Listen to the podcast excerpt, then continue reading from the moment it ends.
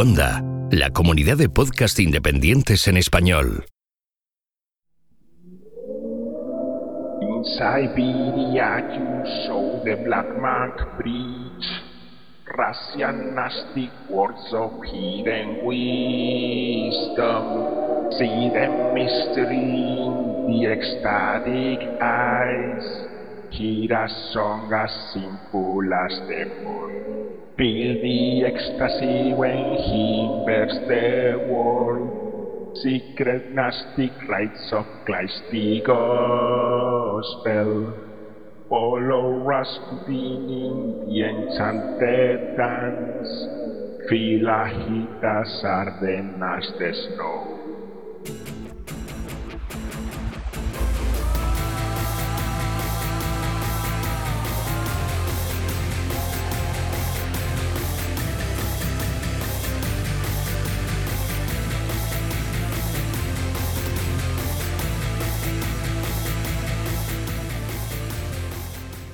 Esto es Istocas, no es Esparta, pero casi. No es Prokopskoye, no es Kazán, no es Ekaterimburgo, no es San Petersburgo y tampoco es Sarkoeselo. Pero de todos sitios vamos a hablar porque vamos a hablar de Grigori Yefimovich Rasputin, conocido pues a secas como Rasputin, también conocido como Grishka, como Grisha o nuestro amigo, como ya veremos. No puede haber nada más entrañable ni más navideño en la fecha en que se publica este capítulo, 24 de diciembre, en el día de Nochebuena, en fin, eh, con el frío, con la nieve, etcétera, rusos, bueno, pues eh, y con Rasputin seguro que es todo mucho más enternecedor. Y para hablar de este tema, pues tenemos aquí a Rodri, arroba Rodericus barra baja Rex. ¿Qué tal, Rodri? Aquí estamos, en la oscura noche, a encontrarnos con el Espíritu Santo. Sí, sí, ¿qué te parece? Danzando en todo el regocijo, ¿no? Sí. ¡Regocijaos!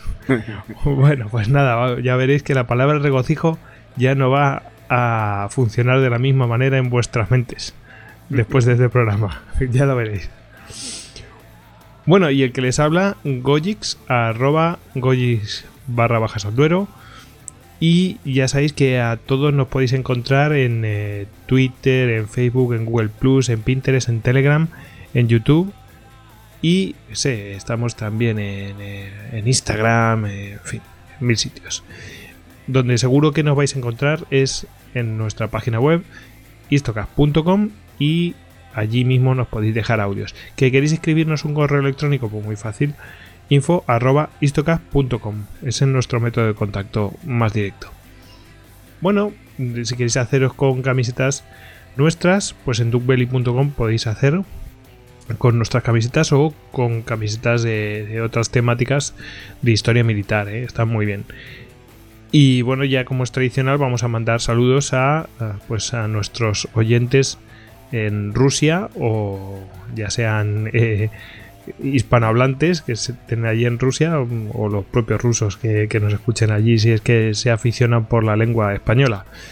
Eh, que seguro que nos están escuchando a través de la app de Istocast para Android. Es una, una app donde tenemos todas las cosas ordenaditas. Y, y, si no tienen Android, bueno, seguro que lo harán a través de las aplicaciones de iVoox, en el caso de Apple, o eh, para Windows Phone, pues iVoox también tiene sus apps. Eh, si queréis ayudarnos, muy fácil, nos dejáis comentarios y tal, eh, tanto en iVoox como en iTunes. Y por supuesto, en, eh, si queréis valorarnos, bueno, pues lo podéis hacer a través de los 5 estrellas de iTunes o los me gustas de iVoox. Eso nos ayuda a posicionarnos mejor y bueno, pues eh, ayuda también a que otros descubran que existe Istocast porque ganamos visibilidad.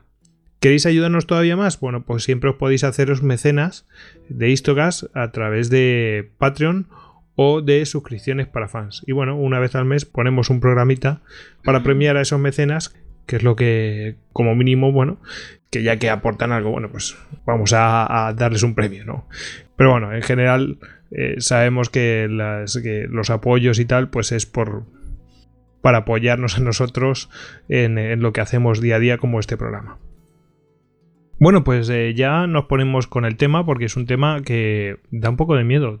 Tengo 16 páginas, 19 páginas, ha llegado a 19 páginas, que en realidad son 18 completas de guion, ¿no? Eh, muchos testimonios que he intentado sacar y me he apoyado sobre todo, que después lo, lo mencionaré más detenidamente, en un libro de, bueno, sería como Eduardo, ¿no? Edvard Racinski, y mm, que tiene sobre Rasputin, se llama así, es homónimo, Rasputin.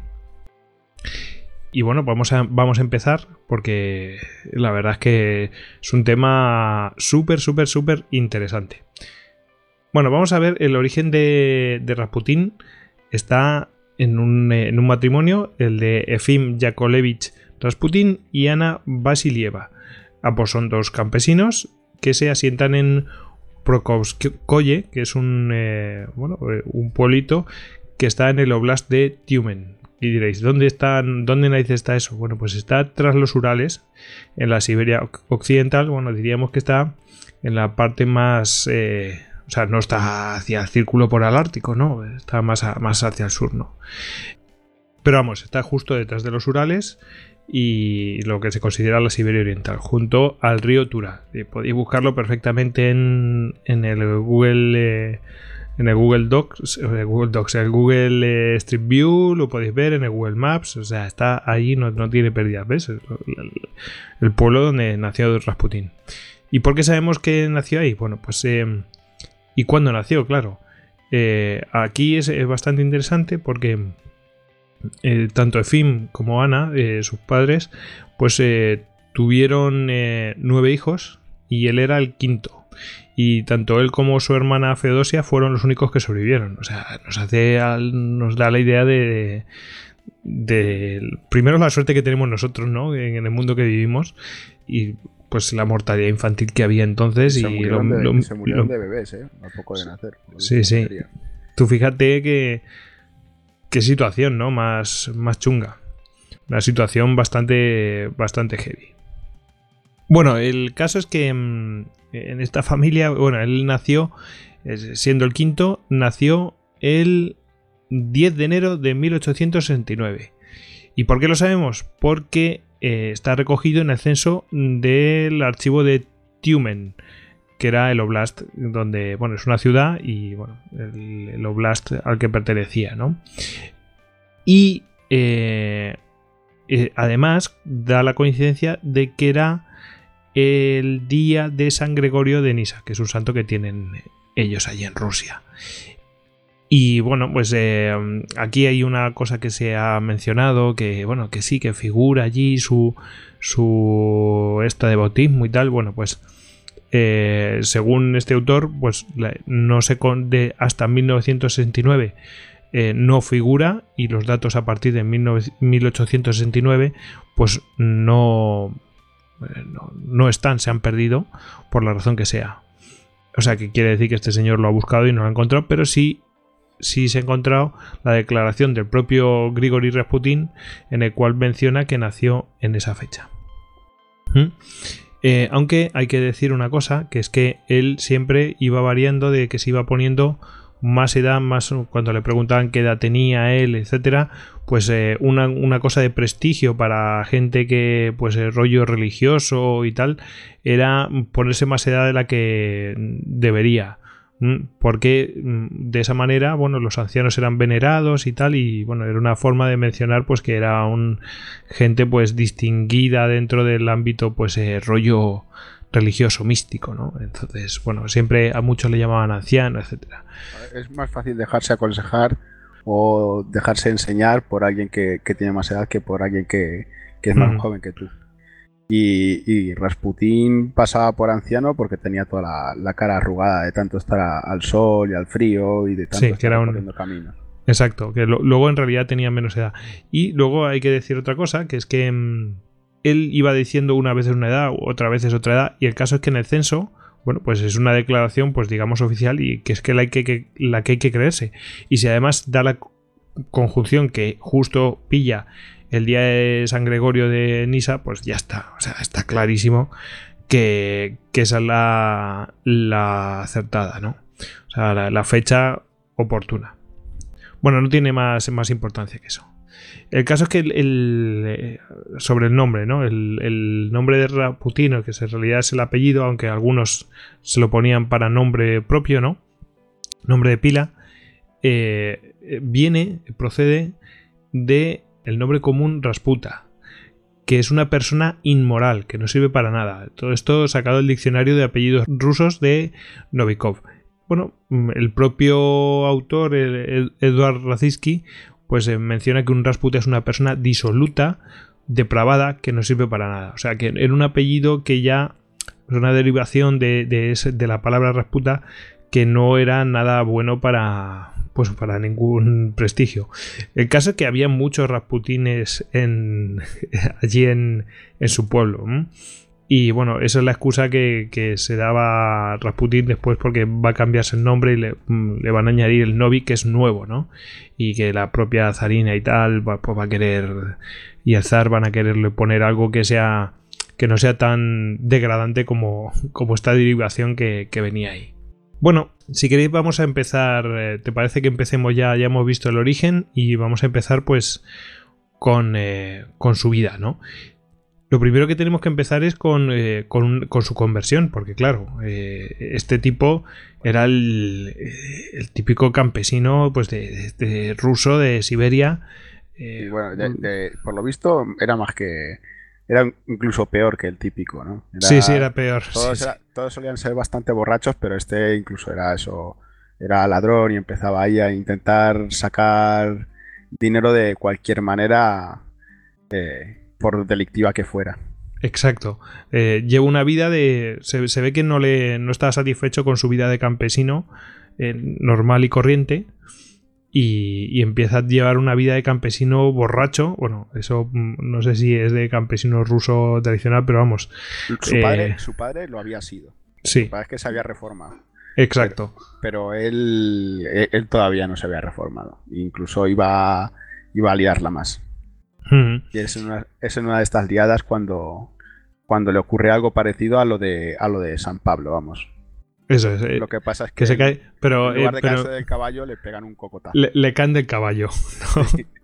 Pues eso, eh, una vida de campesino y ladrón. Y bueno, vemos su primer, eh, por lo menos que esté, que tenga registro, su, su, primera actuación, ¿no?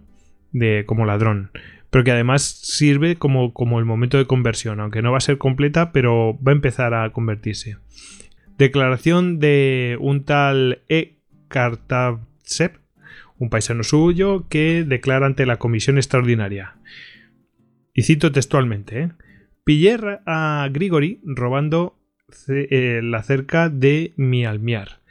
La había cortado y apilado en su carreta y estaba a punto de llevársela. Pero le cogí y quise hacerle llevar lo que había robado a la oficina administrativa regional. Quiso huir y casi me golpea con su hacha, y yo le aticé fuertemente con una estaca haciéndole sangrar por la boca y la nariz. Al principio pensé que lo había matado, pero luego se movió. Me encaminé con él a la oficina regional, él se resistía, pero le propiné varios puñetazos en la cara hasta que accedió a caminar hacia la oficina regional. Después de aquella paliza se volvió extraño y como imbécil. o sea, la, parte esta de creí que lo había matado, pero luego se movió. Luego se movió. Es que es tan, es tan brutal, es, es como esa vida que llevaban en esa Rusia, ¿no? Tan de... Te arreo un porro y te hago sangrar y... O sea, que debía ser como... Eh, bueno, pensé que lo había matado de un estacazo. O sea, y, el otro atacándole con un hacha. ¿eh? Con un hacha, sí, sí, Casi me golpea con, su, con un hacha. Pero yo le aticé fuertemente con una estaca. En fin, es brutal. Bueno, eh, para imaginarlo. Y luego, luego se volvió extraño. Y dice, como imbécil. o sea, era un ladrón, pero no pasaba nada. Mm, pero bueno, luego le metí una torta, un, estacazo y se volvió imbécil. Es decir, un ladrón se comportaba de manera más normal, pero este después del estacazo se volvió, se volvió, imbécil. Tremendo, ¿no? las declaraciones son la hostia. Eh, total, que mm, después de aquello, bueno, pues... Eh, Debió tener algún tipo de iluminación. Yo entiendo que tuvo algún tipo de iluminación con el estacazo. Sí, lo que dice el autor este es que como que le gustó ese momento de sufrimiento. Pero bueno, eso es que es una opinión que da muchas opiniones de ese estilo, ¿no? Que son opiniones personales, eh, ser objetivas, es decir, pues es una opinión subjetiva, bueno, pues, pues, pues, vale.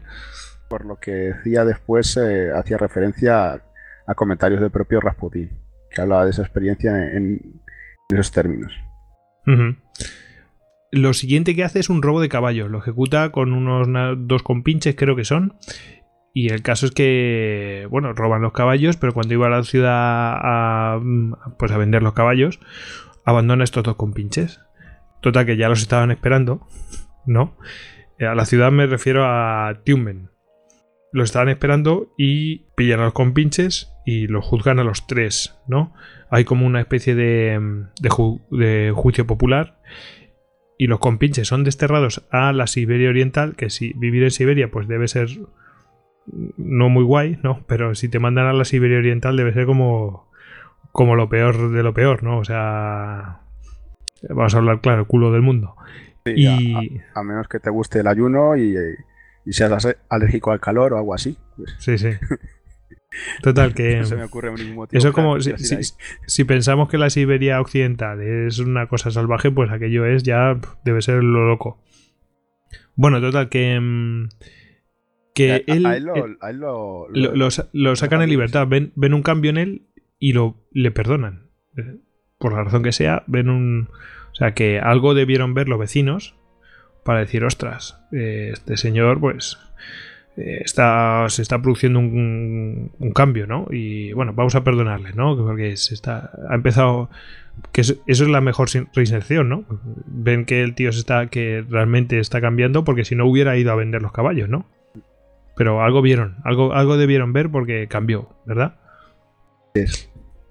Y, y, bueno, eh, el caso es que empieza a sentar la cabeza el 2 de febrero de 1887 se casa con Praskovia Fyodorovna, eh, que era del pueblo vecino de Dubrovnik, y era dos años mayor que Rasputin.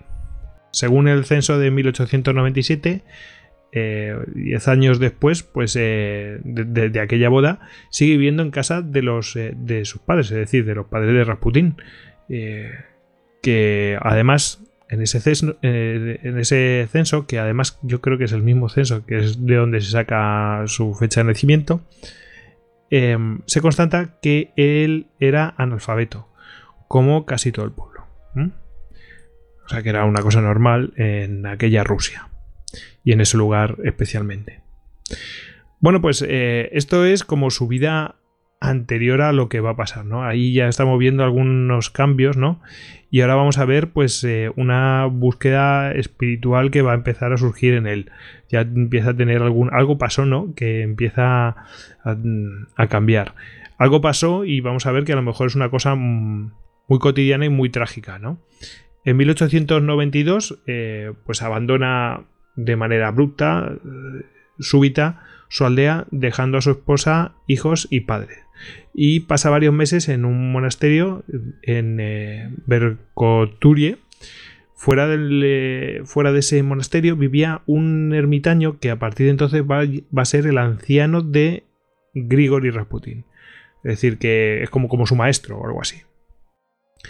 Eh, que se llama, bueno, su nombre es el hermano, mm, el Mario, hermano Macario y tuvo una gran influencia sobre Rasputin porque, bueno, pues eh, ayunaba, llevaba una vida muy frugal y todo esto.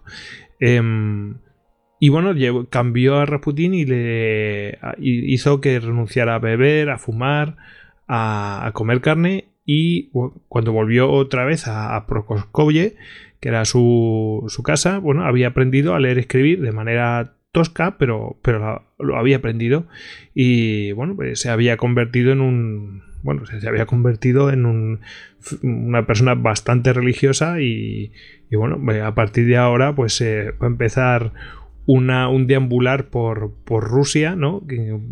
13 años de búsqueda espiritual por lo que llamaríamos la Santa Rus, que es una, una Rusia pues que a lo mejor no nos estamos imaginando, siempre pensamos una Rusia con una religión ortodoxa y tal, pero vamos a ver a continuación que nos va a comentar Rodri eh, que no es eh, que no es tan así, que hay una, una religiosidad más oculta, no, tan a la vista, y que es tan rusa como la iglesia ortodoxa. Bueno, Rodri, para ti todo. Pues básicamente la, iglesia oficial de, Rusia es la iglesia ortodoxa y que había tenido un pequeño cisma, habían intentado reformar, digamos, lo que eran los ritos y las costumbres, y entonces había una gran separación entre lo que venía siendo, eh, por un lado, la iglesia ortodoxa oficial, que se concentraba en las grandes ciudades, y la iglesia ortodoxa antigua, que se, que se extendía por el resto de, la gran, de la gran madre Rusia. Y si me permites añadir una cosa, además la iglesia ortodoxa, ¿no? Eh, más de las ciudades, a su vez tenía sus problemas con, el, el libre pensamiento, ¿no? todo esto que ha surgido a partir de la Revolución Francesa y tal, con los filósofos y tal, y, digamos con esa... que es lo que siempre le va a pasar a Rusia, que esas influencias que le va a llegar de Europa, ¿no? Entonces tenía a su vez problemas eh, con lo puramente eh, ruso y con lo europeo, ¿no? Y con ese libre pensamiento. Parece que los intelectuales rusos no, no tragaban con la fe. Claro, eso eran casi todos ateos. O sea que, como vemos, la iglesia ortodoxa tenía un cisma y luego además. Eh, tenía un buen brete en el... con, la parte del libre pensar, ¿no? Y bueno, y digamos que en, esa gran Rusia, aparte de refugiarse esta, esta ortodoxia antigua que había sido desterrada de las ciudades y que era perseguida, pues también existían ciertos ritos paganos que fueron haciendo sincretismo con, el cristianismo.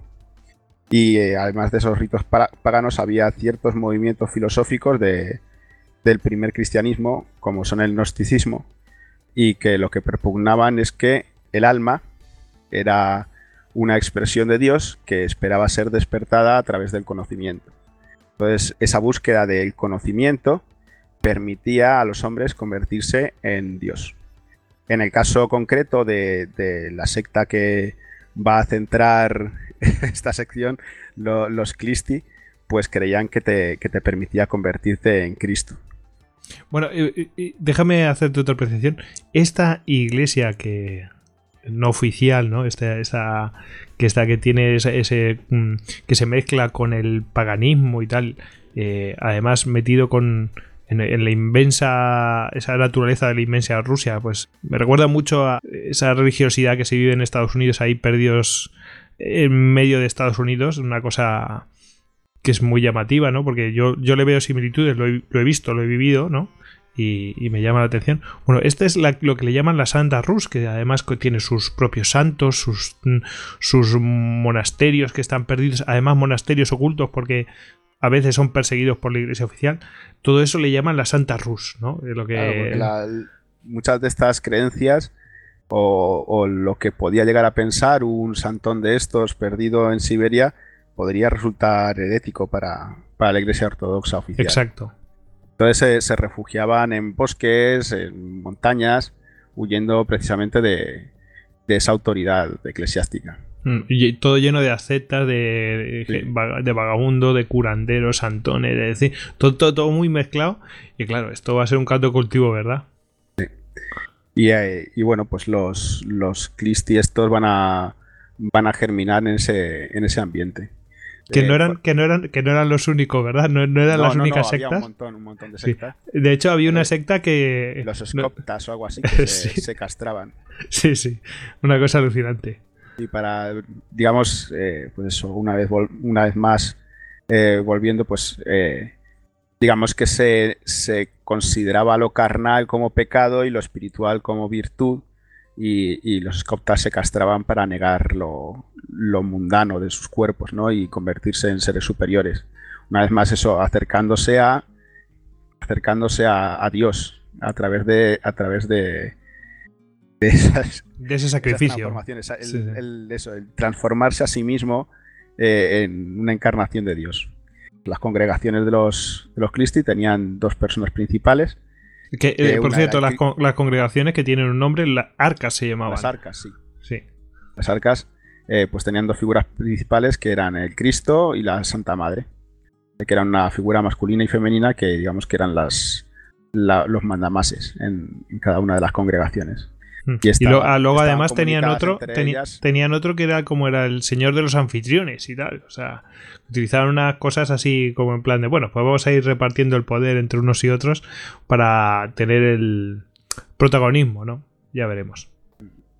Y bueno, pues eh, lo que hacían los Christie, lo que los caracterizaba era que eh, llegaban a Dios, despertaban a su Dios interior a través del pecado. Ellos consideraban que a través de una sucesión de pecado y arrepentimiento llegaban a un estado de paz en el cual pues el Espíritu Santo descendía sobre ellos. Y entonces así es como se convertían en Dios, en Cristos. Y bueno, pues eh, si quieres, eh, más o menos relato lo de la. como ha dicho, la. el regocijo. regocijo ¿no? Sí, sí, por ejemplo.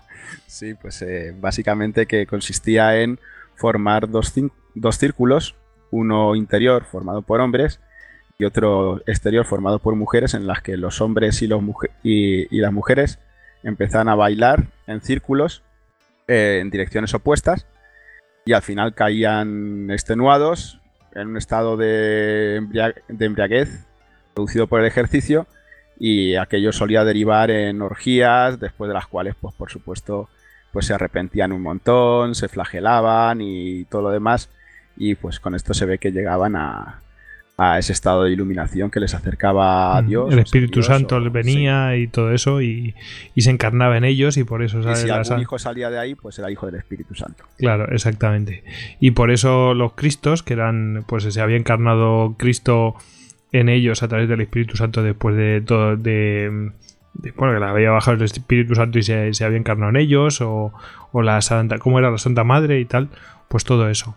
Lo, eh, además, hay que decir que no, quedáis con todas estas cosas que, hemos mencionado, eh, pero a mí me llama mucho la atención esto de, los bailes y tal, porque viene a ser como eso eh, llegar un poco al éxtasis o, no, sé si éxtasis, pero, pero como aislarse del mundo, ¿no? Llegar a un momento que pierdas noción de la realidad, que yo qué sé, los, los chamanes llegan a través de peyote, de otras drogas y todas estas cosas, otros a través de cánticos continuados, los rollos budistas que hace el om, todo eso, mm.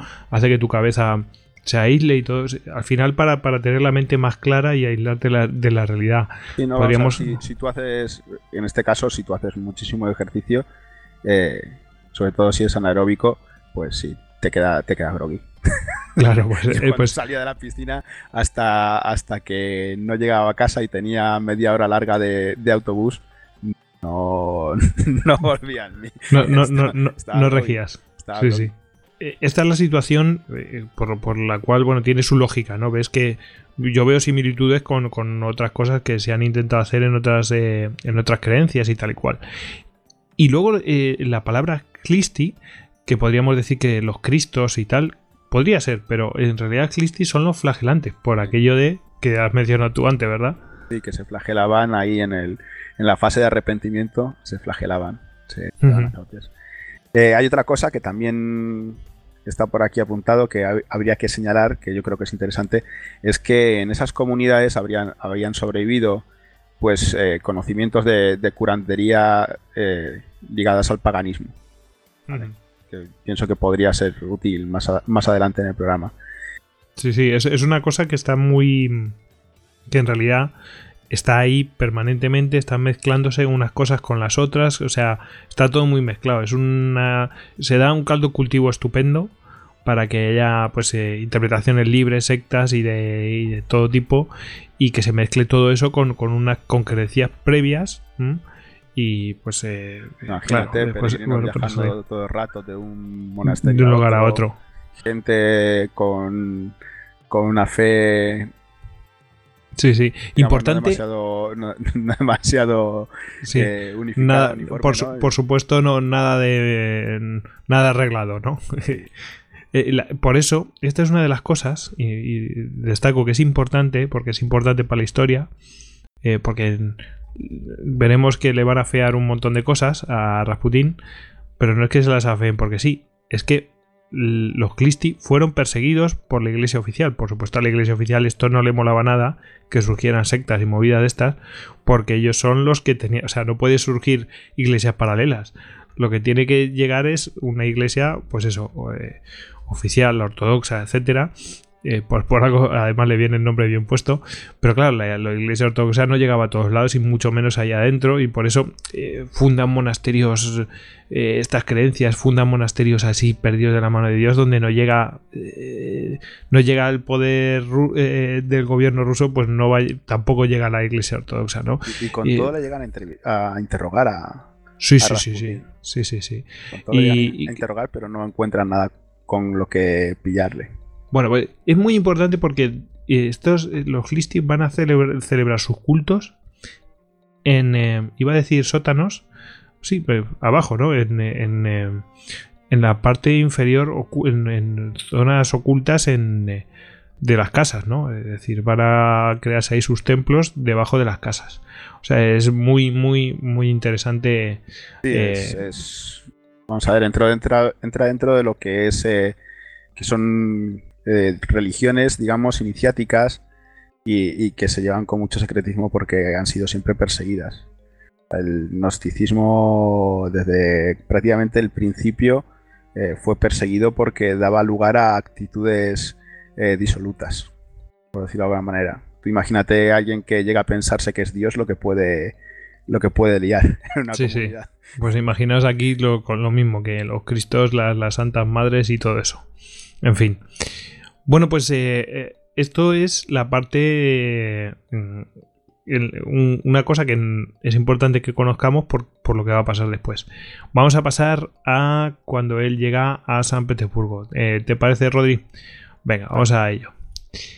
Él llega en 1900 a San Petersburgo y se presenta ante Feofán, que era bueno, un religioso que era entonces, en, aquel entonces, pues llegó a ser archimandrita, que vendría a ser como una especie de obispo, una cosa así, y este era entonces inspector del seminario de teología de San Petersburgo.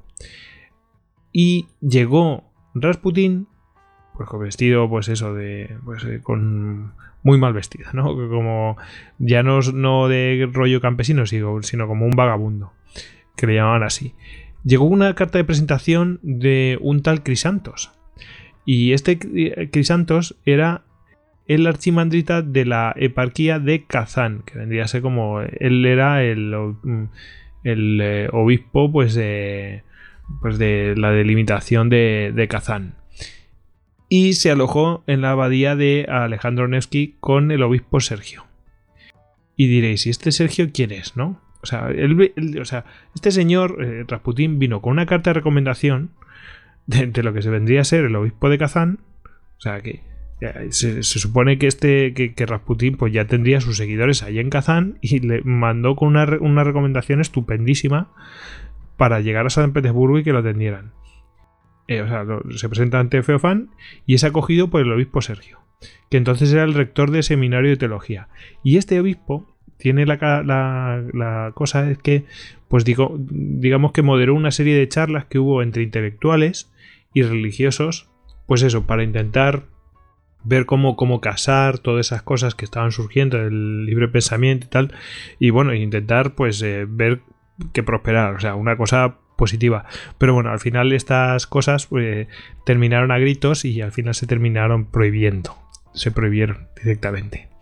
Y este era el señor que tenía muy buen prestigio, este obispo Sergio, tenía gran prestigio y pues estaba, pues, eh, digamos que moderando aquello. Y para que os hagáis a la idea, este señor es, ya entonces tenía prestigio y sería nombrado patriarca en 1942 por Stalin, patriarca de todas las Rusias. Entonces no había eh, patriarcado, pero Stalin lo vuelve a, imponer, ¿no? A, crear el patriarcado y este señor va a ser el, el que va a ser nombrado. Bueno, eh, claro, eh, presentan a Feofán. Feofán eh, vamos a, va a ser muy importante en toda esta historia. Era pues esto, muy o sea, un rollo muy recto, muy asceta, una vida muy humilde, etc.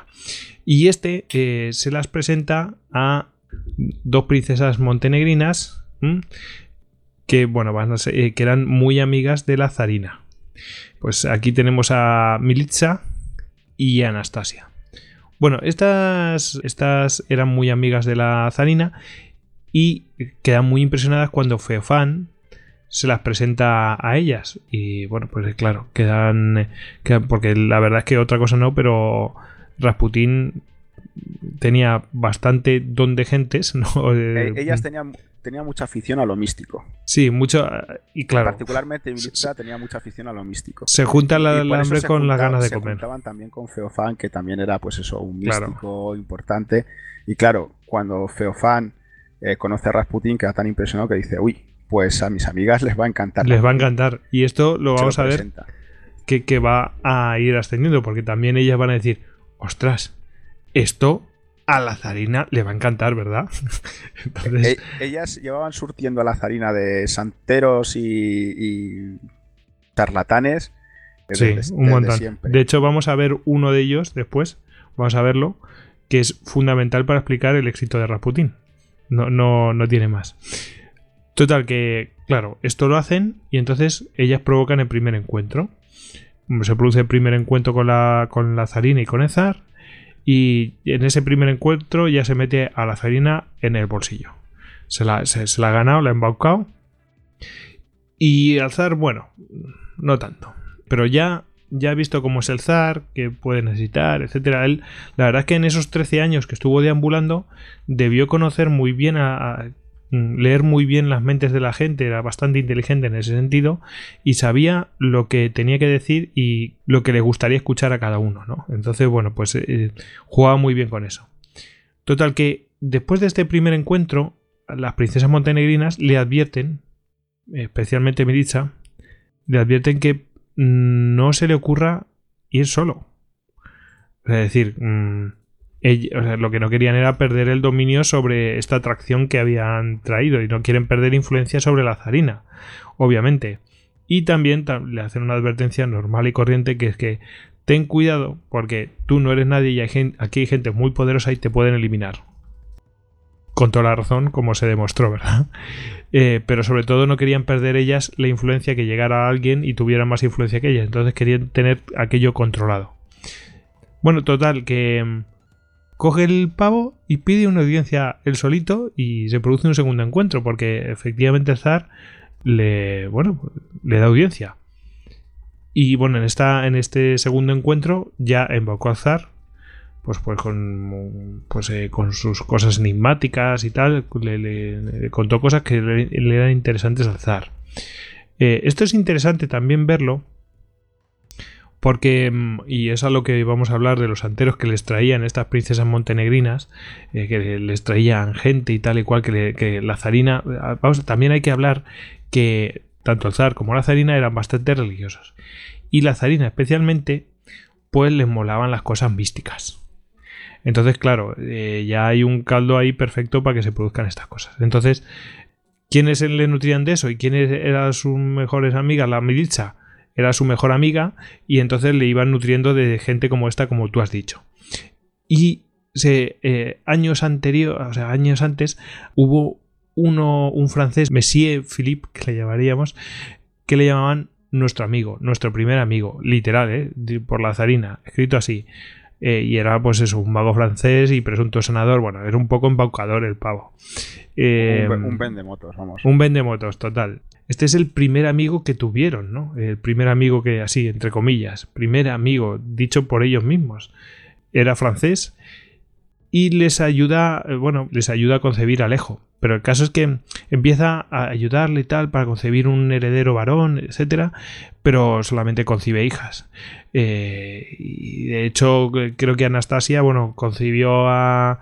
Cuando nace Anastasia, dice, pero ha nacido una, una niña porque entonces no había ecografía ni nada de esto, ¿no? Entonces cuando nacía, pues te encontrabas lo que había. Y eh, ha nacido una niña. Y él les dijo que es que no creían, no tuvieron suficiente fe, No creyeron suficientemente en él. Entonces tenían que creer más fuerte con pero, él. Pero que incluso tuvo la zarina un, falso embarazo. Sí, sí, sí. Un embarazo psicológico que decían las malas lenguas que había sido propiciado por la hipnosis del, del Philip este. Sí, sí, que, que, que, estaba muy sugestionada por él. Que, al, fin, al final lo que esto estaba haciendo era erosionar, era erosionar la, la, imagen de la corona, pero total, a lo bestia. Pues imaginaos eh, esto, este es el primer amigo. Pero claro, esto lo ve la familia Romanov, ¿no? Y dice, bueno, aparte de que no le gusta que haya alguien que esté ejerciendo influencia. Los Romanov no podían ver tampoco a la milicia, porque claro, ejercía influencia que no tenían ellos, ¿no? O sea, el resto de la familia Romanov, me refiero, hermanos, eh, todo esto, primos, etcétera. Y claro, ¿qué pasa? Que hacen una jugada, van a preparar una turra brutal de en plan de es que te estás volviendo demasiado occidental, ¿no? Vamos a ver esto de lo occidental, lo lo plenamente ruso, lo auténticamente ruso, está continuamente, ¿no? Vale, pues la familia Romanov prepara una trampa, ¿no? Para, para, para quitar este tipo de en medio, ¿no? En plan de, es que mm, hay que volver a lo ruso, ¿no? Pero la milicia esta se entera de lo que están preparando y advierte al Philip, mira, esto estás, mm, están, la familia van a empezar a decir esto y entonces él es muy hábil y le dice a la zarina que, que tiene que tener mucha fe en él y también tiene que ir a ver a un de peregrinación a un santo ruso, o sea, vamos, un santo que está muerto, ¿no? tiene que ir a ver eh, la tumba de un santo ruso y claro, con esta de esta manera que eso es auténticamente, casi volvemos a lo de la Santa Rus, eh, de esta manera que eso es auténticamente ruso, dejan fuera de juego la maniobra de los Romanov. O sea, para que veamos, esto lo traigo para que veamos cómo era esa lucha de poder que hay arriba y lo sugestionable que era la zarina y mm, cómo esta gente que está alrededor de ella lo que se dedica es a embaucar, a moverse y todas estas cosas. Y mm, vamos a ver que después Raputin ya va sobre terreno arao. Ya, ya, lo veremos. El caso es que concibe a Alejo, o Alexis, como le queréis llamar. Eh, efectivamente tiene un hijo varón, ya le tocaba, porque si no me equivoco, creo que eran tres o cuatro hijas las que tuvo. Cuatro, hijas. Cuatro hijas. Y ya por fin tocaba. Cualquiera si hubiera plantado en tres hubiera dicho, basta, no, no quiero tener tanta niña o no le, iban a faltar ingresos para mantener a la familia. Sí, eso es verdad. eso es verdad. Uno, dos, tres, cuatro, diez niños más.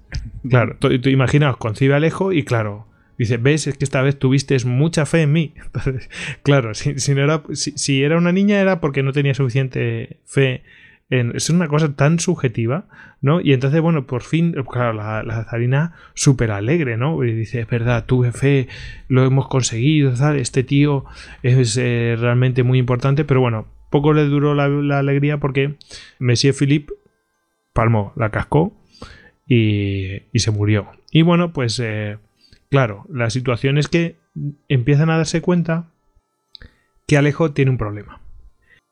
Que tiene hemofilia. Que si no me equivoco, esta hemofilia, eh, creo que en el libro no, sé si lo menciona, pero esta hemofilia... que viene de, la rama familiar de ella.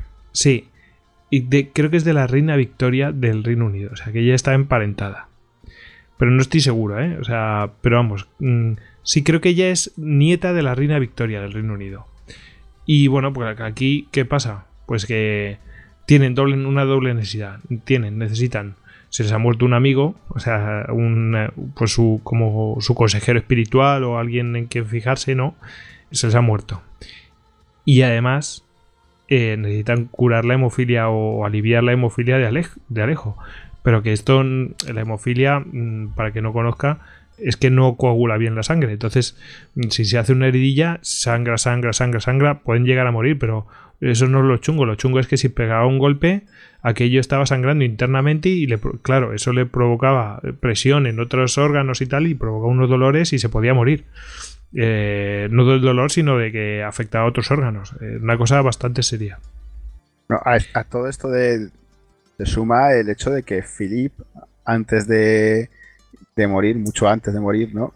Predijo que, que moriría, claro, obvio. Me voy a morir. Algún día me moriré, ¿no? Sí, claro. No esperaba, no, esperaba seguramente que fuera tan pronto. Y dijo, volveré. Ahí en plan Schwarzenegger.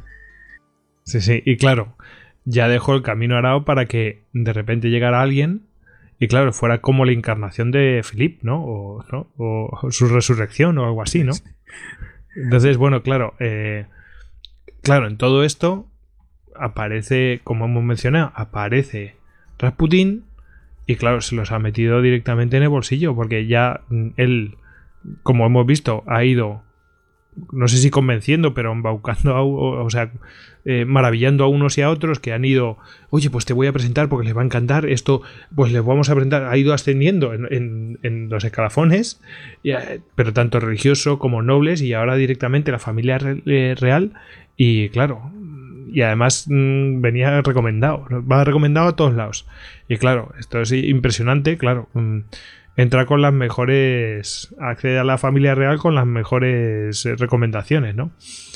Bueno, total, que mm, llega ahí y ya, pues maravilloso, estupendo, ya está con, la familia real, pero... ¿Qué pasa? Que las, las princesas montenegrinas ya le habían advertido, no hagas esto, no vayas solo y claro, se sienten pues ultrajadas de decir, este, pero ¿quién se ha creído este vagabundo, este campesino, este campesino de mierda?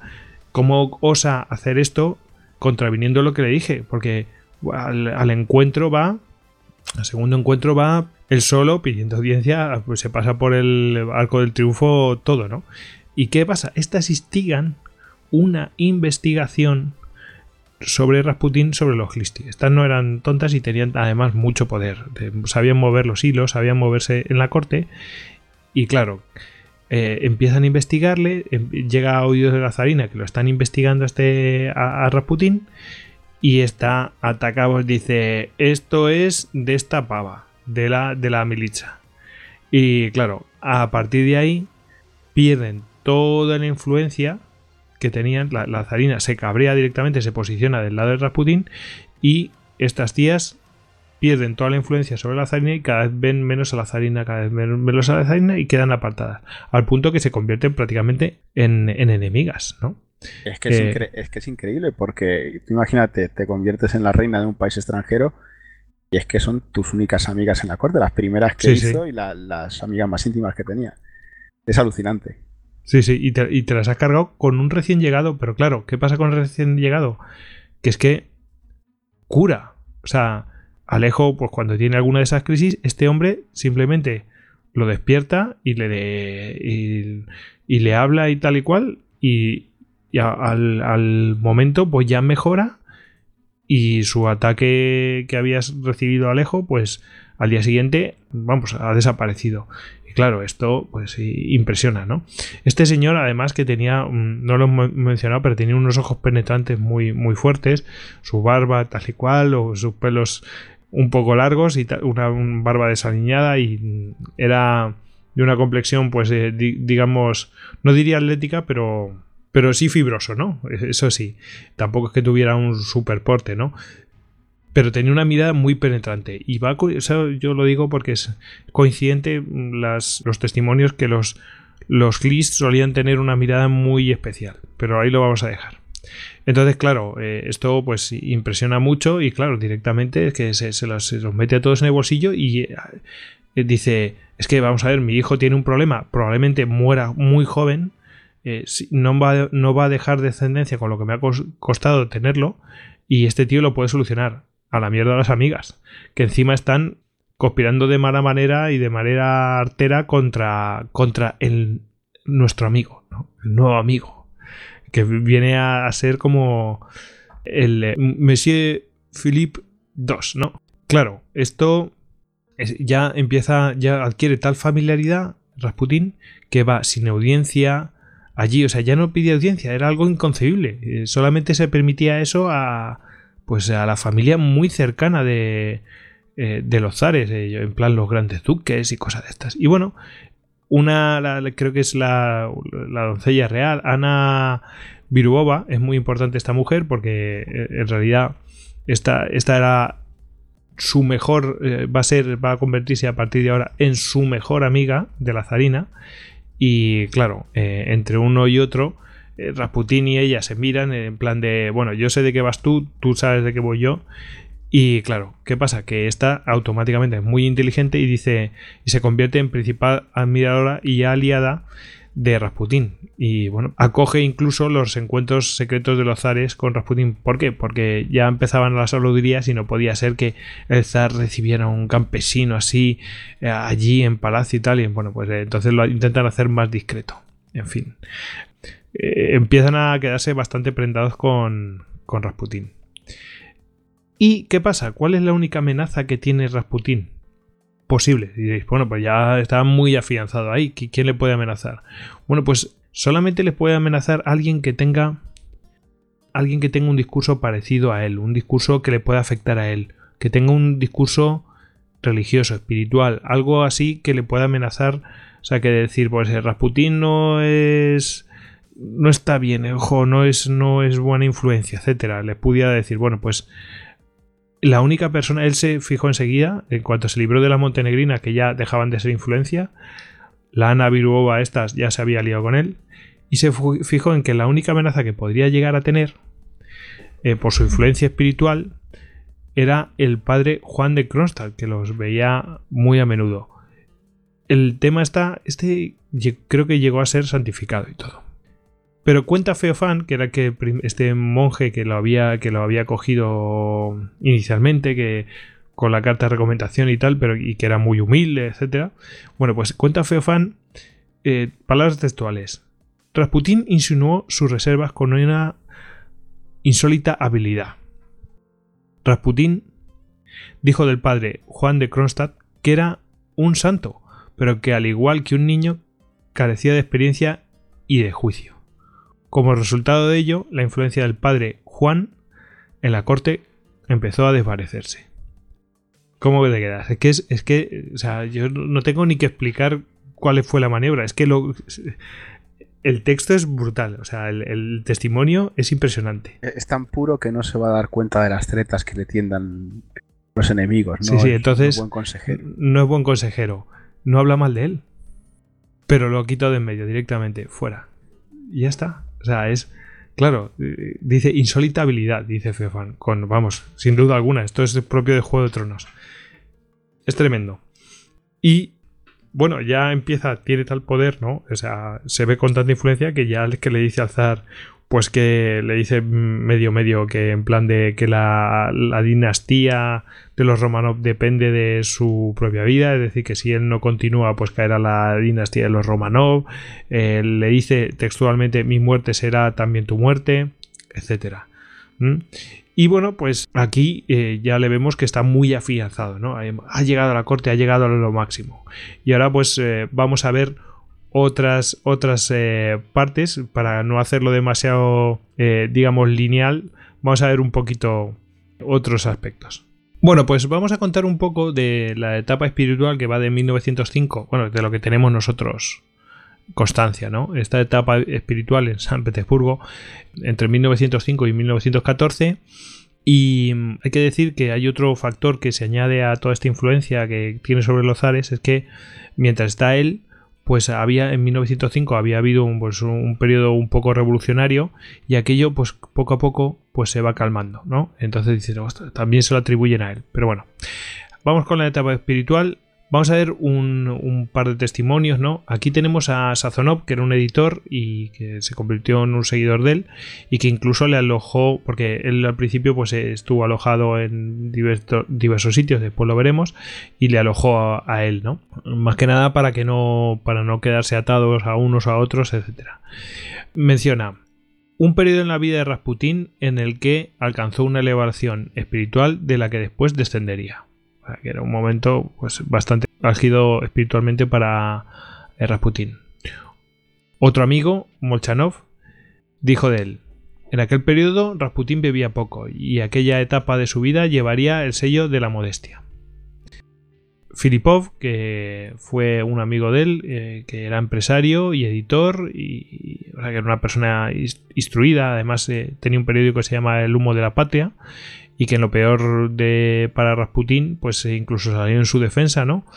Dijo de él, en el periodo de 1911 y 1913 era poéticamente soñador. O sea, que vemos aquí que, era una etapa bastante buena para él. Eh, lo que pasa es que empezaron a haber rumores de ciertos malos hábitos que tenía. básicamente es que, bueno, pues frecuentaba prostitutas, etcétera, ¿no? Y bueno, se juntaba, iba a casas de baños con sus acólitas, porque ya empezaba a tener acólitas, ya tenía su, grupo de acólitas allí en San Petersburgo. Y esto va a afectar, porque vamos a ver que Feofán, que fue el que introdujo a Rasputín a estas princesas montenegrinas y a su vez después llegarían eh, con las princesas eh, montenegrinas a la corte, pues este hombre llegó a obispo, eh, llegó a obispo por supuesto porque era un hombre pues bastante recto, humilde, o sea, vivía una vida eh, frugal. Eh, Era un hombre santo. Un hombre santo, la verdad. Mm, este era claramente. no tenía doble cara, ¿no? Eh, pero empieza a dudar de él. Llegan a habladurías y dice: Bueno, ¿qué está pasando? Esto es un poco raro. Y entonces Claro, empezó a acusar a Rasputín de una vida licenciosa, pues eh, se iba a casa de baños con mujeres. Hay que decir que Rasputín ya lo hacía eso con su familia en, en, Prokoskoye. Además era una costumbre rusa mm, eh, de, los campesinos rusos que no pasaba nada, ¿no? Se, bañaban todos desnudos, etcétera, en común y bueno, pues mm, se podía entender que era una costumbre pues poco buena para San Petersburgo, pero oye, pues estaba esto, ¿no? Pero es que también iba con, eh, ya lo había hecho con su familia y lo había hecho con los Gina, que era la mujer de un ingeniero que tenía rango de general y además eh, digamos que era la mujer que mm, vamos que mm, dirigía prácticamente la moda de San Petersburgo. O sea era una persona bastante importante en la sociedad de San Petersburgo no, no era una cualquiera. Y a esta también se la llevaba a la, casa de baños. Eh, según lo que le preguntó Feofán a Rasputin, pues que él quería ponerse a prueba, ¿no? Era una forma de ponerse a prueba para que nos hagamos la idea que esto a lo mejor no tiene, nada, no, tiene que ver, pero sí tiene que ver. Gandhi dormía con, no sé si era con su sobrina o dormía con mujeres desnudas también para ponerse a prueba, ¿no? De ese rollo ascético, ¿no? Porque de esa manera llegaban a un mayor nivel espiritual, bueno, en fin y también porque era una cura de humildad para las orgullosas aristócratas de San Petersburgo, ¿no? Eh, en plan de un campesino se baña con ellas, pelota picada, ¿no? Y entonces para ellas, claro, es una cura de humildad de, ese orgullo que tienen de mirar por encima del hombro, etc. Bueno, total, que mm, eh, esto llega a oídos de la zarina. Y la zarina dice, bueno, esto se arregla, vamos a, se le, ocurre a la zarina que pueden hacer un viaje tanto os acordáis del anciano Macario, que era el, como el maestro de, mm, o por lo menos inspiración de Rasputín, y eh, Rasputín y Feofan, los tres, que, se, que hagan un viaje de peregrinación y tal, que vayan también al pueblo de Rasputín y tal. Eh, lo que pasa es que durante ese viaje, eh, precisamente Rasputín demostró ostentación ante Feofan, incluso de manera, o sea, lo hizo aposta, ¿no?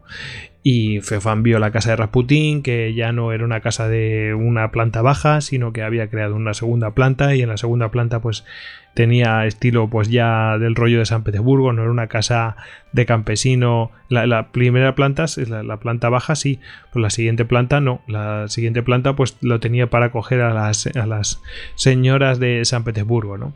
Entonces empezó, empezó a ver cosas que no le gustaban y, y Feofan le pidió que dejara esa vida, pero este rápidamente conspiró contra Feofán. Así que Feofán cogió y habló con Hermógenes. Para Hermógenes, que era un, eh, si no me equivoco, era un obispo bastante importante que además propugnaba pues eso de... Sí, era el obispo de Saratov, eh, de la eparquia de, de Tobolsk, que era eh, una zona de... la zona de la que entraba también el pueblo de Rasputín. Eh, total, que ya le dijo Feafán, oye, Hermógenes, te tienes que posicionar contra, contra Rasputín.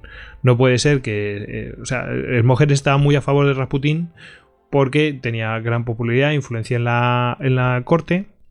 Y Hermógenes en realidad lo que estaba buscando detrás es que se reinstaurara el patriarcado y por supuesto ser él el, el, patriarca. ¿no? Entonces eh, pero Feofán le puso tales evidencias que Hermógenes, bueno, pues se, tuvo que eh, posicionar en contra de Rasputín.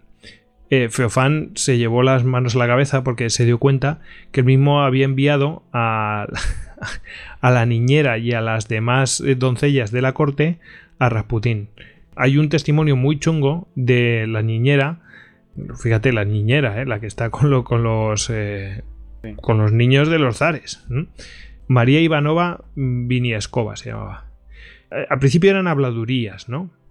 Pero declaran el expediente de la investigación del gobierno provisional, es decir, se produce, bueno, caen los zares, se produce la revolución de febrero, y entonces el gobierno provisional entre la revolución de febrero y la revolución de octubre, pues hace un expediente, es muy importante, ya hablaremos en la bibliografía de este expediente, pero va a salir continuamente, ¿no? Y declaran el expediente, hacen una serie de interrogatorios y declara que fue violada por Rasputín, da detalles y tal y que se lo contó a la zarina y que la zarina mm, la apartó de sus funciones. O sea, que la zarina, pues si se había cargado a su mejor amiga, pues cómo no se va a cargar una niñera. Mm. Calcula, ¿no? Hay una cosa interesante. Y menos mal que no se la carga ella físicamente, en fin. Que eh, Rasputín, por lo visto, para entrar a palacio y que no quedase registro de su visita a los zares, lo que hacía es decir que venía a visitar a la niñera. sí, sí. Podría, podría venir también por aquí el tema. Sí, sí. En fin, eh, bastante, bastante heavy. Luego creo que tengo algún, algún testimonio más que es muy, eh, muy llamativo, ¿no? Creo que la propia niñera declara que, bueno, que los había llevado a, que había hecho eh, regocijo ahí en, mismo, en el mismo palacio, etcétera. Mm. En fin, ya hemos visto que tenemos aquí a Feofán como ha cogido y, y ha conspirado contra, contra ellos vemos que Hermógenes ya se ha posicionado y con Hermógenes también se va a posicionar un joven predicador, antilibre pensamiento, antisemita, pero gran orador, que se llama Iliodor y que era, eh, se consideraba amigo de, de Rasputín. De hecho, eh, Iliodor apoya a... Bueno, Iliodor se aprovecha de Rasputín para utilizarlo en, pues, en sus actos, etcétera, para lanzar sus proclamas, eh, etcétera, etcétera. Este hombre, el Iliodor, era apoyado por Hermógenes, que era, pues eh, ya hemos dicho, un jerarca de la Iglesia Ortodoxa, por patriarcado, y que además tiene la, curiosidad que fue instructor de Stalin. Es decir, que en, algún momento pues instruyó a Stalin. Lo que pasa es que llegó un momento que Stalin fue expulsado.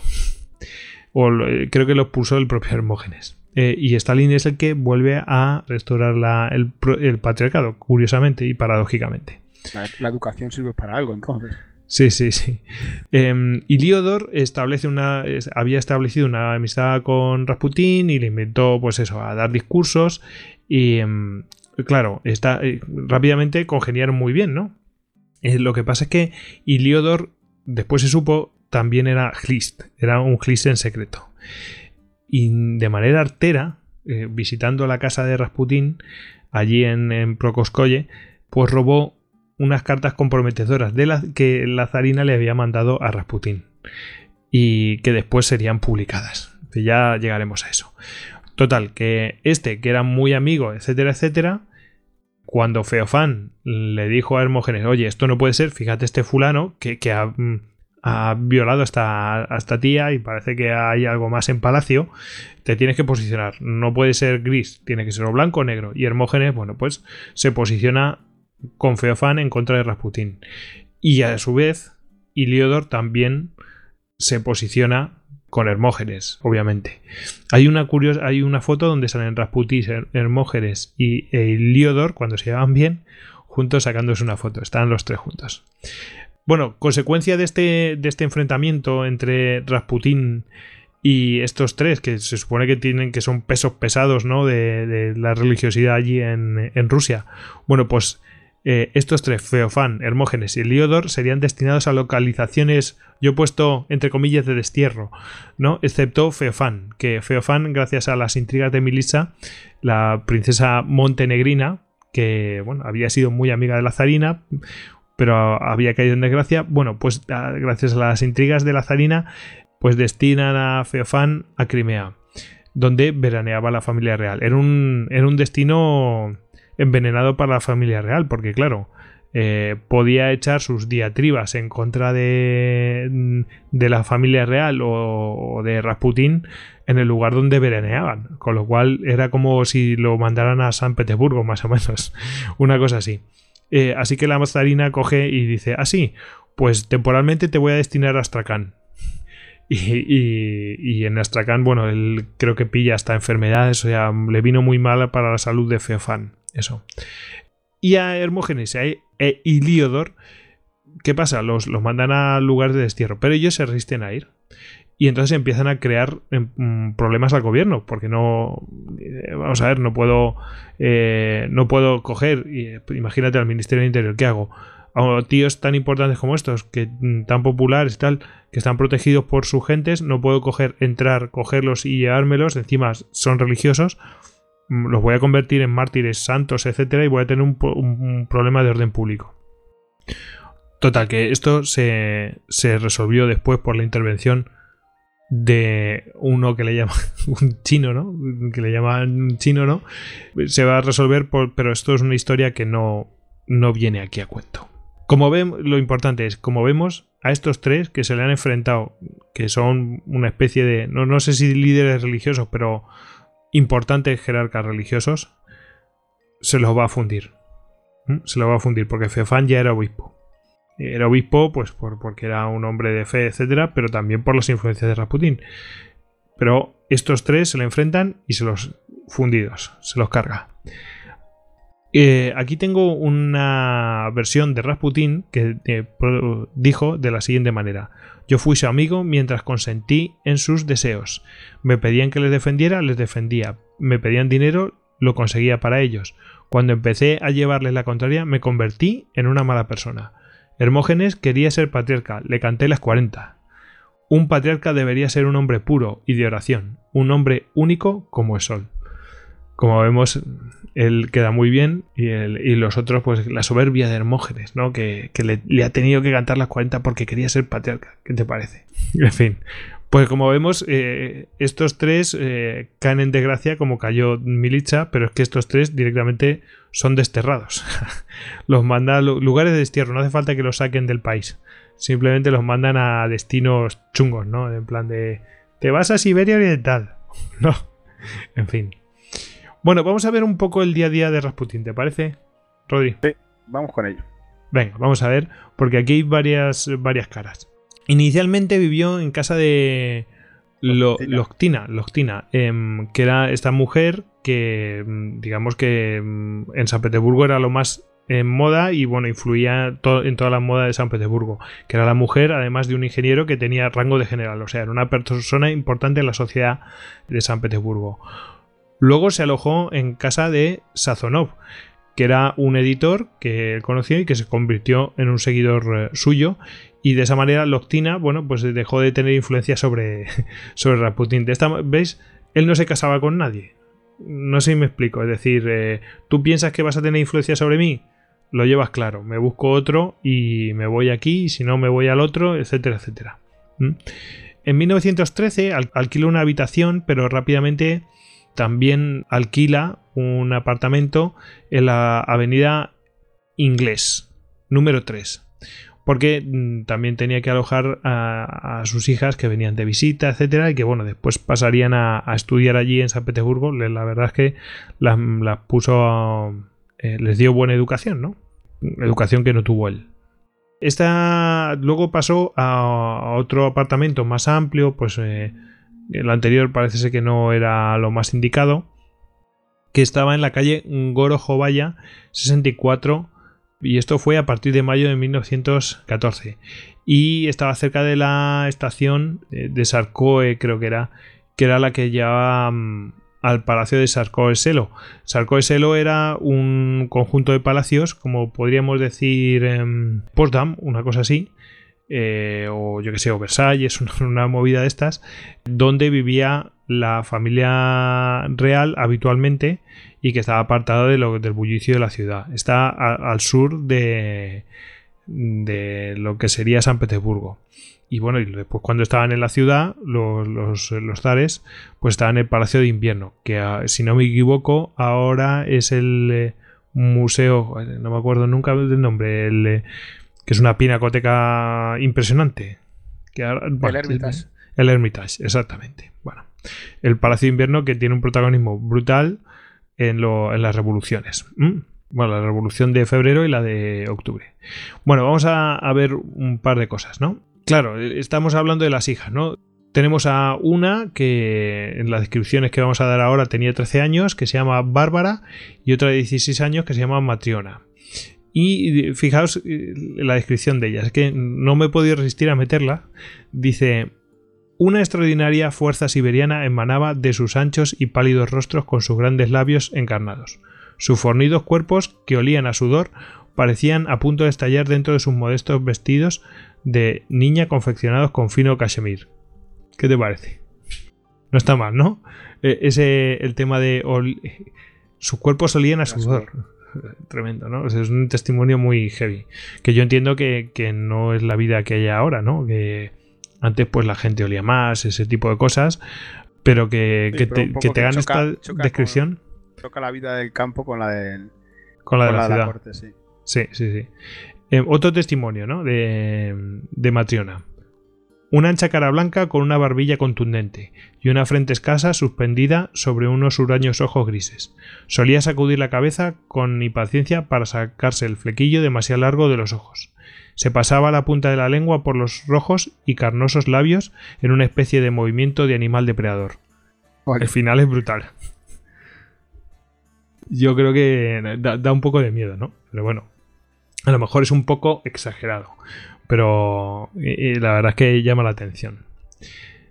Bueno, ¿qué, sabemos de sus seguidores? Porque claro, ahí tenía reuniones, etcétera. Y bueno, eh, vamos a ver cómo era una reunión estándar de ellos. Eran recibidos y ayudados los, los, seguidores, según iban llegando, por Munia, que era una noble bastante importante, que se había rebajado a quitarle los chanclos con los que venían. O sea, esto literal lo he cogido.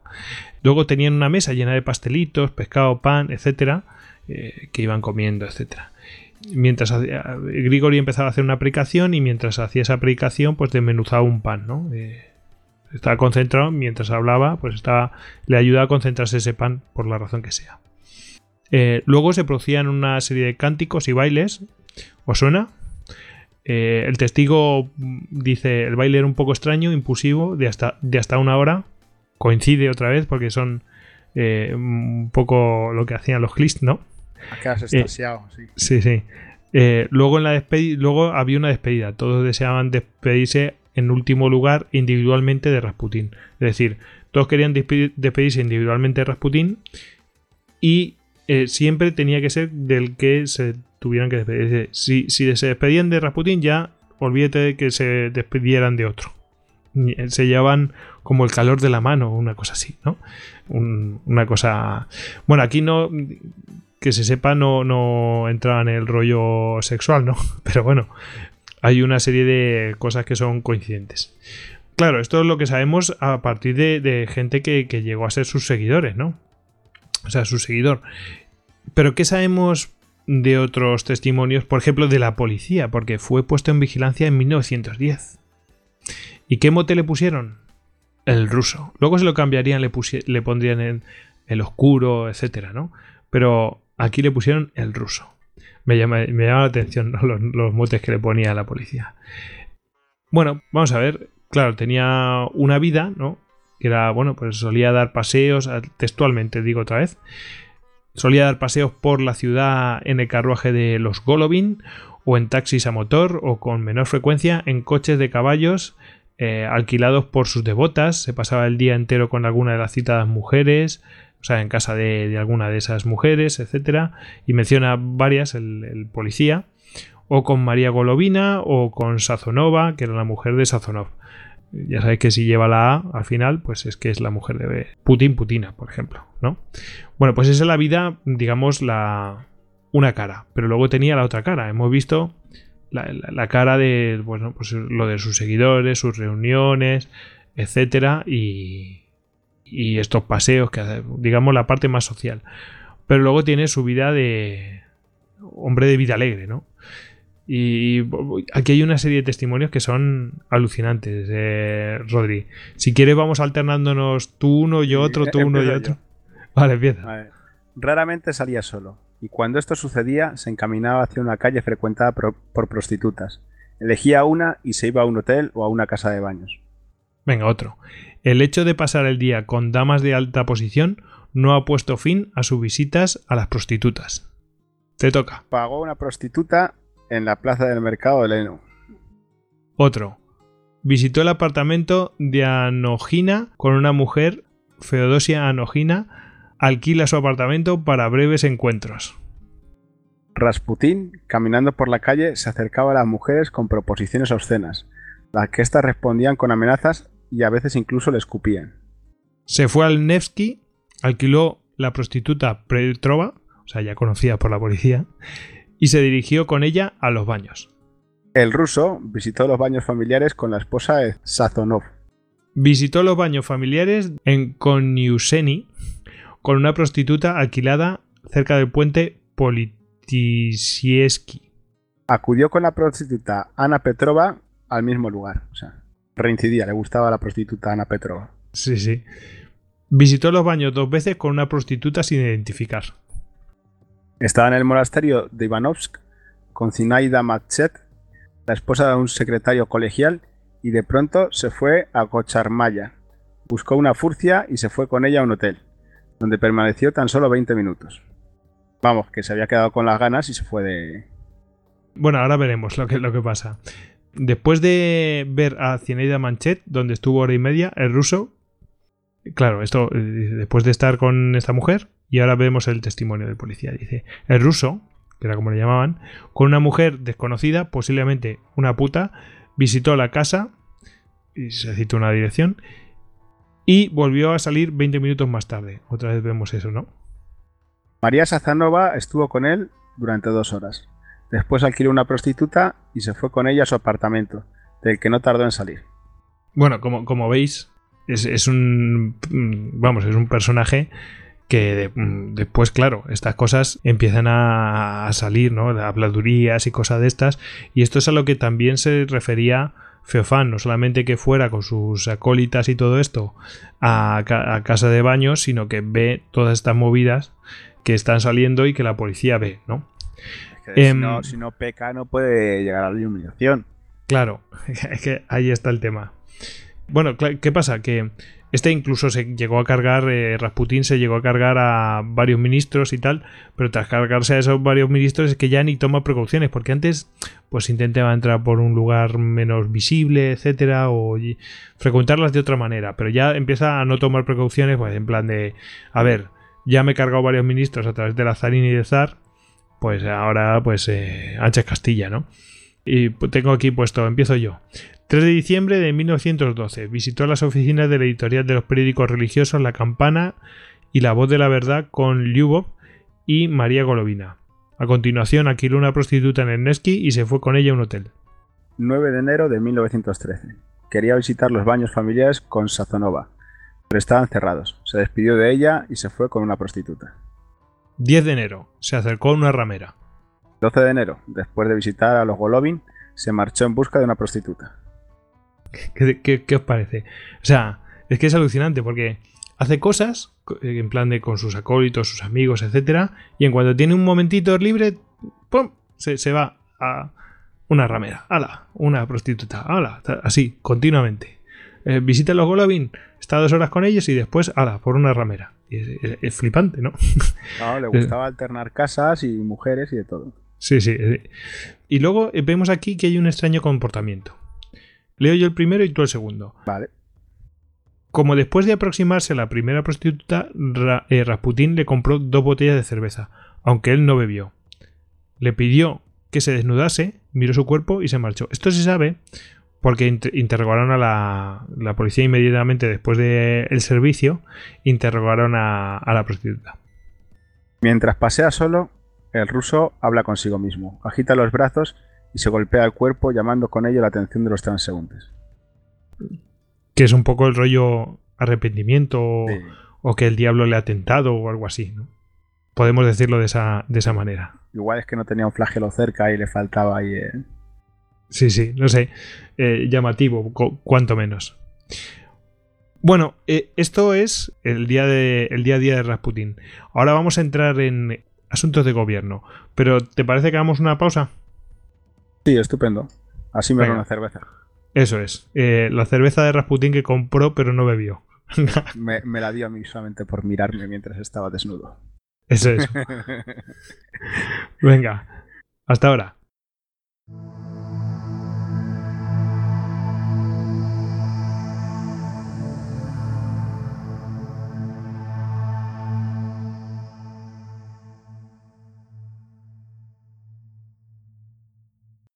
Puedes encontrar más capítulos de Histocast en cuonda.com.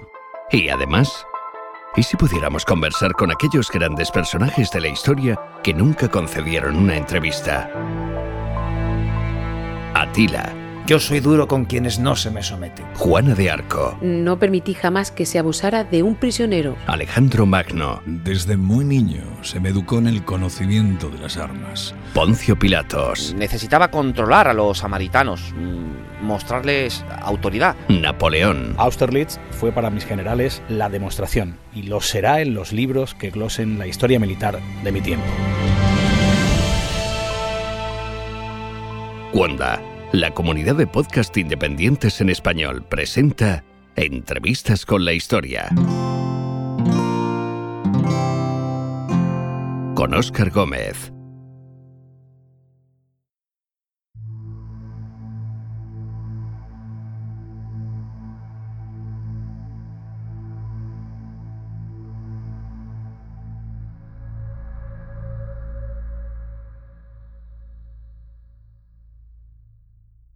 Bueno, vamos a ver algunos asuntos de gobiernos en los que intervino. Algunos. No son pocos, ya veráis. Bueno, mm, vamos a ver. Hubo dos conatos de guerra, todos nacidos en los Balcanes. Luego hubo un tercero que ya fue la guerra mundial, ¿no? La primera guerra mundial. El primero es por una intervención austrohúngara en Montenegro y en Serbia. Y claro, Montenegro y Serbia, hermanos de fe, ortodoxos y tal. Encima, pues eh, ya veremos que tenían influencias en la corte rusa. Bueno, pues total, que ese fue el primero que pudo haber detonado las cosas. Luego hubo un segundo, eh, un segundo conato de guerra, por la alianza de Grecia, Bulgaria y demás países eh, balcánicos, no por llamarlos de alguna manera, contra Turquía, que era aliado de las potencias centrales. Y además le estaban currando a Turquía, le estaban dando bien y bueno, amenazaron con, eh, con darles un buen rapapolvo. Y claro, ahí ya pues sale la madre Rusia como diciendo, bueno, a estos chicos no me los toquéis, ¿no? ¿Qué pasa? Aquí tenemos una serie de personajes que tienen influencias en la corte y que son pro Montenegro, pro, Serbia, pro Bulgaria, eh, pro Grecia, que son hermanos de fe, etcétera.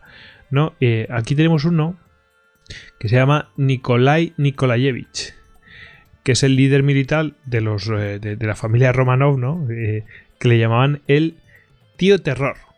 Y además mm, está medio querido de una de las, de las princesas montenegrinas. de Anastasia, ¿no? Sí. Claro. Y luego tenemos a las propias princesas montenegrinas. Eh, alguna de ellas, pues, era hija del rey de Montenegro. O sea, una cosa de. Claro, estas no querían eh, dejar abandonados eso. eh, pues, pues su, su lugar de nacimiento, su, su patria, ¿no? Y claro, estos eran pro guerra. Había que entrar en guerra para defender aquello. Bueno, en fin. Eran pro guerra tras la intervención, en el primer caso de la intervención austrohúngara en los Balcanes. No se, no, no se interviene tras un alegato de Rasputín en contra de aquello. Y eh, testimonio de un ministro de la época, el conde White, que además el conde White fue el que convenció a. mm, Creo que fue el que convenció al tío este, a, mm, a Nicolás II, de eh, mm, pues dar poder a la Duma, ¿no? De crear la Duma, etcétera. Y claro, de esa manera, pues quitaba poder al propio zar, no, no era tan, un, tan autócrata, ¿no? Y bueno, eso no tampoco se lo perdonaría la, la zarina al conde White. O sea, la, la, zarina no, no podía ver al conde White. Pero bueno, el conde Witte, ¿no? Este dijo, que era bastante inteligente, dijo el, el tipo, no hay duda de que hemos de agradecer a la influencia de Rasputín que la guerra no estallase en los Balcanes. O sea, yo creo que es que un ministro diga eso es, es tremendo, ¿no? Que, lo diga a, las claras, ¿no? Bueno, el primer ministro Stolypin... Influiría en... ¿Hasta qué punto influiría en, en la zarina, ¿no? Y, y en el zar. Sí, sí, esto, esto es nada, estamos empezando. Stolypin, que era el primer ministro, bueno, ve, con preocupación que el acercamiento de Witte, el conde Witte, a Rasputín, ¿no? Dice, ostras, que están urdiendo estos, no sé qué. Además está recibiendo una serie de injerencias, o sea, ve las injerencias de Rasputín y ve algunas humillaciones, por ejemplo, tiene audiencia con el zar y cuando está para ver a zar, pues tiene que esperar. Porque es que resulta que el zar está hablando con Rasputín. Es decir, en realidad el que tiene audiencia es Rasputín y no él. No, eh, él que es primer ministro. No sé si nos damos cuenta. Es como si hay un consejero religioso hablando con el rey y, el, y el presidente del gobierno no puede hablar mientras está hablando con el consejero religioso a pesar de que tú tienes la audiencia. Tremendo, ¿no? Además estamos hablando con gente muy importante y que pues tiene mucho orgullo y cosas de estas, imaginaos, ¿no? Eh, total, que este lo puso en vigilancia en 1910, que es, esa vigilancia de la que hemos estado hablando algunos testimonios, ¿no? Presenta un informe al zar, este señor, y bueno, zar hace que. Zar, la zarina, hace que poco menos que caiga en desgracia. Y ahora vamos a ver una sucesión de hechos. El caso es que haciendo una, una celebración en Rusia, bueno, que iban los, eh, los zares, etcétera, bueno, pues es asesinado en un teatro de Kiev. Él está prácticamente en el mismo palco de donde estaban los zares. Eh, lo que pasa es que eh, los zares habían salido del palco y se habían ido a otro lado. Pues eso, pues lo típico, hay un descanso, etcétera. Y él estaba hablando con otro, con otro personaje importante y un tipo se lo carga. Un tipo que además era un poco revolucionario y tal, pero que trabajaba para la policía secreta. Por lo menos había trabajado hacía 10 años, ¿no? Todo muy raro, ¿no? Pero se lo carga. Es asesinado en Kiev. El caso es que Rasputin había ofrecido su puesto a otro, a un gobernador regional, porque eh, dijo que Stolypin poco menos que iba a desaparecer del mapa político. O sea, que no, que no, que iba a desaparecer. Y eso se lo dijo una semana antes de que ocurriera su asesinato en Kiev. Claro. Una, casualidad. Mm, yo no, yo no digo que Rasputin supiera que lo iban a asesinar, ¿no? Porque yo creo que no. Yo creo que lo iban a hacer desaparecer políticamente. Pero claro, eso empieza a correr eh, eh, este tipo de. Mm, no, no habladuría, porque son cosas que sucedieron. Y claro, la gente empieza a pensar mal, como has pensado tú, ¿no? Lógico. Bueno, más cositas. Eh, empieza a eh, claro, empieza a producirse una serie de, de ceses de ministros o personajes importantes del gobierno. Por ejemplo, aquí tengo aquí apuntados algunos, ¿no? Stolypin eh, cesado, pero vamos, cesadísimo. Se lo, han, se lo han cargado. Pero vamos, ya iba a ser cesado como primer ministro. Hay que recordar que, si no me equivoco, el zar tenía mm, derecho de veto y bueno, pues al final era el que, el que nombraba a los ministros por... Era aconsejado, pero él nombraba directamente a los ministros. Stolypin fuera de combate, ¿no? Eh, cesado y fenecido. Ah, tengo aquí otro Kokosov, también fuera. A Makarov, también fuera. A Gudkov, también fuera. O sea, todos esos, creo que Makarov fue ministro del Interior. Bueno, total, que a todos estos se, se, los, iban, se los iban cargando.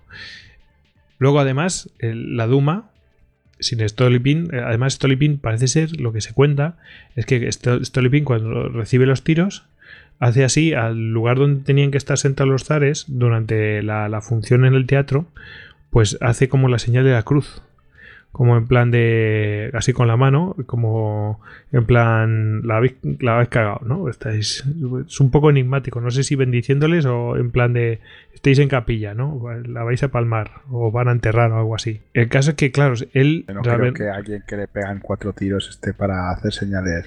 Sí, es un poco habladuría, yo no me lo creo, o sea, a mí me parece muy raro. Pero lo que sí es cierto es que Stolypin era un primer ministro que todo el mundo, al que todo el mundo odiaba. ¿Por qué? porque la verdad es que era, los tenía todos atados y bien atados así, bien amarrados por correas. La Duma sin Stolipin estaba, pues eso, pues desatada e indignada. En fin, o sea, era como, como la tapa para que no volara todo, ¿no? Claro, la Duma está indignada por la injerencia de, en, la, en, la, guerra, o sea, decir, cómo es posible que este fulano tenga tanta influencia y puede, pueda llegar a parar una guerra, ¿no? Eh, que pueda coger y cesar ministros, no él directamente, pero por su influencia. Mm, empiezan a ver que es un poder paralelo. Y claro, la Duma, mm, a ver, a nadie le gusta que si yo tengo una cosa, me lo esté socavando, ¿no? Es decir, pues se supone que el, el, poder debería estar en la Duma y luego a través de gobierno, etcétera, etcétera, pero no puede haber un poder paralelo, ¿no? Es lógico. Yo tengo unas funciones y tú me las estás conculcando, pues muy mal, ¿no? Además, también la Duma no veía bien la mala vida que dañaba la imagen del zar y Rusia. Antes hablabas. Ostras, ¿cómo es, cómo es posible con el eh, Monsieur Philippe? Claro, se dañaba la, la, imagen de la con el embarazo este psicológico que tuvo la zarina. Estos son tontos, a este tío charlatán no se lo cree nadie y tal. Y veían como una vez tras otra la pareja esta de zares pues se creía el cuento que les contaba de Philippe y, y estaban haciendo el panoli nadie se podía creer que, pero claro, eran tan, tan timoratos, tan, estaban marcados psicológicamente para el desastre. Sí, sí. Pues imaginaos, la, la, mala vida eh, de este tipo que era la mano derecha del zar o sea, es que muy mal, ¿no? O sea, un tío que se va con prostituta no sé qué y tiene tanta influencia en la zarina, claro, empieza la gente a pensar, a pensar mal. Bueno, ¿qué pasa? Que empiezan a aparecer unos panfletos ¿Os acordáis de la carta que Ilíodo robó de la casa de. de Rasputín? Una carta de la zarina. Bueno, aquí aparece, eh, porque claro, el enemigo de mi enemigo es mi amigo. Y entonces empieza eh, a moverse los hilos para preparar una bomba contra Rasputín. Y entonces sacan una serie de panfletos, todos estos políticos sacan una serie de panfletos, los políticos de la UMA me refiero, sacan un panfleto en los que, bueno, pues publican, por, por supuesto se mofan y de todo, y publican el, texto de esa, de esa carta. Mayormente es este, ¿eh? Amado e inolvidable maestro, salvador y mentor mío, qué aburrido me, me resulta todo sin ti. Mi alma solo está tranquila y puedo reposar cuando tú, maestro, estás sentado junto a mí. Puedo besar tus manos y descansar la cabeza sobre tus benditos hombros. Oh, Qué fácil es todo para mí entonces. Tan solo deseo una cosa, dormirme. Dormirme para siempre recostada en tus hombros, abrazada a ti. Oh, qué felicidad me invade cuando siento tu presencia cerca de mí. ¿Dónde estás? ¿Dónde te has metido? Es tan duro, y qué angustia siento en mi corazón. Pero para mi querido mentor, no le cuentes a Ania mis sufrimientos por tu ausencia. Ania es amable, es buena, me quiere, pero no le reveles mis penas. ¿Volverás pronto junto a mí? Vuelve pronto, te espero, me atormento sin ti. Pico tu sagrada bendición y beso tus benditas manos. Aquella que te ama para siempre, mamá. Sí, porque el, eh, es tremenda la carta.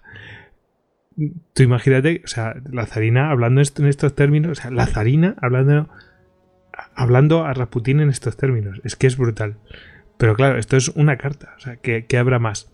Y se refiere, se refería a firmar como mamá porque la primera vez que se encontraron, Rasputín hablaba de manera directa, o sea, de, manera tan cercana a los zares, sin ningún tipo de pompa ni nada de esto, hablaba de papá y mamá, porque eran los papás, digamos, los que dirigían Rusia, ¿no? Y entonces los consideraba su papá y mamá. en realidad los estaba peloteando, pero lo llamaba así. Y entonces, claro, firmaban así, cuando se referían, cuando escribían a, a Rasputín. Ese rollo psicológico que utilizaba siempre, ¿no? Eh, flipante, ¿no? Claro, esta carta dices, bueno, no tiene por qué haber nada así obsceno ni nada de esto, o que haya una relación. La verdad es que es llama la atención, ¿no? Que, la poca precaución, o no sé, o, la verdad es que se, la ve entregada por lo menos cariñosamente, ¿no? Eh, aunque sea un cariño blanco, ¿no? no sucio, ni nada de esto, ¿no? Puede ser una cosa no me sale la palabra, Rosy. ¿Cómo, lo diríamos? Como. Sí, blanco, ¿no? Que no hubiera nada raro. Sí, puro, un, Puro, una- un efecto puro de, de una persona, su instructor y... Exacto. Pero lo que pasa es que después. eh, claro, vamos a ver qué había realmente. ¿Qué había? Edward Raciski saca, encontró en el expediente este, que os mencioné anteriormente, encontró cuatro telegramas. Os voy a mencionar uno a ver qué os parece si lo unimos con esta carta. 7 de diciembre de 1914. De Petrogrado a Novi. Regresaré dentro de ocho días. Sacrifico a mi marido y mi corazón por ti. Reza y bendíceme. Amor y besos. Cariño. Claro, yo veo esto y digo, ostras, qué chungo, ¿no? Porque aquí sacrifico a mi marido y mi corazón por ti. Es como Cuerno, ¿no? Cuernacos. O sea, amor y besos, cariño. Bueno, ¿qué pasa? Que fijaos que está de Petrogrado para Novi. Está escrito desde Petrogrado, es decir, desde mm, San Petersburgo. No desde Sarcoeselo. Eh, no se sabe quién es, pero bueno, se puede, se puede presuponer que es, eh, por supuesto, es para Rasputín, pero que es de la zarina, aunque no está firmado por la zarina. Eh, lo que pasa es que, claro, no es desde Sarcoeselo, entonces desde Petrogrado es un poco más raro. Y luego hay uno que es muy similar a este, también desde Petrogrado, y hay otros dos desde Sarcoeselo. Se despide de la misma manera, amor y besos, cariño. Lo que pasa es que en los que son de Sarcoeselo menciona a Nicolás en plan de eh, reza por Nicolás, eh, le digo a Nicolás qué tal. Entonces, puede ser que este, que este telegrama haya sido mandado por alguna de sus acólitas, que realmente con alguna de esas sí tuviera alguna cosa que, ha- que haya llegado a, a mayores. ¿Mm? Sí, pero si el telegrama era de la zarina, el zar tiene que apuntarse al gym, tomar mucho calcio. Sí. En fin. En fin. Pues, pues eso. Bueno, cada uno que, que- que piense lo que quiera, ¿no? O sea, que, que vea lo que. Que cada uno viendo esto, pues eh, diga, pues mira, pues sí, me, me parece que sí, que puede ser la zarina, pues es un acólito, eh, etcétera. El firmar amor y besos, cariño, bueno, pues eh, en el grupo solía ser bastante habitual, en gente que fuera de gente de su entorno eh, acólito o la propia zarina a veces firmaba así también. O sea que no, lo de amor y besos cariño es obvio que era alguien que estaba cerca, eh, que conocía sus enseñanzas y todo, pero no tiene por qué ser la zarina necesariamente. Eh, como no viene firmado, pues lo único que tenemos es el de dónde viene y sabemos a dónde va, nada más. Bueno, claro, después de todo esto, ya hemos visto, se han enemistado con, lo- con Feofán, Hermógenes y Heliodor por su vida rara, ¿no? Los escándalos que tiene él, que va, las habladurías que va con unas, con otras, se inmiscuye también en los asuntos de gobierno. Claro, se ha hecho una lista de enemigos que da miedo. Venga, vamos a repasarlo. Mirad. Feofán, Hermógenes, Iliodor. Luego, además, está el caso de Lodgina, que era una mujer respetable de allí de San Petersburgo, ¿no? Ya hemos, lo, hemos hablado, que en la sociedad de San Petersburgo, y claro, la ven que ha caído en desgracia porque en realidad se ha convertido en una vagabunda después, y eh, porque va allí pues recorriendo unos sitios y otros como hizo Rasputín en su momento. Y, y ella era una mujer importante, pues mira, ahí tal. Luego a la gran duquesa Olga, que su marido parece que era homosexual, pues él en un momento dado pues la conoció y le, hizo caricias y la otra le dijo ¿a, dónde vas? Y claro, eso ya llegó a, a oídos de mucha gente, pero vamos, la gran duquesa Olga, que era una Romanov, ¡pum! le puso una cruz como un camión.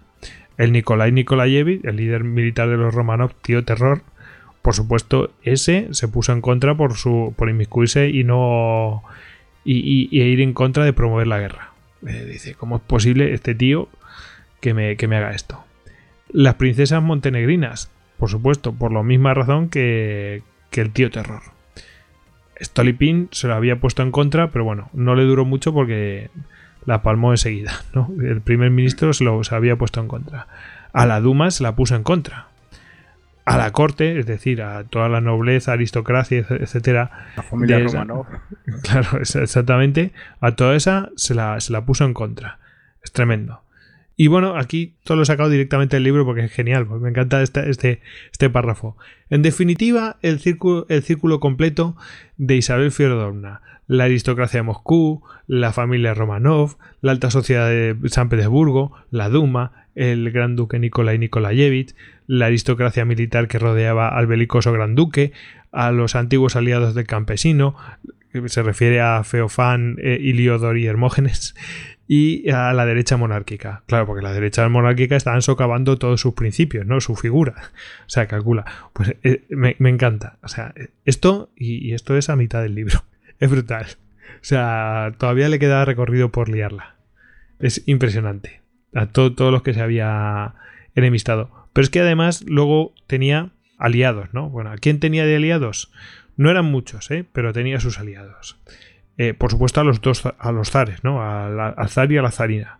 Aquí hay que ver que el zar era muy influenciable por la zarina. Él como que no quería lío, ¿sabes? Por la razón que fuera, o se querían mucho, solo que iban muy juntitos, pero bueno, el caso es que eh, a los zares los tiene de aliados y el zar se dedica a cesar a quien a quien le dice la zarina porque se lo ha dicho el otro, eh, Ania Virubova, que era la mejor amiga de la zarina. Esta que se dio cuenta enseguida del tema, ¿no? Que si no, eh, ella también iba a salir fuera, así que le iba a ser mucho más provechoso ser amigo de, de Rasputín. A Alexei de Tobolsk. Y diréis, ¿quién es este fulano? Pues este fulano es un religioso que se junta con una mujer casada. Cae en desgracia y lo destinan a Tobolsk para ser eh, como el ministro de Tobolsk, eh, o sea, el ministro, el obispo de Tobolsk.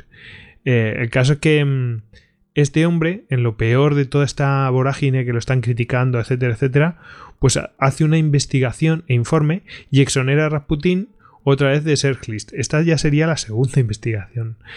Tremendo. Y se lo manda a los zares. Eh, segunda o tercera, ¿eh? porque creo que anteriormente ya había tenido otra más y se lo manda a los zares. Eh, claro, los zares, claro, dicen, no, no, fíjate, le han investigado y no es Clist, porque ya empezaban a hablar que era, que era Clisty, porque empezaron a decir, este es Clisty y intentaban pues desacreditarlo porque está, eh, recordemos que los Clisty estaban perseguidos y claro, lo del regocijo pues no estaba muy bien visto, ¿no? Entonces, bueno, eh, y, que básicamente eso, el hecho de llegar y decir que, que tú te puedes convertir en Dios, en Cristo es herético desde el punto de vista de la Iglesia Ortodoxa. Ya no es solamente la, los ritos disolutos, ¿no? sino que la misma raíz de, la fe de los cristi va en contra de, toda la Iglesia Ortodoxa. De casi pues, cualquier iglesia eh, cristiana. Pues este tipo, que es de la iglesia oficial, pues lo exonera y se lo manda a los zares. Él parece ser que viajó mm, personalmente, habló con él y tal, y quedó muy bien. Pero lo, cierto es que este hombre que había quedado caído en desgracia, que se había liado con una mujer casada, lo habían no degradado, pero lo habían mandado a un destino en plan de te vas a Tobolsk, allí, pasar los Urales. Bueno, pues este hombre que había caído en desgracia y había sido degradado a Tobolsk, pues asciende al, obispado de, Georgia, que era el cuarto más importante de Rusia. Era como... Eh, había medrado bien, se había liado con, el lado de Rasputin y había ascendido. O sea, había, lo había conseguido. Para que veáis que los juegos de poder, ¿no? A que era pues un editor amigo que tenía en San Petersburgo, a Filipov, que era un empresario y, editor, que era el del humo de Rusia, eh, o sea, el humo de la patria, etcétera, y que bueno, eh, sería editor del propio Rasputin, ¿no? De, libros que publicarían, etcétera. Pero bueno, estos son la lista de aliados, tampoco tenía muchos, pero tenía los más importantes eran los zares, que eran los que decían tú sí, tú no, tú tal. recordemos que, es, que era un autócrata, ¿no? Vale. Y ya tenemos a los enemigos, pero claro, le están acusando de que si es eh, que si no sé qué. Vamos a ver. Vamos a sacar un poquito el debate, que después al final seguro que en las conclusiones sacaremos más. Pero vamos, aquí, ¿era Glist realmente? Vamos a verlo. ¿Te parece? Vale. Aquí tengo que Lot Gina, que le acogía en San Petersburgo, eh, devota seguidora y que entonces estaba ya iniciada en los secretos de las enseñanzas de Rasputín, en reconocimiento a la relación especial que había entre Rasputín eh, Iliodor, ¿os acordáis que eran muy amigos antes y tal igual? Bueno, pues antes de que de ese cisma que tuvieron entre ellos, pues se inclinaba ante ellos y llamaba a Rasputín señor de los anfitriones. ¿Os acordáis? De las cosas que te, de, como mencionaban en las arcas a unos y a otros. Que había uno que era señor de los anfitriones y, había otro que era, ¿cómo era? El Cristo. Y otra que era la, Santa Madre. Vale, pues a Rasputín le llamaba el señor de los anfitriones. Y adivinad cómo le llamaba a, Iliodor. Le llamaba el Cristo. ¿Eh? Como veis, son formas Christi. O sea, yo creo que esto es bastante evidente, ¿no? Una, una que es su acólita que estaba aleccionada por las enseñanzas de Rasputín y se refiere a uno y a otro de esto y que antes no había tenido influencias de este tipo, pues hombre, llama mucho la atención, ¿no? Como mínimo. Feofán. Él cuando hace el viaje este, Feofán, eh, con eh, Macario y con, eh, y con este hombre, con Rasputín, conoce a sus, a sus seguidores allí en Prokoskoye. Y bueno, claro, él ve que se refiere Rasputín a estos seguidores, se refiere a mis hermanos en la vida espiritual y hablaba de hablaba Feofán de estos que bueno que cantaban armoniosamente y ofrecían una impresión harto desagradable en términos generales. Parece ser que eh, que era un, tipo místico que tenía una educación bastante importante y estaba muy familiarizado con las herejías captó algo chungo en aquel cantar. Pero bueno esto es una opinión del, eh, autor eh, Eduard Racinski pero vamos, que diga una impresión, cantaban armoniosamente, pero una impresión harto desagradable es un poco sospechoso el tema. Bueno, aquí no, simplemente hay como indicios de cosas raras, ¿no? Tucheva, que era mm, dama de honor, dice al oro, ¿eh? Testificó, esto es importante. Una vez al entrar en el recinto de los niños fui testigo de una gran conmoción. Vizjakova, que era la, niñera, ¿os acordáis la niñera que dijo que lo, que lo había violado y tal? Me dijo con lágrimas en los ojos que ella y otras devotas hablaban, hablan, habían participado en ritos de regocijo, que lo habían aceptado como una orden del Espíritu Santo que había acabado siendo puro libertinaje. Esto es tremendo. a, mí me, a mí me parece brutal. Aparte de lo de la violación, o sea, es cuando la otra estaba trabajando y que la otra vio mm, la situación que estaba la niñera tremendo. Luego tenemos el testimonio de una tipa que es, bueno, aquí he puesto que era satanista, pero era de todo, ¿no? Era un poco que buscaba cosas, emociones fuertes, ¿no? Y buscaba inquietudes. Bueno, aquí menciona, en el rincón no había icono alguno, pero en el alféizar tenía una enorme fotografía del altar de la catedral de San Isaac, de la cual pendía un puñado de cintas de diferentes colores. Por analogía recordé una pequeña cabaña de campesino que pertenecía al pueblo de Dios, es decir, a los Clisti, en las afueras de Kiev. Allí tampoco había ningún icono en el rincón, pero en el alféizar había una imagen del Salvador con cintas colgando de ella. Es decir, que había visto el mismo, la misma imagen en un sitio que en otro, con las mismas historias. Bueno, eh, pero esto, bueno, pues eh, no deja de ser una cosa un poco rara. Más testimonio de esta mujer. Esta mujer fue a ver a, a Rasputín y fue recibida por él y, según su testimonio, Rasputín le dijo lo siguiente. No creas en los sacerdotes, son los insensatos, desconocen el misterio. El pecado existe para que podamos arrepentirnos y el arrepentimiento llena de gozo el alma y da fuerza al cuerpo. ¿Comprendes? Oh, eres mi cielo, mi dulzura. Hay que entender el pecado. Sin pecado no hay vida, porque no hay arrepentimiento. Y si no hay arrepentimiento, no hay alegría. ¿Quieres que te enseñe lo que es el pecado? Espera hasta la próxima semana, luego ven a verme después de comulgar cuando tu alma esté en gloria. Entonces te mostraré lo que es el pecado. Y ahora menciona ella. Alguien aterrador y cruel me escudriñaba desde las profundidades de aquellas pupilas casi ocultas. Como veis, las cosas que dice ya son un poco lo del pecado, lo del arrepentimiento, etcétera. Eh, tremendo. Además, hay que añadir que lo hacía con las piernas de ella entre las piernas de él. O sea, que era un contacto bastante cercano. A mí me llama la atención sobre... O sea, a, día de hoy nadie te hace eso, salvo que tengas una confianza brutal y a esta mujer la acaba de conocer. Bueno, en fin.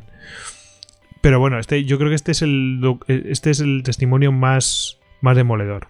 En una reunión Glist cerca de Kiev, dice esta misma mujer, Kuzma Ivanchit, este era el nombre de nuestro anfitrión. Ojo, otra vez hablamos del anfitrión, pero bueno, anfitrión puede ser que lo reciba, etc-. Pero vamos, era una reunión Glist. Empezó de repente a hablar del anciano Grigori Rasputin, entornando sus brillantes ojos, y dice ella, todos los Glisti tienen ojos especiales, arden con una especie de luz líquida e iridiscente, y a veces el fulgor se hace totalmente insoportable. Dijo Reacio, era uno de nuestros hermanos, pero hemos renegado de él, pues ha enterrado el espíritu en la carne. Yo creo que es bastante. Este, yo creo que este testimonio lo deja bastante a las claras de lo que era realmente Rasputin. Es decir, había sido un Glisti y había derivado en, en otras cosas, pero claro, el- el- la raíz era Glisti, ¿no? Había, había sido Christie y se había perdido. Sí, pero En vamos a ver más. encontrar el Espíritu Santo a través del pecado, se había perdido. Pues va- vamos a ver. eh, vamos a ver más.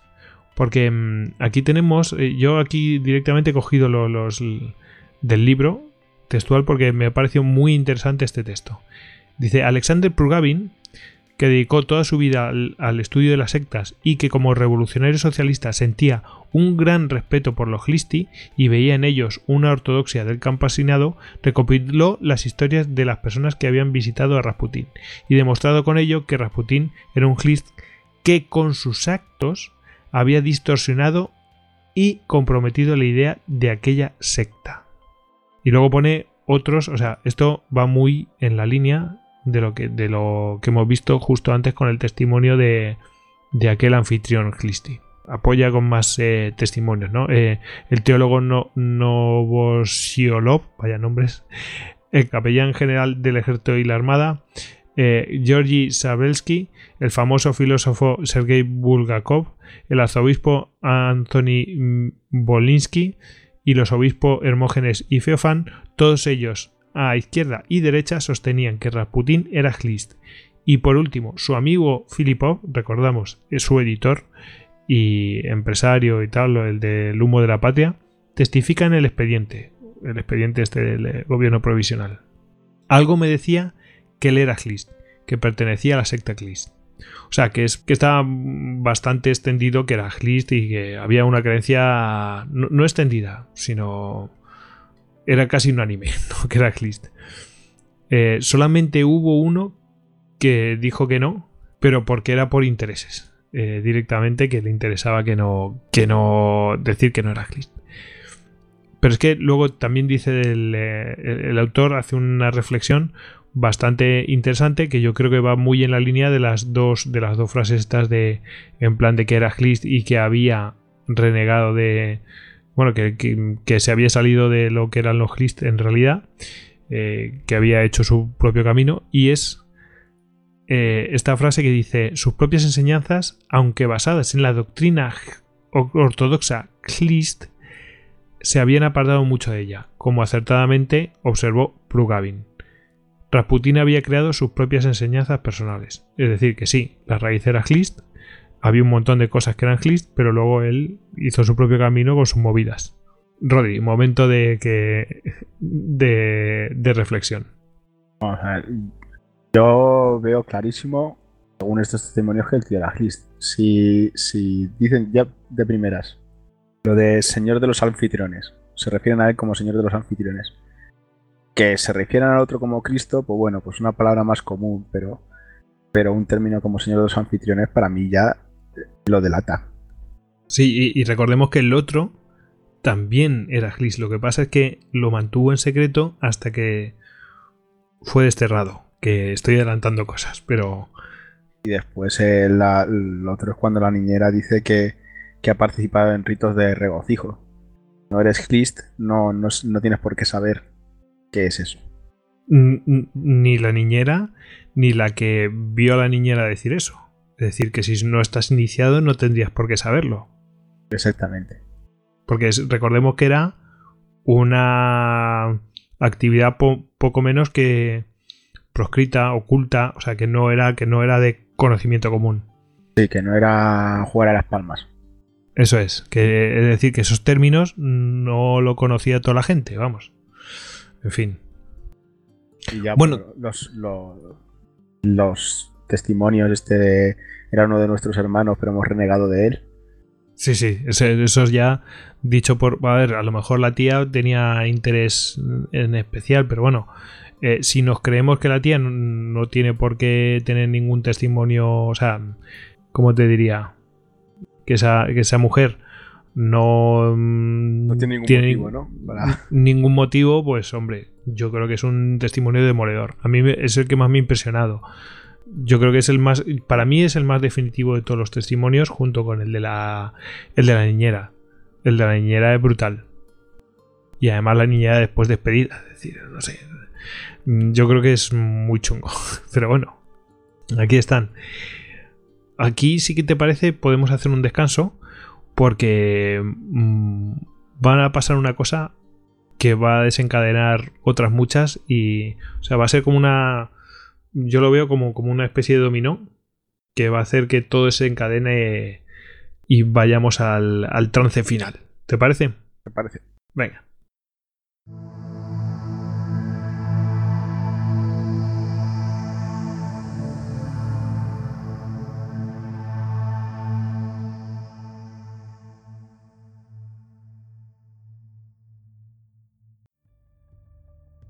Entraste en istocast.com y descargaste todos nuestros podcasts de historia.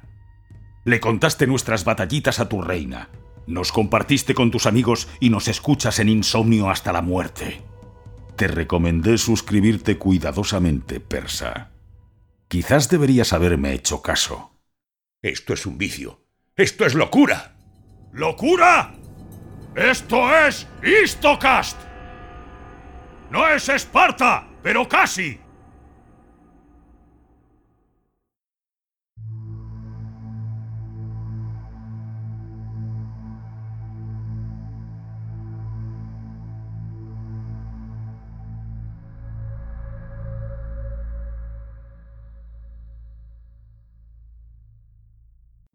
Bueno, pues ya estamos de vuelta del descanso y vamos a ver algo que va a cambiar, va a cambiar la dinámica va a cambiar la dinámica personal de Rasputin, psicológica.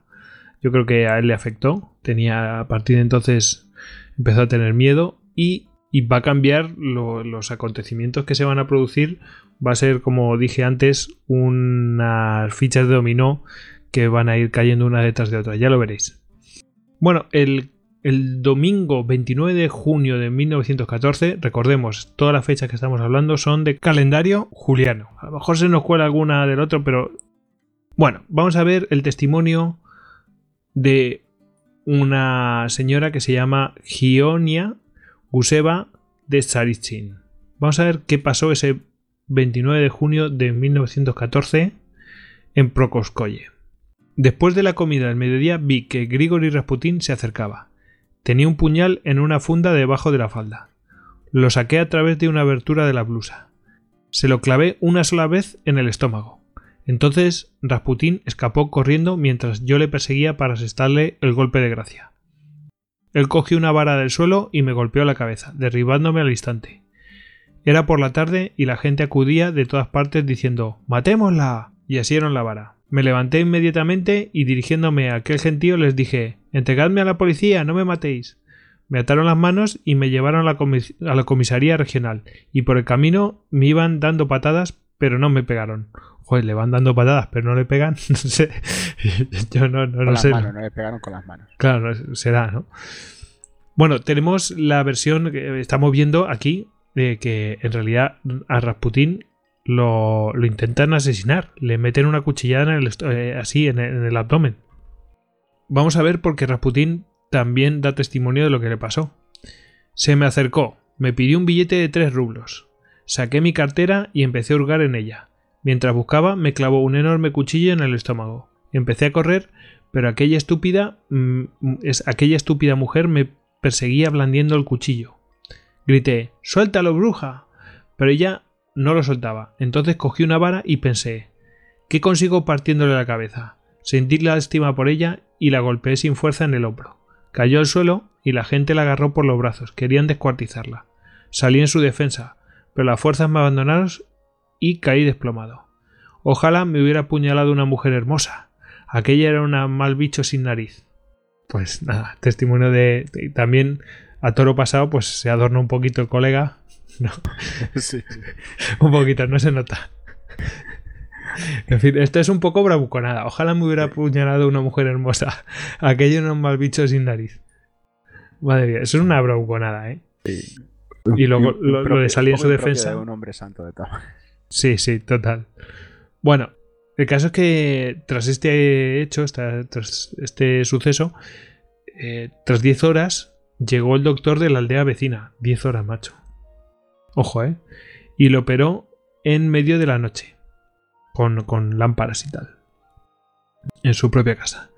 Rasputín fue transportado eh, en barco el jueves a la ciudad de Tumen, que es la, la más cercana que estaba, acompañado de su esposa e hija.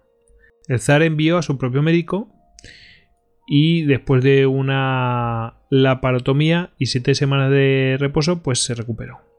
Bueno, la que intentó asesinarle, ¿no? Eh, dijo que lo quería matar porque era el anticristo.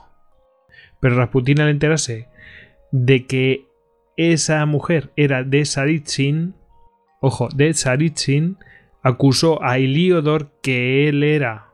Iliodor era de Saritsyn y tenía un montón de seguidores y seguidoras. Pues eh, dijo: Este tío que estoy enemistado con él, que antes era mi amigo y tal, pues me ha enviado esta pava para asesinarme. Mm, recordemos que Iliodor cayó en desgracia y bueno, pues lo, lo desterraron y tal. En fin, tremendo. Iliodor, que ya años después se exilió en América y abandonó pues los hábitos y tal, admite que dio su bendición para el asesinato. Textualmente dice, la congregación eligió a las tres mujeres más hermosas. Se supone que aquellas tres bellezas tenían que atraer a Rasputín y matarlo. Pero Gionia Guseva, que estaba allí, dijo: ¿Por qué arruinar a mujeres hermosas que tienen una vida por delante? Yo soy una mujer desdichada y a la que nadie necesita. Yo sola llevaré su ejecución. Padre, dame tu bendición para apuñalarle, igual que el antiguo profeta apuñaló a los falsos profetas. Bueno, pues eh, co- como veis, es un. eh, bueno, cuento un poco la historia de cómo se presentó ese- ella voluntaria. Esta mujer tenía la nariz deformada, parece ser. Normalmente ocurre eso si tiene sífilis. Ella negaba que hubiera pillado alguna cosa, pero lo cierto es que ella en su deambular rollo vagabundo em, ascético, este rollo que solían llevar, ¿no? De peregrinaciones y tal, pues se alojaban en lugares muy chungos y bueno, no sé si se podía transmitir de aquella manera, pero desde luego no vivían en las mejores condiciones y bueno, vete a saber con quién se juntó tal. Bueno, pues es muy posible que cogiera la sífilis. ¿eh? Bueno, el caso es que tras esto, claro, está acusándole y con el poder que tiene Rasputín directo con la zarina, pues Liodor dice, bueno, pies pa' que os quiero, él lo había negado eh, en su momento, pero mientras lo estoy negando y tal y cual, pues yo me escapo. Y, y Liodor huye vestido de mujer, ayudado por, ojo, un personaje bastante famoso, por Maxim Gorky. ¿Mm? Importante así para, para el, el personaje famoso de la Revolución Rusa. ¿Mm? Bueno, el caso es que comenta él mismo, y Liodor comenta, abandoné mi patria y vestido de mujer huí por la frontera. El 19 de julio de 1914 crucé el río cerca de la ciudad de Tornio, cuatro kilómetros más arriba de la aduana y el puesto de guardia. Bueno, pues ya habéis visto cómo, cómo escapó de, Rusia. El caso es que sale por Finlandia en coche y alguien le ayuda a cruzar la frontera hasta Oslo. O sea que tenía sus contactos para que le, ayudarle a escapar. Eh, su mujer, su mujer también cruza la frontera, pero más tarde, pero además con todo el archivo de Liodor. Y Liodor escapa con lo, con lo opuesto prácticamente. Pero su mujer escapa con todo el archivo de, de Liodor. Pues imaginaos cartas y movidas que tendría de unos de otros y de los de más allá, muy comprometedoras. Eh, imaginaos, ¿no? Y lo, chungo es que esta mujer estaba bajo vigilancia, sabían cuándo y en qué puesto fronterizo iba a escapar. Y, se había dado orden para detenerla por parte de la policía. Y se escapa. ¿Y cómo es posible? Bueno, pues eh, Vladimir Zunkovsky, eh, que era entonces era eh, gobernador de Moscú y ministro y viceministro del Interior y jefe de la policía política, fue quien dio el permiso, a pesar de que había una orden en sentido, en sentido de que había que detenerla. Pues dio permiso. O sea, imaginaos quién podía estar detrás. Bueno, claro, bueno, aquí la, la cuestión es que había gente que muy poderosa que quería que quería no solamente matar a Rasputin, sino bueno, pues ayudar a todo el que el enemigo de mi enemigo es mi amigo, ya sabéis. Este hombre era muy amigo de las eh, digo Zunkowski era muy amigo de las princesas montenegrinas que se la tenían jurada a Rasputin y del eh, gran duque Mikhailovich, que era un, romano y bueno, pues eh, no podían ver a Rasputin porque claro, era una mala influencia para la zarina y el zar así queda el tema. Y Belensky, bueno, aquello no se resuelve, se escapa y Rasputin no lo entendía, ¿no? Porque ¿qué ha pasado esto? Y Belensky en un momento de acercamiento, no, siempre fue así, pero en un momento de acercamiento a Rasputin, bueno, pues eh, se atrevió a decirle que había gente muy poderosa actuando. Es decir, que había gente que podía permitir a Peña que tuviera incluso documentos muy importantes escapar. Con lo cual, bueno, dice, es que yo no soy nada, en cualquier momento me quitan de en medio. En fin. Bueno, esto, recordad la fecha, 29 de junio de 1914. Bueno, pues, ¿qué pasa el 28 de junio de 1914? Se produce en Sarajevo el asesinato del archiduque Francisco Fernando. Es decir, un día después apuñalan a Rasputín. Es decir, se produce esto y al día siguiente apuñalan a Rasputín. Rasputín pasa siete semanas recuperándose, pero claro, manda un, al azar una carta con un vaticinio de estos nefastos apocalípticos, etc. Eh, el caso es que Rasputín recordad que en dos veces anteriores había evitado la guerra, por lo menos que Rusia entrara en guerra. ¿no? Eh, el caso es que esta vez le pilla convaleciente, no está cerca de la zarina ni del zar.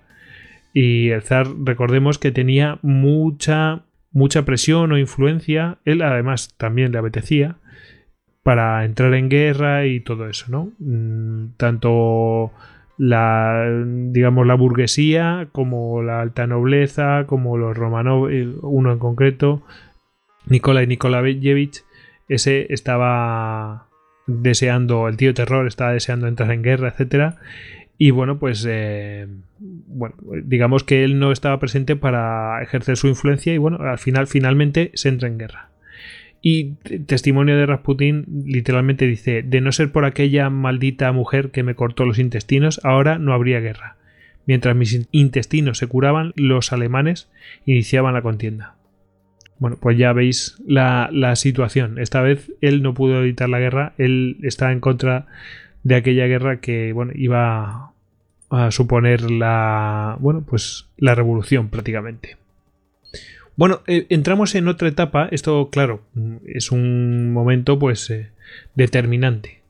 Lo que, lo que va a pasar es un, momento determinante. Él vio que su caída era inevitable porque había peña que se lo quería cargar Además, el, para, para Rusia, pues bueno, él veía que no iba a ser, quizás tenía, veía que no eran rivales para, para la situación de, para el enemigo alemán, ¿no?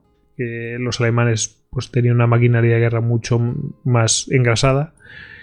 Y bueno, digamos que se, que bueno, pues dijo, bueno, pues de perdidos al río. Y bueno, eh, cambia su, su forma de vida y entra en una etapa borracha y depravada, ¿no? lo cual daña su imagen de hombre santo. Bueno, esa etapa espiritual que hemos mencionado antes de 1905 a, 1913, ¿no? o, 14, que, bueno, pues ya, ya hemos visto que, bueno, e, espiritual entre comillas, porque había sospechas de que frecuentaba prostitutas, que se juntaba con sus acólitas y hacía ciertas cosas, etcétera, ¿no? O sea que espiritual, entre comillas. Pero bueno, eh, ahora va a mucho peor, ¿no? Y lo cual dañas esa imagen de hombre santo que algunos tenían. Bueno, y aquí tenemos una serie de testimonios que si te parece, Rodri, podemos mencionar. ¿Te parece? 5 de octubre, seis y media de la tarde. Se subió borracho a un drosky y dormitó en el taxi todo el camino. Un guardia. Tomándolo por un borracho, estuvo a punto de llevarlo a comisaría, cuando un agente le aclaró que se trataba de Rasputín. Un vecino en 1916. La juerga duró toda la noche. Invitaron a un grupo de gitanos de unas 40 personas. Cantaron y bailaron hasta las 3 de la madrugada. De hecho, ha estado bebiendo sin parar desde el 6 de agosto, acosando a las doncellas en el patio y escabulléndose furtivamente con ellas para besarlas. El 9 de agosto se marchó a su pueblo, dicen. Bueno, es que a Rasputín hay una cosa que no, hemos mencionado. En esta etapa se empieza a, frecuentar a, gitanos y tal, pues que viven a bailar, a cantar, tal. O sea, eso le encantaba. Beber, cantar, tal y cual. Y bueno, ahí estaba a tope con los gitanos y a pasarlo bien. Otra. Rasputín estuvo una vez en mi casa desde las 12 del mediodía hasta las 12 de la noche, tiempo en el que estuvo bebiendo abundantemente. Cantó, bailó y habló a la audiencia que estaba allí reunida. A continuación, después de conducir a algunas personas a la calle Gorjovaya, continuó bebiendo vino dulce en su compañía hasta las 4 de la madrugada. Cuando las campanas de la iglesia empezaron a repicar, poco antes de la cuaresma, expresó el deseo de asistir a Prima y se dirigió a la iglesia permaneciendo allí durante todo el servicio hasta las 8. Y luego, al regresar a casa, recibió a unas 80 personas como si nada hubiera sucedido. Tenía, la verdad es que no sé qué cuerpo tendría, pero tremendo, impresionante.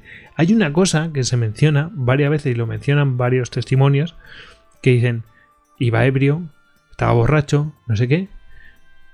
Se ponía a hablar y, dice, y hablaba brillantemente, no hablaba borracho. O sea, se ponía a hablar cuando hablaba él, de repente se ponía a hablar y como si no estuviera bebido una cosa que alucinan y decían, incluso de manera más brillante que cuando va sobrio. Una cosa, mm, bueno, pues coincidente de distintos eh, testimonios de, acólitos y de, y de gente que simplemente eran amigos o testigos, ¿no? Eh, cosas alucinantes, ¿no?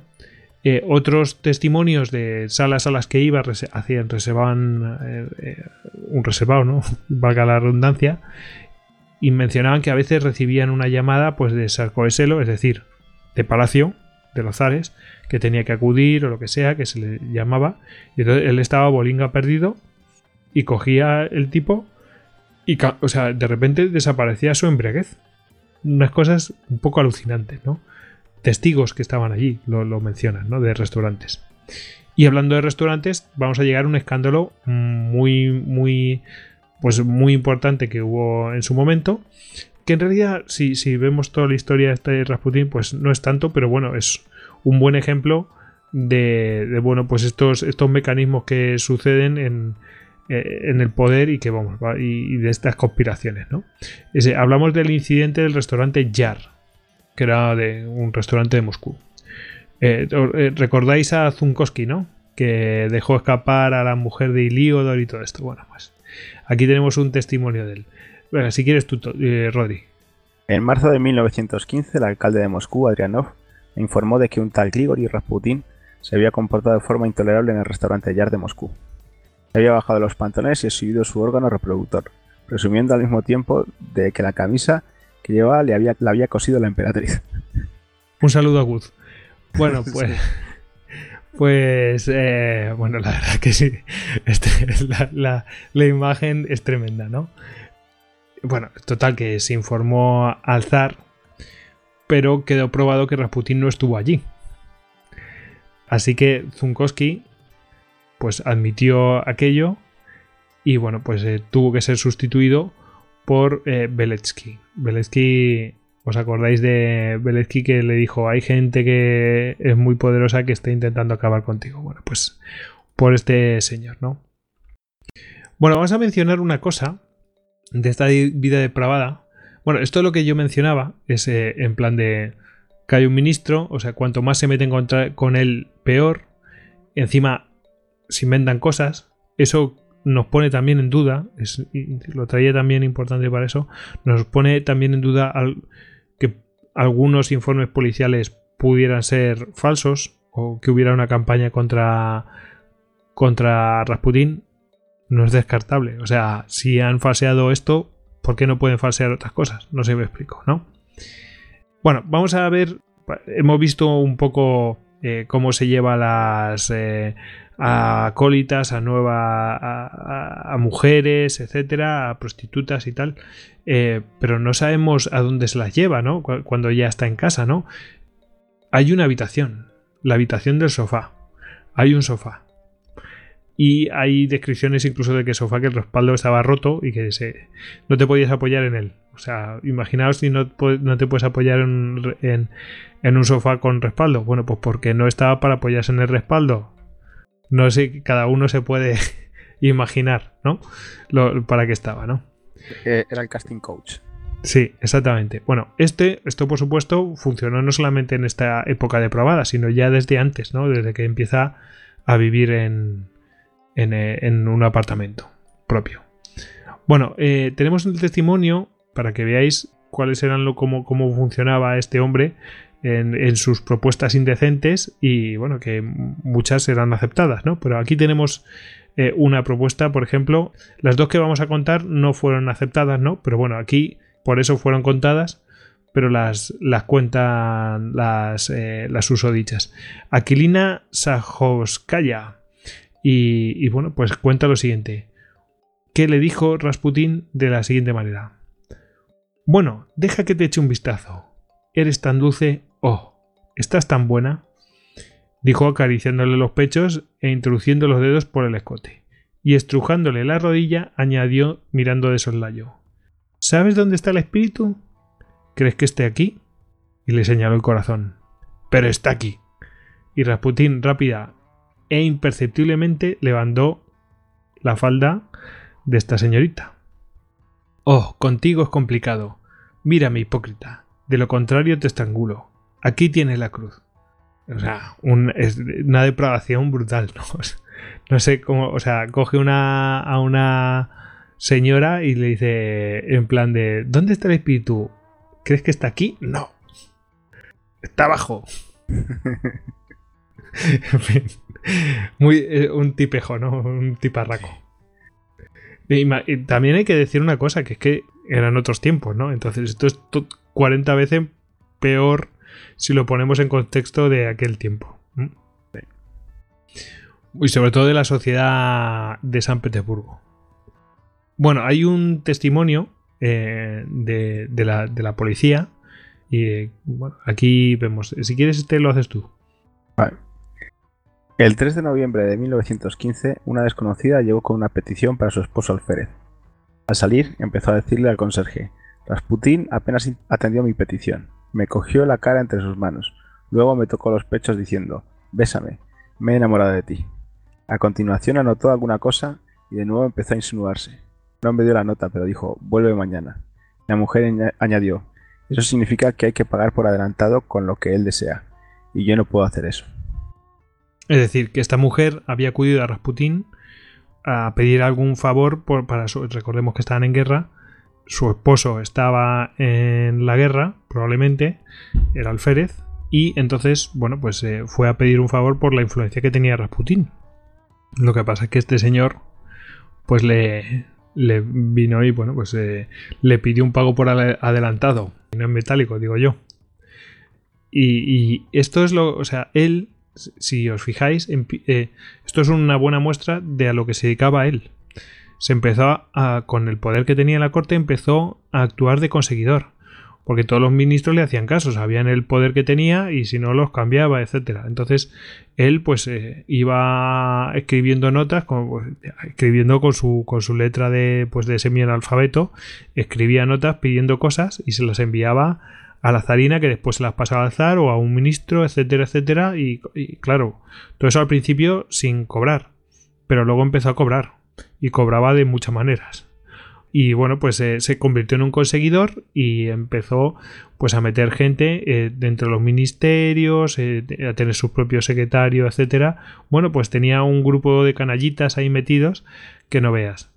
O sea que realmente era el Wellstein de la madre Rusia vamos que estaba ahí en lugar de conseguir papeles lo, que hacía era conseguir cosas a cambio de bueno, ya sabes. Sí, de, eso y de, y de, dinero y de todo, o sea, y de otras influencias, etcétera.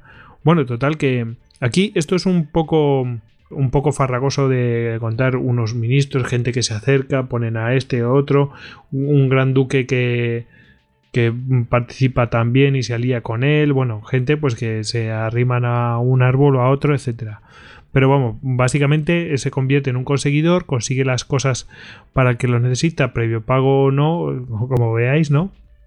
Pero lo que se ve es que tiene muchísima influencia y que realmente él es el que, mm, no sé si gobierna, pero que consigue las cosas, ¿no? Es decir, que, que, los demás están como, como, sometidos a su voluntad, ¿no? Sometidos me refiero al resto de ministros saben a quién tienen que obedecer. ¿no? Aunque el poder efectivo lo, realmente lo tengan la zarina y el zar, ¿no? En realidad es el zar el que lo tiene, pero la zarina le dice al zar lo que tiene que hacer, etcétera. Bueno, es una cosa tremenda. Todo esto, claro, mm, ¿cómo ocurre? Bueno, pues eh, ¿por, qué, ¿por, qué, pasa? Eh, resulta que el mal, al principio la guerra había empezado muy bien. Bueno, empezado. Con los alemanes no había ido bien, pero bueno, en, Rumanía y tal, a los austrohúngaros, pues les, pues les, les empezó, le empezaron a dar caña, ¿no? Pero enseguida ya empieza a torcerse el tema y bueno, el mal resultado del transcurso de la guerra hace que el propio zar se ponga al frente de las tropas y marche al frente.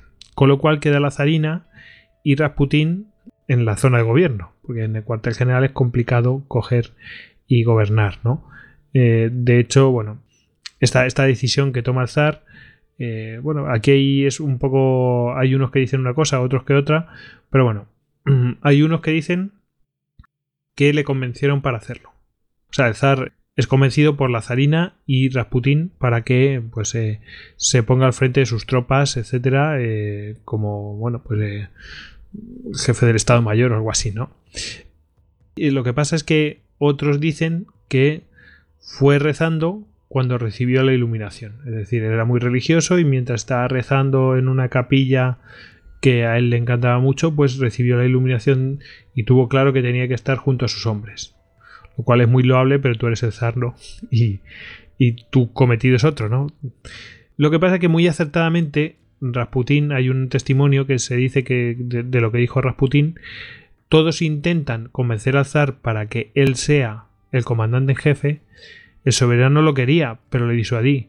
¿Puede el zar estar realmente al mando? Le pedirían cuenta por cada uno de los muertos. Pero el zar lo quería. Incluso palideció cuando empecé a hablarle en contra de esta posibilidad. Bueno, pues esta es la lógica también, ¿no? Es decir, esto que dice esto que dice Raputín, bueno, es un testimonio de alguien que, que, habló con él y que Raputín le comentó eso. otra cosa es que esto diréis, bueno, ¿y cómo comenta esto con cualquiera Raputín? Pues es que él era muy dado a eso, era muy franco a la hora de hablar de cualquier cosa, ¿no? Entonces, bueno, pues esto no lo podemos creer o no de lo que dijo Rasputin sobre este tema, pero lo que sí es que es, es bastante cierto que al estar al frente de sus tropas, él es el responsable de cómo va la guerra. La guerra ya va mal, no pinta bien, colega. ¿Sabes? Entonces, ponerte al frente de tus tropas te van a culpabilizar de todo esto. Y, bueno, pues eh, obviamente no salió muy bien el tema. Para que veáis esta, esta, este tema, ¿no? Que quedan el zar en el cuartel general y se perdían dos días entre que se tomaban órdenes o no y en, en realidad los que estaban de facto gobernando era la zarina y Rasputín allí. ¿Y, por qué? Pues Rasputin decía lo que ella quería oír y, metía cosas que a él le interesaban por, con esto del ser conseguidor, etcétera, etcétera. Y ponían y quitaban ministros como les da la gana. Además, la zarina tiene algunas cosas que son un poco sospechosas, ¿no? Un poco sospechosas o... Bueno, pueden estar motivadas. Ella era alemana y su hermano está en el, en, el frente, en el, en el frente del, del enemigo, ¿no? Y bueno, pues ella quería la paz, por supuesto, ¿no? Que se acabara aquello. Pero hay cosas que son un poco así, un poco raras. Y a mí esto me llamó mucho, me escamó mucho. Eh, tú eres la zarina de Rusia y veréis lo que hace la zarina ante las acciones de Brusilov que era un, un, general muy importante ruso que estaba empezando a hacer bien las cosas para los rusos ¿lo dices tú Rodi? 25 de septiembre oh repite tus órdenes a Brusilov Detén esta infructuosa masacre.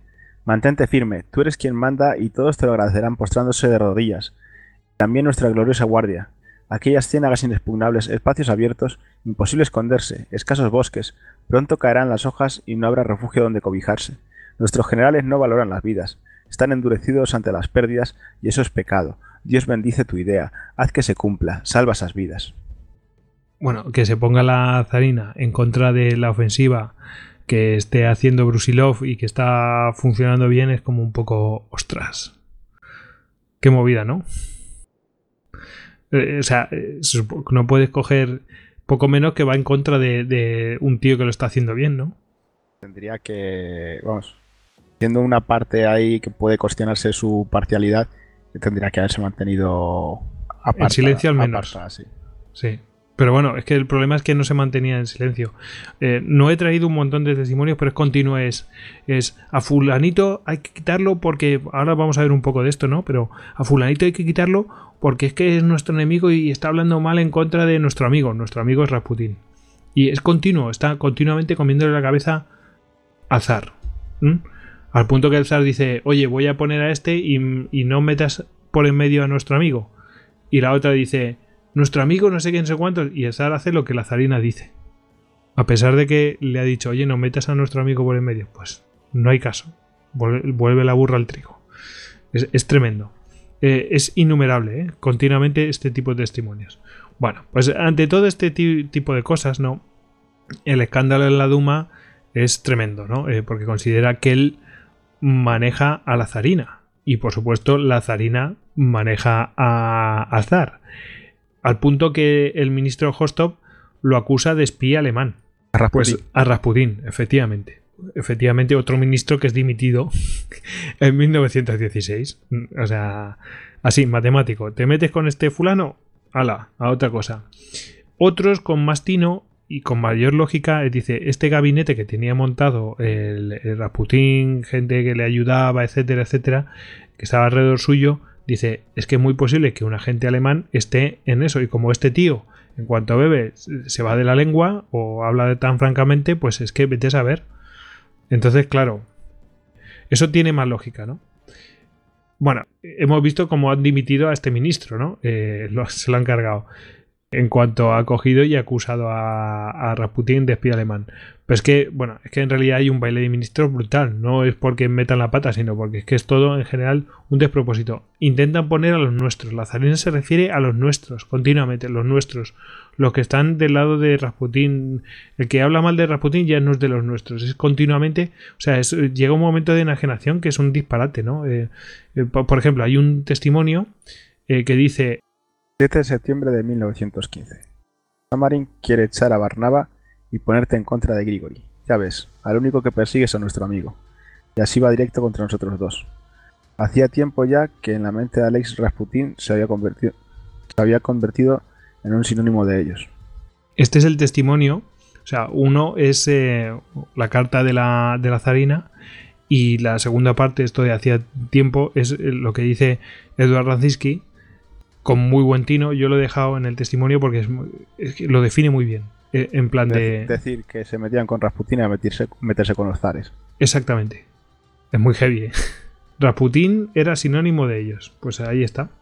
Y entonces, bueno, pues eh, ocurre pues una serie de, destituciones, etcétera. Bueno, pues tenemos aquí ministro de la guerra Alexei Polivanov quien, bueno, en, sus propios, en los pocos meses que estuvo, bueno, pues sí provocó una recuperación de la eficiencia del ejército ruso, pero se lo cargan y meten a, a Dmitry Subayev. bueno, otro, eh, ministro de Asuntos Exteriores Sazonov, que había abogado pues una organización independiente eh, y autónoma de la Polonia rusa, pues fue reemplazado. Venga. En julio, eh, Alexander Hostov, que ya lo hemos hablado, bueno, en mal estado de salud, fue nombrado ministro del Interior. Se lo habían cargado, lo vuelven a traer. Qué tremendo, ¿no? En eh, septiembre eh, es Alexander Protopopov el que, el que accede a la cartera de interior. Después Protopopov, eh, cuando va a ser protagonista, bueno, va a salir bastante en, en el asesinato y tal. En noviembre, Nikolai Prokofsky fue nombrado ministro de Asuntos Exteriores. Como veis, hay, un, hay unos bailes continuos, pero estos, son unos cuantos. Pero es que es innumerable. Y servicio secreto, y no sé qué, y este, y el otro, y el de más allá. Y, bueno, y aquello es un, un ir y venir y un y, el que se oponga y bueno, se ve que es todo por medrar y tal. Y queda muy mal. Bueno, la, la cuestión se pone de tal manera pocos meses antes, o sea, en 1916, pocos meses antes de, de lo que va a acontecer, de lo, del asesinato de, de Rasputin, pues hay varios avisos. Zinaida Yusupova fue a ver a, a la zarina y fue recibida con frialdad. En cuanto empezó a hablar de Rasputin, se le pidió que abandonase el palacio, pero ella pues insistió en hacerlo pues eh, consideraba que tenía que cumplir con un deber, que es decirle las cosas a la zarina, le gustase o no. Y, o sea, decir lo que tenía que decir. Y la zarina, pues en silencio, escuchó, la escuchó hasta el final, ese monólogo, y le espetó. Espero no volver a verte jamás. Tacatá. O sea, eh, escuchó todo lo que le tenían que decir de. O sea, le cantaron las 40 y dijo. Y no vuelva más por aquí. En fin. Ella, que era la hermana de la zarina y muy amiga de Zinaida Yusupova. También fue a visitarla, pero justo después de la visita de, de Zinaida. creo que igual la manera de, pronunciarlo es Ella o algo así, ¿no? Ella, a lo mejor, sí, puede ser. Por lo menos entenderá mejor. Sí, sí. que ella. Sí, sí. Dijo, la emperatriz la escuchó también en silencio y vio cómo se marchaba callada en su carruaje. Eh, esto lo transcribió Félix Yusupov, que era el hijo de Zinaida. Eh, recordemos que los Yusupov eran la familia más, o sea, la, familia noble más rica de toda Rusia. Las lágrimas inundaban los ojos de Ella. Me echó como a un perro. Pobre Niki, pobre Rusia. Eso es lo que decía Ella después de hablar con su, con su hermana, que era la zarina, y decirle y pues volverle a decirlo un poco lo que le había dicho Zinaida. Ella y Zinaida eran muy amigas. Bueno, y parece ser que esto es cierto porque efectivamente mm, después de la revolución de febrero, Ella vuelve a escribir a los zares, os avisamos, por dos veces y no nos hicisteis caso. Os dijimos lo que iba a pasar. En fin. Sí, también avisaron que es que no, que no aguantaba, o sea, que, las clases sociales no aguantaban más, que iba a haber algo muy tocho. Bueno, pues ahí está. Pero hubo un tercer aviso y este era incluso más serio. Si estos dos parecen más serios, pues imaginaos este que viene. Nikolai Mikhailovich, el gran duque y primo del zar, y además historiador, o sea, no era un cualquiera, ni oh, es que he oído no sé qué, no, tal. Este tío tenía bastante prestigio. Fue a avisar al zar, al cuartel general, en nombre de los Romanov, el 2 de noviembre. Este tipo, o sea, lo eligen los Romanov como, como portavoz. Y es recibido por el zar y bueno, y comenta lo siguiente. Me habéis dicho más de una vez que no podéis confiar en nadie, que todos os engañan. Si eso es verdad, entonces incluye también a vuestra esposa, que os ama apasionadamente, pero que se ha dejado influir por el engaño malicioso de los que la rodean. Confiáis en Alejandra Fidorova, pero es, comprensible. Pero lo que sale de su boca no es más que la consecuencia de hábiles barbarismos y no precisamente la verdad. Si no está en vuestras manos apartar de ella aquellas terribles influencias, entonces por lo menos protegeos de las constantes intromisiones y murmuraciones de la esposa a quien amáis. es, demoledor, ¿eh? ¿eh? Ojo, ¿eh? Ahora continúa, pero es demoledor lo que dice. Es decir, eh, ella se está entrometiendo en lo que no debe ella es la zarina, pero es consorte. Es decir, tú eres el que realmente gobiernas y ella está mal influenciada. Y tú te dejas influenciar por ella. O sea, es clarísimo, ¿no? Y él dice, en plan de, venimos a decirte la verdad. Te lo venimos a decir de manera, o sea, sencilla y no, o sea, decir, esta influencia es muy chunga. O sea, te lo decimos con todo el amor del mundo. Y se lo dicen así. Pero continúa. El gran duque había decidido hablar con él con la esperanza de rescataros a vos, al trono y a nuestro amado país de las más terribles e, e irreparables consecuencias. Estamos en vísperas de una nueva era de malestar y disturbios, diría incluso de una era de asesinatos. Vamos, lo clavó. O sea, porque lo que iba a venir después iba a ser terrible. Y suplicó al, al zar que proporcionase a la Duma ministros responsables. Claro, porque, porque los que iban poniendo de ministros y todo esto, pues, pues muchos eran pues poco menos gabinete de, de Rasputín, ¿no? De los, de los nuestros, ¿no? En vez de poner a gente competente, pues iban metiendo a, algunos. Hay que decir que, por ejemplo, Protopopov fue propuesto por la Duma y que cuando eligieron a Protopopov como ministro del Interior, como, como, el, como fue, mm, aunque fue propuesto inicialmente por la Duma como aquello después también partió de Rasputín y de la zarina, pues entonces pusieron el grito del cielo. Y claro, el zar decía, pero ¿esto qué narices es? Es decir, pero no sé qué queréis vosotros, pero claro, como había mm, eh, gustado también a Rasputín, ya no le gustaba, ¿no? Y además Protopopov eh, daba la... Eh, una cosa bastante así, tenía algún tipo de problema de salud y, y acudía a Rasputín. Entonces, había sido puesto por Rasputín. Ya los de la Duma no lo querían Encima eh, estaba en manos para su curación, en manos de Rasputín, y Rasputín poco menos que le, que le decía que tenía que... O sea, ojo, ministro del Interior, ¿eh? Es, es, de lo más importante que hay. Y le decía que tenía que ir a verle todos los días a casa de a, casa de Rasputín. Es decir, un ministro del Interior tiene que ir poco menos que a, ver las juergas que se corre Rasputín y todo esto eh, todos los días. O sea, una cosa, mm, un disparate, ¿no? Eh, así se explica la visita de, Protopopov a última hora de la noche, el día de, bueno, el día de autos, ¿no? bueno, pues eh, todo con todo esto, pues ya tenemos una ensalada estupenda para, para las conspiraciones, porque obviamente a estos avisos, obviamente la zarina no va a hacer ni caso y claro, y si la zarina no hace ni caso o todo lo contrario, eh, o se pone como una bestia, pues el zar no va a escuchar este tipo de cosas. El zar ahí tenía que elegir o la zarina o el trono y se quedó con, eh, con la zarina y con su familia. Y bueno, pues al final ni una cosa ni la otra. Bueno, si nos incorpora Tony para, los momentos decisivos, aquí tenemos a, Tony, arroba Lord Cirencester en Twitter. ¿Qué tal, Tony? Buenas noches. Buenas noches. Te, unes a la conspiración, ¿eh? ¿eh? sí, se hace frío. Te unes a la conspiración, ¿eh? Ah. Qué bien. Bueno, pues nada, prepárate para esta noche de casi de cuchillos largos. Regocijo. Eso, regocijo, regocijaos.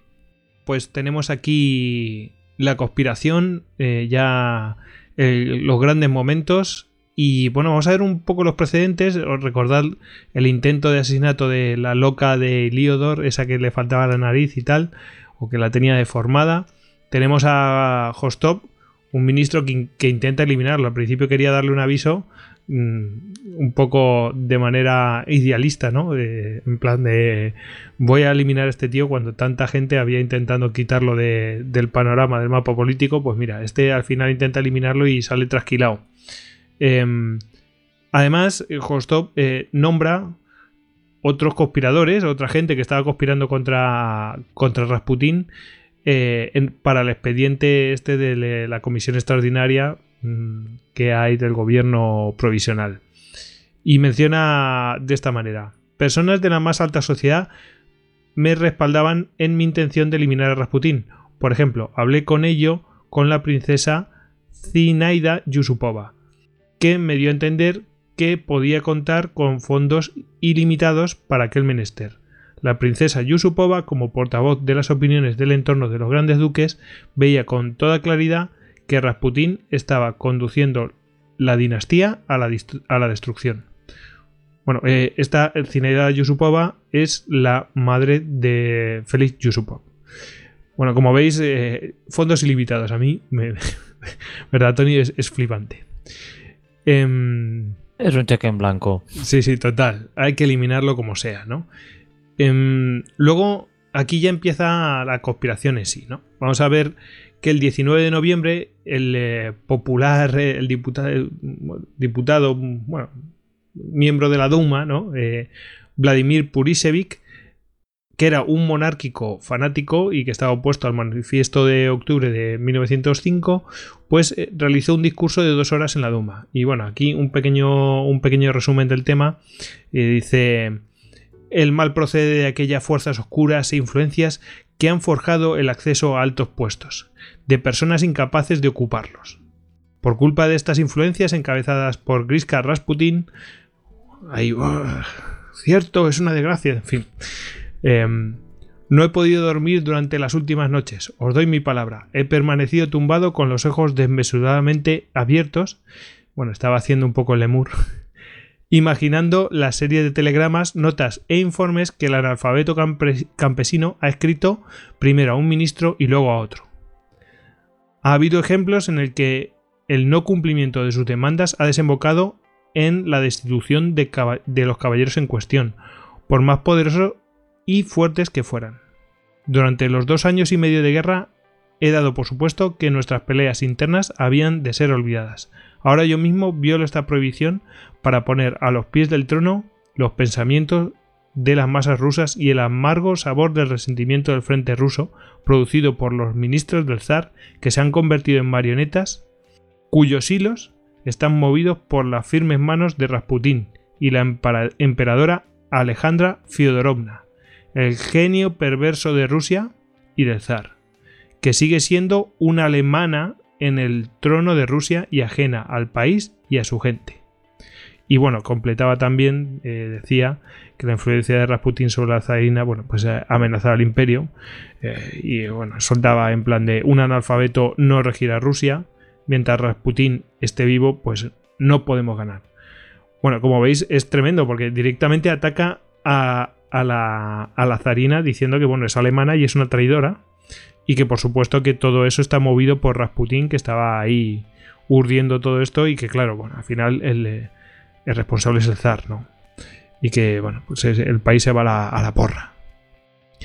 Bueno, claro, eh, ¿quién estaba viendo ese pues, el discurso? Fue súper popular, eh, corrió como la pólvora y eh, estaba viéndolo en directo el príncipe Félix Yusupov, que era el hijo de la Zinaida Yusupova. Eh, los Yusupov eran la familia noble más rica de, todo, de toda Rusia. Ahí queda, ¿no?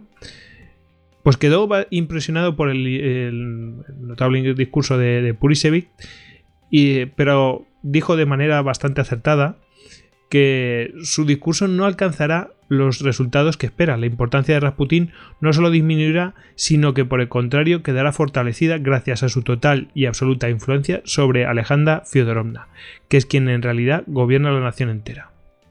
Bueno, aquí eh, hay que decir, bueno, eh, Belesky lo explica bien, en el siguiente testimonio ya lo había dicho, Belesky dijo, yo sabía por experiencias anteriores que denunciar a Rasputin en la Duma no hacía más que incrementar su influencia, dada dada la peculiar personalidad de las más augustas personas. Es decir, se refería que cada vez que atacaban a Rasputin, pues mm, la, zarina se ponía más cabezona. Y en realidad el zar lo que hacía era mm, seguir, mm, no sé si los dictados, pero le hacía caso a la zarina. O sea, con quien no había que enfrentarse era con la zarina. En realidad, Rasputin lo que hacía era decir lo que quería oír la zarina y ya está. O sea, se, podía enfrentar con el zar, pero con la zarina no se podía enfrentar. Cogía, le comía la cabeza de esa manera, eh, diciendo lo que quería oír y ya está. Bueno, esta es la situación, ¿no? Bueno, dos días después, eh, Félix Yusupov visitó a Purisevich, que mm, rápidamente dijo, ok, me parece bien participar. Eh, también lo comentó con el, con el abogado y líder del Partido Constitucional Demócrata, Vasily Maklakov, a quien, a quien acordó informarle. Eh, también se informó a um, Sergei Mikhailovich Sukotin, eh, que era eh, un teniente del ejército que bueno, se estaba recuperando de las, de las heridas y también aceptó. Y también el gran duque Dmitry Pavlovich, que en realidad estaba desde el principio no, con, con Félix Yusupov para liar la parda. Y bueno, pues claro, por supuesto aceptó y bueno, lo entendió como una como un asesinato y no tanto como una traición a, la dinastía, ¿no? a los zares. Hubo diversas reuniones, bueno, aquí se reunieron el, el, 22, el 24, el 28 de noviembre también se reunieron y eh, eligieron el lugar del asesinato iba a ser el Palacio Yusupov, que también se llama el, eh, Palacio Moika, si no me equivoco, que es del eh, canal, efectivamente. al otro lado de- del canal, el palacio estaba al lado de un canal, al otro lado del, del canal había una comisaría, por lo cual decidieron descartar el uso de armas de fuego. Eligieron para ello el veneno y también para ello utilizaron o incluyeron en la conspiración al doctor Lazabert, que bueno, llevaba un tren hospital, era un doctor del ejército. Además, en Maklakov, que ya estaba siendo informado, pues eh, suministró el cianuro potásico al Lazabert tanto en forma cristalizada como líquido. Y lo único que Maklakov se excusó de participar en el asesinato alegando que bueno, iba a estar de viaje en Moscú. Bueno, un asesinato es un asesinato y dijo, yo paso de esto. Bueno, y cartas que le manda directamente este hombre, Yusupov, a su mujer Irina. Dice, estoy terriblemente ocupado elaborando un plan para eliminar a Rasputín. Ahora esto es lo más importante, si no, todo acabará. Por esta razón veo a menudo a Munia Golovina y a él, o sea, a Rasputín. Los dos me tienen en alta estima y se muestran muy comunicativos conmigo. Tú también debes tomar parte en ello. Es decir, ella iba a ser cebo. Dmitri Pavlovich está al corriente de todo y colabora, eh, que era el gran duque. Tendrá lugar a mediados de diciembre. Cuando Dimitri regrese, cuánto me gustaría verte antes de todo esto. Pero será mejor que no regreses antes de lo previsto, ya que las habitaciones no estarán listas hasta el 15 de diciembre. Y para entonces ni siquiera todas, y no tendrías dónde alojarte. Ni una palabra a nadie de lo que te he escrito. Y alucinantemente escribe al final de la carta, dile a mi madre que lea la carta. O sea, Zinaida estaba metida hasta, hasta las trancas, como ya hemos visto de las, de las distintas maneras. Em, bueno, el mismo día, además, que había quedado con Purisevich por primera vez, que vendría a ser el día 21, pues también visitó a Rasputín por primera vez a su casa de la, de la mano de María Golovina, que María Golovina era una de sus acolitas. Eh, él se- estaba acojado, aquejado de, de, pues, de- dolor en el pecho y que los médicos no le hacían caso, que no le habían encontrado nada. Bueno, pues eh, ah, diciendo eso, pues eh, él fue a ver a Rasputín, esa es la excusa para que lo para que lo fueran curando y tal, y aunque él había sido un enemigo de Rasputín, bueno, pues Rasputín sorprendentemente se pues confía en él, Félix gana su confianza y según el duque Nikolai Mikhailovich, que después, eh, bueno, que es, que es un. eh, que era el primo del zar, eh, dice, le contó con toda franqueza sus increíbles planes para el futuro.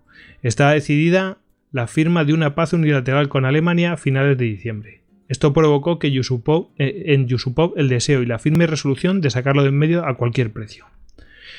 Y eso solamente podía ser disolviendo la Duma, cosa que el 15 de diciembre la zarina le envía una carta a Nicolás pidiendo que despida la Duma hasta principios de febrero y el zar ese- esa misma tarde, bueno, pues eh, eh, suspende las sesiones hasta el 19 de febrero. Efectivamente está una cosa con la otra. O sea, como veis, eh, el funcionamiento que hemos visto. Bueno, vamos a, vamos a ver lo que es el, propio asesinato. ¿Os parece? Pues ya hemos contado un poco lo de la conspiración. Como veis es eh, muy sencillita. Todos metidos hasta las trancas. Sí, todos Por lo- sutileza. Sí, sí. Además te digo una cosa. Había mucha... Había otros miembros de la familia real que lo que cogieron y decidieron es yo tengo conocimiento de esto, yo me borro de aquí, me voy a un monasterio o un convento, lo que sea, y desaparezco. No querían saber nada de eso. Bueno, pues vamos con el asesinato que se va a producir el 16 de diciembre. Por supuesto, todo esto, todas las fechas que estamos diciendo son calendario juliano. eh, que va a ser el 16 de diciembre. Y bueno, pues eh, ese mismo 16 de diciembre, bueno, en realidad va a ser el, el 17 de diciembre, pero el 16 de diciembre es cuando, bueno, pues eh, se urde todo y tal. Bueno, el 17 de diciembre estuvo en casa, en la, en la casa de baños de 2 a 8 eh, pm, ¿no? O sea, de, de la tarde. Eh, estuvo con María Golovina, en fin, con sus acólitas y tal. A última hora de la noche, sobre las 11, una cosa así, estuvo con Po- Protopopov, el, el ministro del Interior le visitó.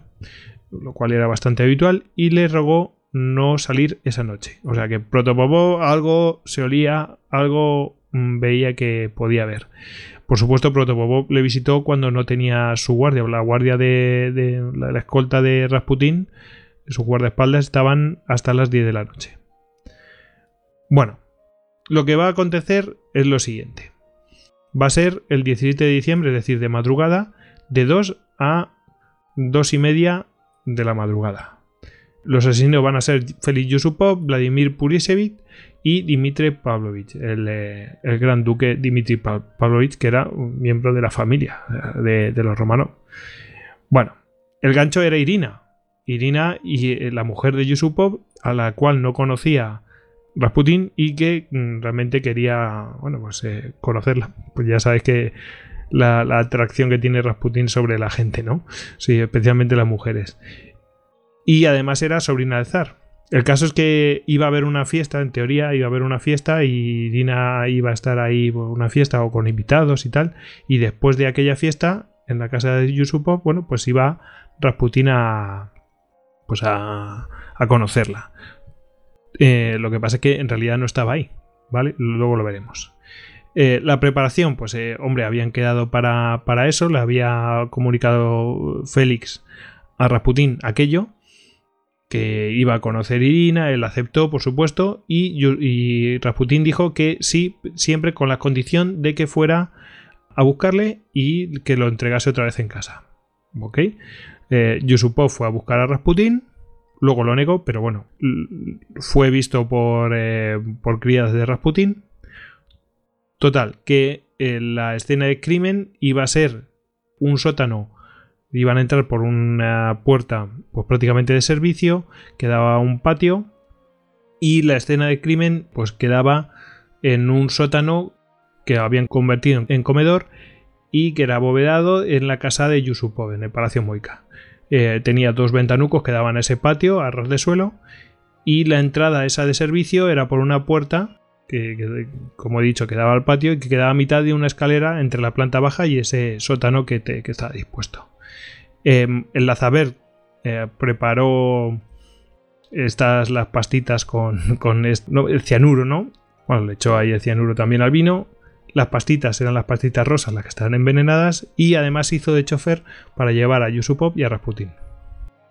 Bueno, y aquí empieza la versión tradicional. Mm, Aquí Tony va a contar esta versión. Mayormente es el testimonio de los protagonistas. Bueno, pues Tony, eh, todo tuyo. No es posible. Ha bebido dos vasos con el veneno y se ha comido varios pastelillos color de rosa y nada. Es superior a mí. ¿Qué vamos a hacer ahora que ha empezado a preocuparse por la tardanza de la condesa? Le he explicado que para ella no es fácil ausentarse sin ser vista. Y acá arriba quedan pocos invitados, pero que no puede tardar más de diez minutos. Está sentado con aspecto abatido. El efecto del veneno solo se nota porque no deja de eructar y parece que ha aumentado la salivación. Caballeros, ¿qué me aconsejáis que haga? ¿Os importa si le mato de un disparo? Claro, aquí eh, la, cuestión, eh, o sea, ya veis, no, no hace efecto eh, las pastitas. Hay que decir que al principio no, le, no quería beber y no quería comer pastitas, pero bueno, cambio de opinión ah, después de una visita, mm, porque estaban pendientes ahí a ver qué es lo que estaba pasando el resto de conspiradores, y cambio de opinión justo cuando baja otra vez eh, eh, y bueno, pues eh, tras dos horas, pues ocurre todo esto que está contando Tony. ¿Y qué va a pasar? Bueno, pues aquí va a venir el gran momento, ¿no? El gran momento porque imaginaos, ha estado dos horas, yo supongo, aguantando y el tío que no se muere, que no come pastitas, pero luego las come, luego no se muere, no se muere, no se muere, cuando el cianuro debería ser inmediato, incluso tocaban la guitarra. Y bueno, y, hasta creo que Yusupov le tocó tocar la guitarra y cantar. O sea, todo esto, o sea, es una cosa. Los de la tortulia, vamos, podrían hacer aquí de todo, porque es una situación tragicómica. Y bueno, llega el gran momento, ¿no? Eh, que Yusupov pues dice, venga, adelante. Pues eh, Tony, adelante. ¿Cómo es posible que no se diera cuenta con su perspicaz mirada de que escondía una pistola en la espalda? Félix se acercó al crucifijo de cristal de roca. Esta cruz me encanta. Y Rasputín le respondió, Yo prefiero la alacena, es más interesante. Y mientras, bueno, pues abría los cajones. Y Félix, bueno, pues eh, le dio su réplica. Grigori Yefimovich, harías mejor si mirases el crucifijo y le rezases. Rasputín me miró con sorpresa y casi con miedo. Se diría que había leído en mis ojos algo que no esperaba. Levanté la pistola con un movimiento deliberadamente lento. Rasputín permanecía de pie frente a mí sin moverse, sus ojos fijos en el crucifijo. Disparé. Él empezó a aullar con una voz salvaje y brutal y se desplomó pesadamente sobre la piel de oso polar. Bueno, pues eh, así se supone que, se había cargado a Rasputín. Bueno, se supone que estaba muerto. Y así que cuando llenaron el tiro, eh, bajaron el resto de los eh, recopiladores apresuradamente. Y curioso, o sea, esto, es tragicómico, ¿no? Se tropezaron con un cable eléctrico que había ahí, se quedaron oscuras en el sótano. Con el cadáver de Rasputín ahí presente, que muchos lo consideraban pues medio un diablo, ¿no? Pero bueno, eh, hasta que alguien atinó a enchufarlo, ¿no? Y, bueno, pues eh, ahí Dimitri pues mm, dijo algo bastante acertado. Tenemos que apartarlo de la alfombra inmediatamente, si no la sangre se filtrará y manchará la piel de oso. Y bueno, pues eh, Félix y Purisevich movieron el cuerpo a un, al suelo, a un suelo desnudo donde no hubiera ese problema. Así que bueno, Purisevich mm, hizo un pequeño examen. Examiné a Rasputín. Seguía vivo y respiraba agónicamente. Con la mano derecha se tapaba los ojos y media nariz larga y blanda, y su cuerpo se retorcía convulsivamente. Pero bueno, Félix tiene otra opinión, ¿no? Porque. Mm, o, entra en contradicción porque comenta lo siguiente. No había duda, Rasputín estaba muerto. Apagamos la luz, cerramos con llave las puertas del comedor y subimos al estudio. Estábamos todos eufóricos. Bueno, como veis, entra un poco en, confrontación con lo que había dicho Purisevich. El caso es que una hora después, por supuesto lo celebraron, ¿no? Y lo que pasa, lo que pasa es que una hora después sucedió algo increíble. ¿Qué es lo que pasó? Veamos lo que cuenta Félix. Sucedió algo increíble. Con un movimiento abrupto y furioso se levantó de un salto. Echaba espuma por la boca. Era escalofriante.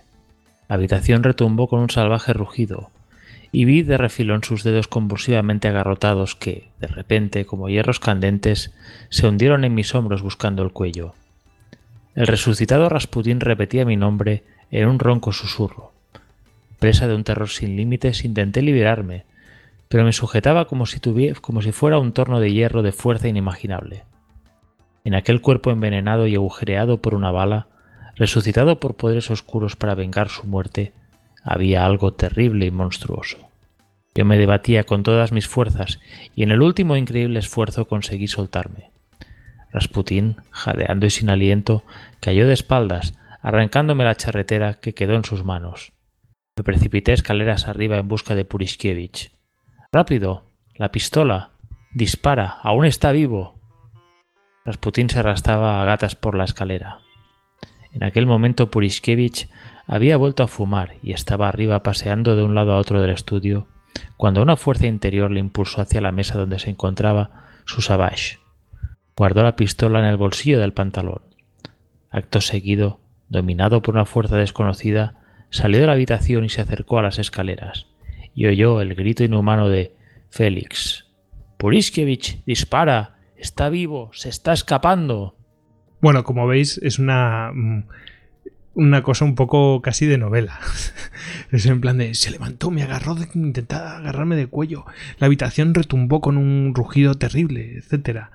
Y bueno, lo que sí es cierto es que parece ser que Purisevich, bueno, pues, eh, o sea, que salió aterrorizado Félix, ¿no? Es lo que cuenta, y que Purisevich, que tenía su arma a mano, pues eh, salió a perseguirle y bueno, pues, a ver, eh, vamos a ver qué es lo que hizo Purisevich. Su rostro, el de Félix, estaba literalmente desencajado.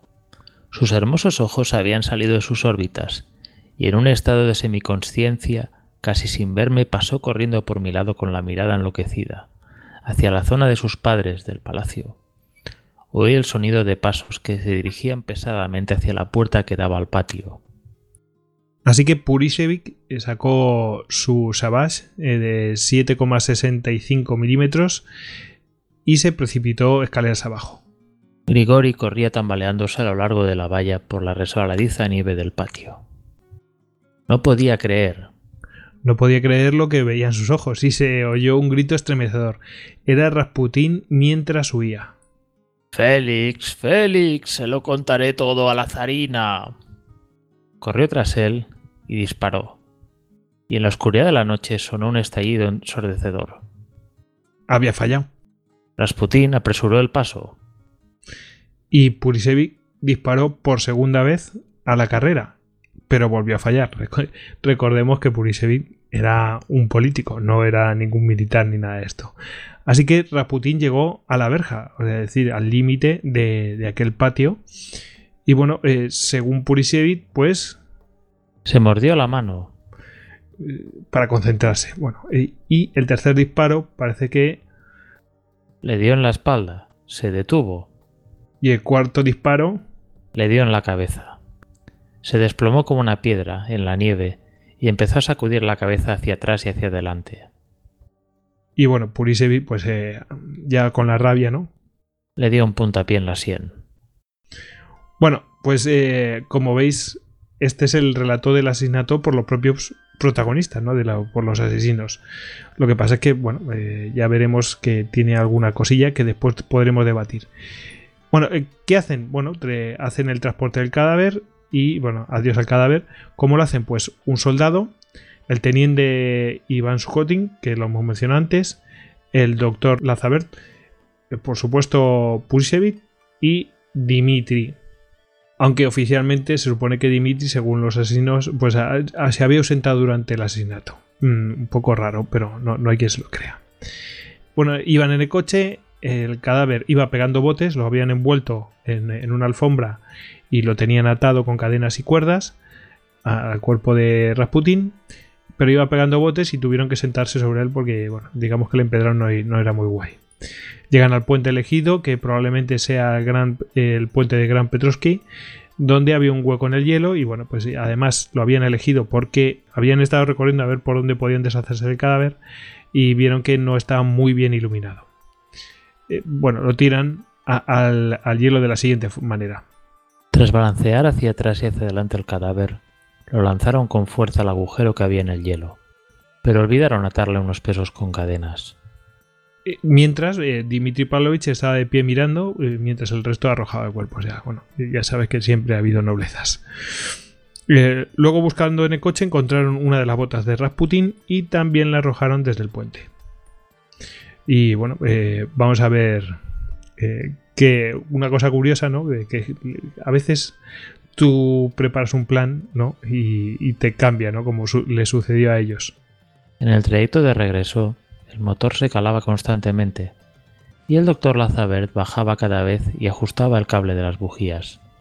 Bueno, ¿qué pasa? Que mm, su plan era envenenarlo. Por supuesto, no era pegarle tiros por el patio, que estaba nevado. Y bueno, yo supongo, para encubrir aquello, pues tuvo que matar a uno de sus perros en el patio. De hecho, se lamentaba mucho de aquello y se, se maldecía a Rasputin por ello para tapar la sangre de Rasputín. Bueno, pues aquello podían quedar encubierto con que la, fiesta se había mm, ido de madre.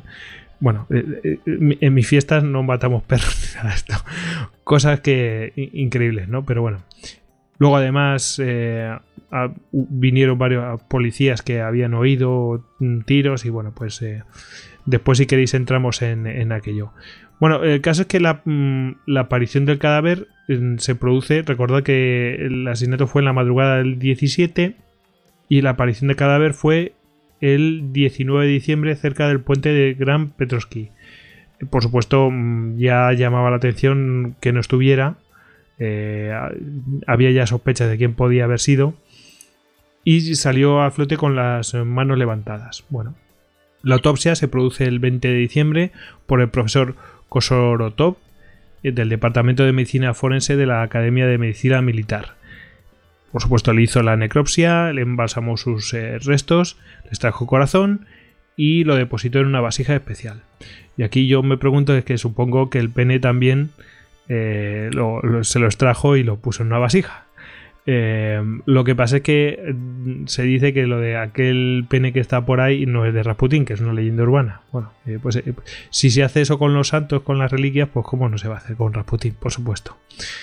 El caso es que esta autopsia, el informe de la autopsia, está desaparecido.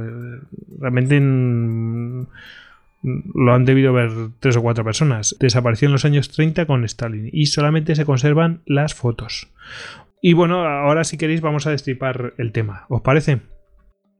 Vamos a ver, em, el autor del libro, Edward Racinski, da una versión realista del tema este. O sea, dice, bueno, esto es la versión de los asesinos que lo que buscaban es derrotar a un demonio, ¿no? aquí si queréis podéis intervenir cuando queráis, Ya hemos hecho el relato. Buscaban derrotar al mal y todo esto. Entonces, claro, mm, algo que les... Eh, bueno, pues em, que le justificara, ¿no? Bueno, pues... Eh, por eso traen lo del rugido, no sé qué, y revive y no sé cuántos.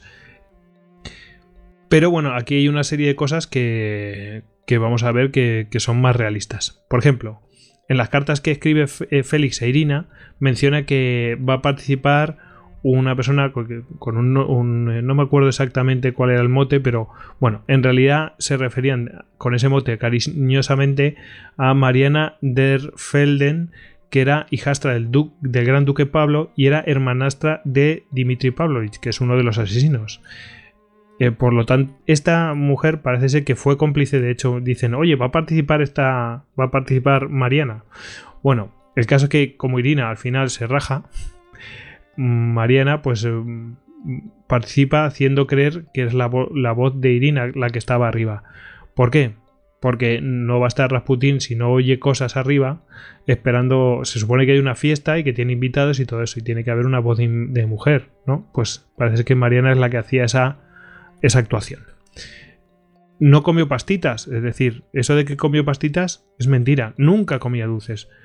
Hubo una época donde no bebía y volvió a beber, pero es que él nunca comía dulces. Decía, e, eso es esa mierda. Varias, varias veces está atestiguado que él se refería a los dulces como, como mierda. O sea que él no comía dulces. Eh, eso nos indica que cómo va a morir envenenado si no come los dulces. Y es posible que el cianuro del vino estuviera demasiado diluido, que no se diera la cantidad suficiente. Con lo cual, de esa manera, pues vemos que no le tendría por qué afectar el, el veneno. Eso explicaría el tema de lo del veneno.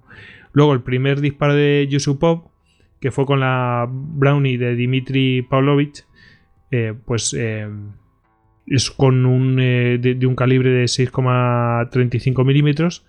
Y bueno, pues ahí queda inconsciente. Bien, el segundo y tercero disparo, cuando ya revive ¿no? y Purisevich lo va persiguiendo por ahí, es con la Sabat de 7,65 milímetros.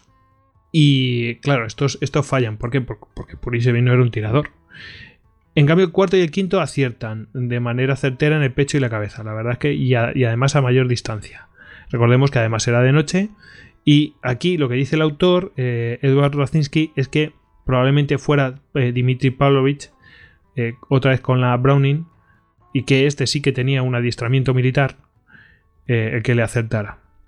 Luego, bueno, la patada en la sien de Purisevich y al cadáver pues le golpean con una barra de pesa forrada de goma que le había proporcionado Maklakov. ¿Os acordáis este que se rajó y tal, pero que les dio el veneno? Y, o sea, les dio las armas prácticamente, ¿no? Lo transportan en el coche, atado y encadenado, pero sigue vivo, pero inconsciente o haciéndose el muerto, no lo sabían, y lo arrojan al Neva por el hueco del hielo, como hemos comentado. Lo que pasa es que eh, muere ahogado al no encontrar salida e intentar desatarse, que por eso de lo de los brazos para arriba, ¿no? Mm, según Beletsky, Protopopov me informó de que Rasputin todavía seguía vivo cuando arrojaron su cuerpo en el agujero del hielo. Y eso se puso de manifiesto en la autopsia. Bueno, vamos a ver. Aquí ya empezamos a ver cosas. Esto es un poco raro, ¿no? Porque mm, eh, no, sé, no sé cómo lo veis vosotros, pero eso de que muriera ahogado, intentándose desatar y todo y cual, eh, Protopopov me informó y, o sea, se supone que Protopopov había visto la, autopsia y eso queda un poco en la línea de los propios conspiradores, ¿no? Eh, en plan dando más mito a aquello. Y, bueno, lo que pasa es que hay más, más opiniones sobre la, esta inédita autopsia, que no sé de dónde se sacan estas opiniones que voy a comentar, pero existen ahí.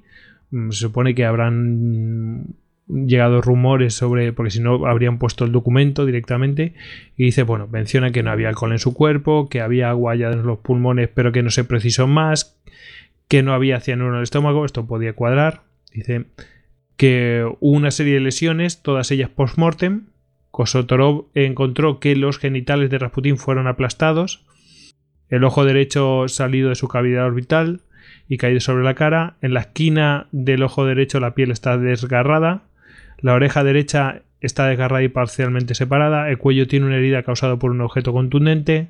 La cara y el cuerpo de la víctima llevan signos de golpes infligidos por algún objeto flexible pero duro. Y el lado izquierdo de la espalda tiene una herida abierta infligida por algún objeto afilado. La primera y tercera bala fueron, eh, fueron disparos que se hicieron a corta distancia. Es decir, la primera se, eh, cuadra pero había salido su cuerpo. La segunda bala fue extraída. O sea, le, le metieron tres balazos. ¿Mm? Y lo que pasa es que la causa de su muerte instantánea fue la tercera bala en su cerebro, con una fuerte evidencia de que había una salida de la herida en la parte, en la parte posterior de la cabeza. Bueno, todo esto es lo que se comenta, pero bueno, lo que pasa es que sí es cierto que en la foto se ve claramente que tiene un tiro en la frente. O sea, eso lo puede ver cualquiera, lo busca y dice, ostras, es que tiene un tiro en la frente. O sea, tiene pinta de que fue ejecutado. ¿No? Y aquí entramos. Eh, no, sé cómo. Por cierto, no sé si cómo veis esto. Que no estéis hablando nada de esto, pero. Mm, huele que no veas. No sé si queréis que mencione lo de la implicación. posible implicación del servicio secreto británico y lo debatimos. ¿Os parece? Vamos, sí. Pues venga, ya así lo vemos en conjunto. Eh, existe una teoría por parte de un que ha salido en un documental de National Geographic por el cual se dice que el servicio secreto británico a través del agente Oswald Reiner que estaba bajo órdenes de John Scale y junto con otros agentes Luigi Yáñez y mm, Cosimo Cacciopo bueno pues estos estaban alojados en un hotel y bueno em, estaban haciendo bueno, labores de inteligencia, ¿no? Y ya sabéis que a veces eh, hay que eliminar gente, mm, básicamente porque mm, no podían permitir que eh, Rusia pudiera firmar una paz unilateral eh, con Alemania y claro, mm, se cerraba un frente para Alemania. Y claro, eso no lo podían permitir y quién estaba detrás de todo aquello, bueno, pues Raputin que se había opuesto varias veces a la guerra, etcétera, etcétera. Bueno, pues eh, e, esa es una teoría, ¿no? Y, eh, la, cuestión es que el tiro en la frente es de un calibre que es mayor, que podría cuadrar con el de, claro, pero como no tenemos el informe de la, de la autopsia, pues solamente podemos hacer conjeturas, ¿no? Se ve que es de un calibre mayor, de un revólver Mark V eh, Webley, y, y, bueno, además está hecho a corta distancia por las marcas de pólvora y tal. Es decir, que fue ejecutado o rematado que esto mm, viene a tirar mm, totalmente el, testimonio de los asesinos y bueno, todo eso es un invento total. O sea que básicamente le debieron meter varios tiros y luego lo remataron y después le, pegarían una paliza o por, las eh, lesiones por mortem. A lo mejor mm, Dimitri podía tener un arma de mayor calibre y bueno, haberlo hecho él. Bueno, ahí queda. Eh, no sé cómo veis vosotros todo esto, pero desde luego el tiro en la frente yo creo que es una evidencia que mm, no cuadra con, la, con, los testimonios de, tradicionales de su... Eh, de, cómo fue el asesinato, vamos. A ver si eres un poco de esa escuela conspirativa de en caso de duda la culpa la tiene Inglaterra, pues bueno, mm, podría suscribir el tema. Yo, a ver, aunque admito que desde luego, teniendo en cuenta la, idea de Rasputin de firmar la paz con Alemania, pues a, Gran Bretaña le interesaría su muerte. Eh, no dejo de pensar pues, que era una iniciativa rusa, en clave rusa, con medios rusos. Mm, yo no veo allí al MI6 o la agencia que sea en cuestión operando en estos, en estos parámetros. Bueno, pues eh, la verdad es que yo veo una cosa, que es que todo este invento y echarse la culpa a ellos o prácticamente inculparse y tal, yo creo que ellos sí participaron, por supuesto, los, los, los asesinos, aunque fuera de gancho y que le pegaron tiros y por supuesto, pero que tenían que ocultar la participación de un servicio secreto. ¿Por qué? Básicamente.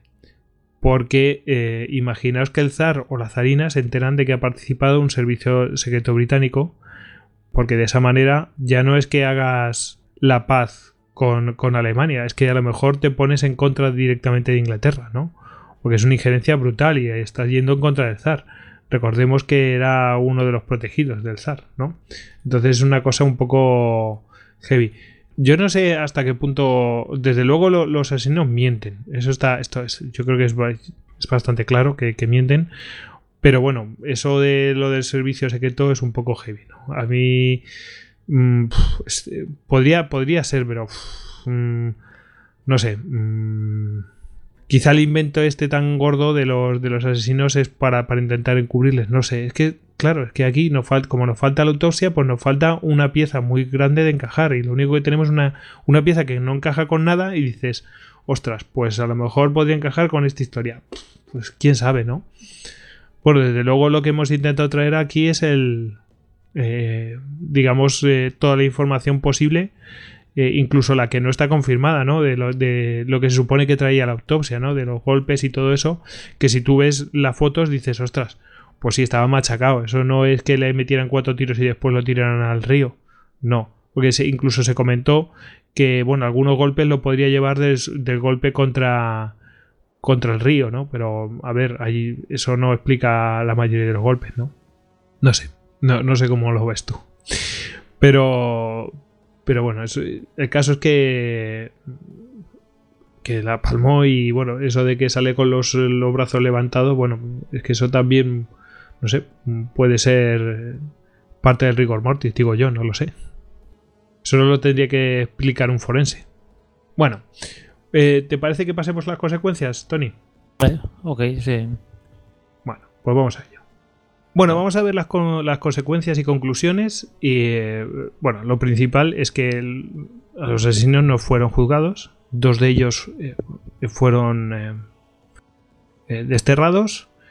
Purisevigno eh, Dimitri, de hecho, Dimitri Pavlovich, que era miembro de la familia real, pues eh, de hecho salvó la vida por estar en Persia durante, o sea, desterrado durante la Revolución Rusa. O sea que el destierro, ojo, fue paradójicamente salvador. A pesar de que, bueno, pues toda la familia estuvo ahí presionando al zar para que no lo, desterrara y tal y cual. Bueno, pues prácticamente para que el crimen saliera impune y el zar se opuso diciendo que era un asesinato, era un asesinato. Y bueno, pues yo creo que a cualquier, cualquier plebeyo pues lo hubieran ejecutado, ¿no? Y bueno, quizá Purisevi pues se salvó por ser miembro de la Duma, pero bueno, ya veremos. El 21 de diciembre eh, el cuerpo de Rasputin pues fue enterrado en un ataúd de zinc en la iglesia de Chesme, en un extremo de la propiedad de Viruova, Ania Viruova, que era bueno, pues la doncella real, la mejor amiga de la zarina, que bueno, pues esta, esta propiedad está muy cerca del palacio. Empezó a las 8.45 de la mañana y a las 9 pues ya había terminado. Duró bien poco. A partir de entonces, bueno, pues eh, iba a ser un lugar de culto para la zarina y sus hijas.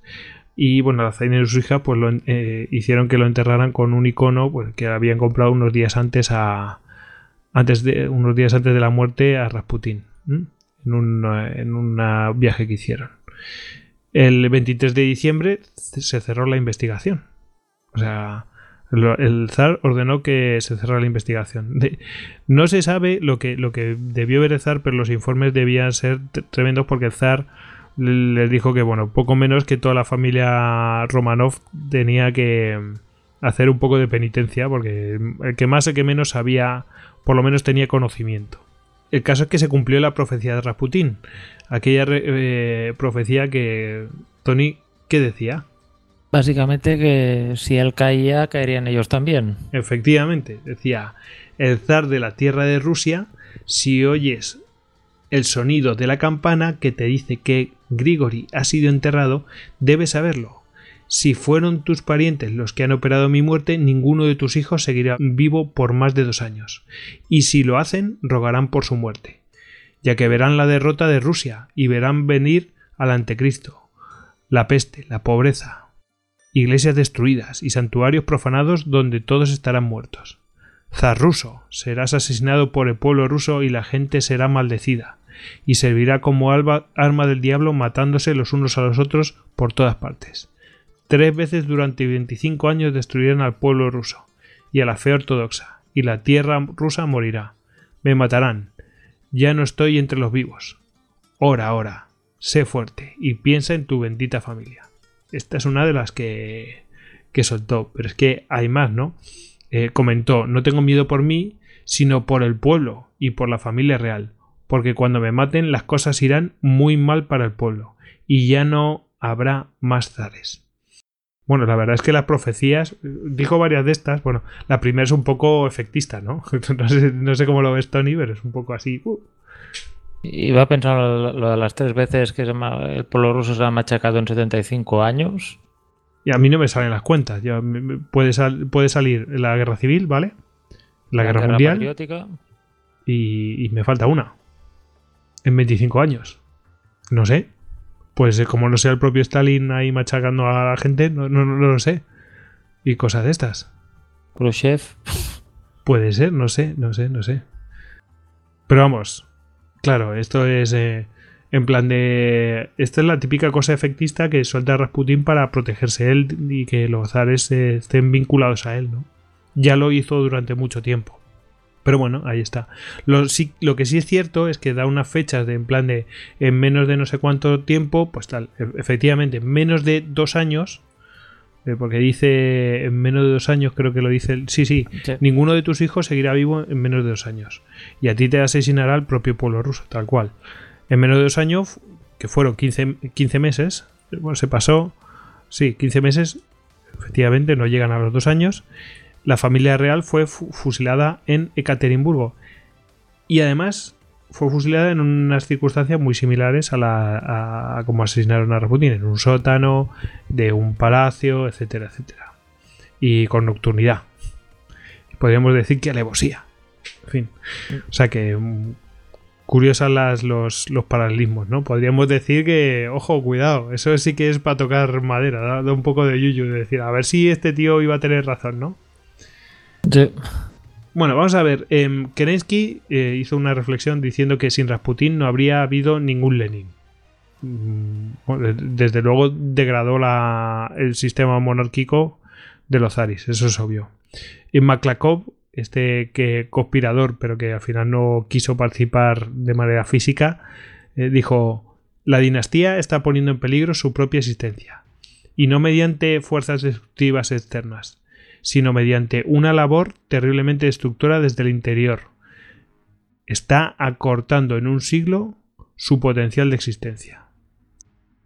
El horror de la revolución que se avecina no será una revolución política, que podría seguir un curso previsible, sino una revolución de odio y venganza de las clases bajas e ignorantes, una revolución que no puede ser sino elemental, convulsa y caótica. Bueno, este sí que es un testimonio, porque claro, el, testimonio de Kerensky es después de la revolución, ¿no? Pero el de Maklakov es antes, antes de que nada de eso haya pasado. Y es que está totalmente predicho, es brutal. Bueno, el 8 de marzo el cuerpo de Rasputín fue trasladado a una sala de la ciudad. Bueno, el 8 de marzo, por supuesto, ya se ha producido la revolución de febrero y el 8 de marzo transportan el cuerpo de Rasputín a una sala de la ciudad donde pues, una multitud, pues, los curiosos se reúnen y bueno, el caso es que el cuerpo estuvo bajo vigilancia toda la noche. Y bueno, eh, se decía que el rostro de Rasputín se encontró que se había vuelto negro y que un icono eh, se encontró en su pecho. Eso cuadra, no lo del icono. Se llevaba, eh, llevaban las firmas de Viruova, Alexandra y sus cuatro hijas. Mm, efectivamente, eso cuadra bastante. El cuerpo fue puesto en una caja de embalaje que una vez tuvo un piano. No veas esto. Y fue conducido en secreto a los establos imperiales en Petrogrado. Al día siguiente fue cargado en un camión y sacado de Petrogrado por el camino de Lesnoe. ¿Mm? Bueno, pues eh, en la noche del 10 al 11 de marzo vamos a ver qué es lo que pasa con el cuerpo, ¿no? Lo han sacado de Petrogrado, eh, pero vamos a ver. Dice, el camión que conducía hacia el norte en dirección a Piskarevka, pues, bueno, hay, hay dos versiones. La historia cuenta, una, una, de la historia cuenta, pues que el camión, bueno, lo, más extendido, ¿no? Que el camión se averió y que, que la nieve le obligó a, detenerse. Y bueno, que bueno, se supone que el cadáver se tuvo en un campo del distrito de Viborsky y que allí fue quemado. Pero bueno, hay otros que, eh, bueno, que mencionan que la cremación se llevó a cabo en la caldera de la Universidad Politécnica del Estado de San Petersburgo en mitad de la noche, sin dejar un solo rastro. Bueno, ahí quedan esas dos versiones. Bueno, se mencionan las dos y ya está. Bueno, eh, aquí podemos hablar, yo creo que de la, parte más esotérica, ¿no? Realmente así de, como conclusiones, si queréis, si queréis metemos más conclusiones y tal. Desde luego, este tipo que era, tenía poderes realmente, etcétera. Yo desde luego creo que tenía una gran capacidad de sugestión, conocía, sabía leer muy bien las necesidades de la gente y cómo qué es lo que necesitaban y les decía lo que querían oír. Es cierto que, que durante su tiempo en San Petersburgo tomó clases de hipnosis, es decir, mm, que sí que, pero claro, cuando actuó con eh, con Alexis no tenía esos conocimientos. Y desde luego la hipnosis no cura la hemofilia, que es lo que muchísimos testimonios mencionaron que es lo que estaba pasando con Alexis y luego hay otros milagros ¿no? que, se mencionan de en plan de uno que tiene el mal de San Vito y que he curado en 10 minutos y no lo vuelve a tener y, dice muy cabalmente dice eh, yo tomaba medicinas pero en realidad no actuaban contra la enfermedad actuaban contra algunos de los efectos que me producía el mal de San Vito. En cambio, estuve 10 minutos con este señor y es que me curó la enfermedad. O sea, no volvió, o sea, me atacó la enfermedad directamente y no volví a tener ese problema. O sea que este tipo tenía algún tipo de, de tenía algún tipo de poder de sanación, alguna cosa que se nos escapa a nuestro conocimiento, desde luego, ¿no? Rodri, tú lo habías mencionado al principio del programa. Sí, bueno, es que además a a la hija del primer ministro, aquel que asesinan en Kiev, ¿cómo se llamaba? Eh, Slop, Slopdik o algo así. Ahora te lo busco, sí, sí, sí. Sí, pues que había sido víctima de un atentado y después de una visita de Rasputin mejoró. Tolipin. Tolipin. Eh, pues eso, después de una visita de Rasputin, tras haber sufrido un atentado y estar grave ahí, pues parece ser que mejoró puede que haga como los telepredicadores estos que diga camina, camina, camina, camina, y lo sugestione tanto que al final pues temporalmente se, curan aparentemente de, su enfermedad. Puede que fuera eso, puede que realmente eh, él hubiera adquirido conocimientos a través de estas comunidades eh, que transmitían pues esos conocimientos y, y religiones de tiempos remotos. Ya eso a, a vamos, a criterio de cada uno. Mm.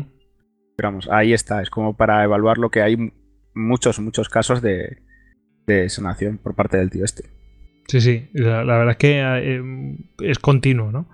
Eh, luego, claro, lo que pasa es que es paradójico después con su forma de actuación, con es un poco raro, ¿no? Es pero claro, es muy Clisti también. Es, eh, hago cosas pecaminosas, pero luego hago cosas santas. Es como, mm, ¿qué es esto, no? Es un poco, un poco loco todo.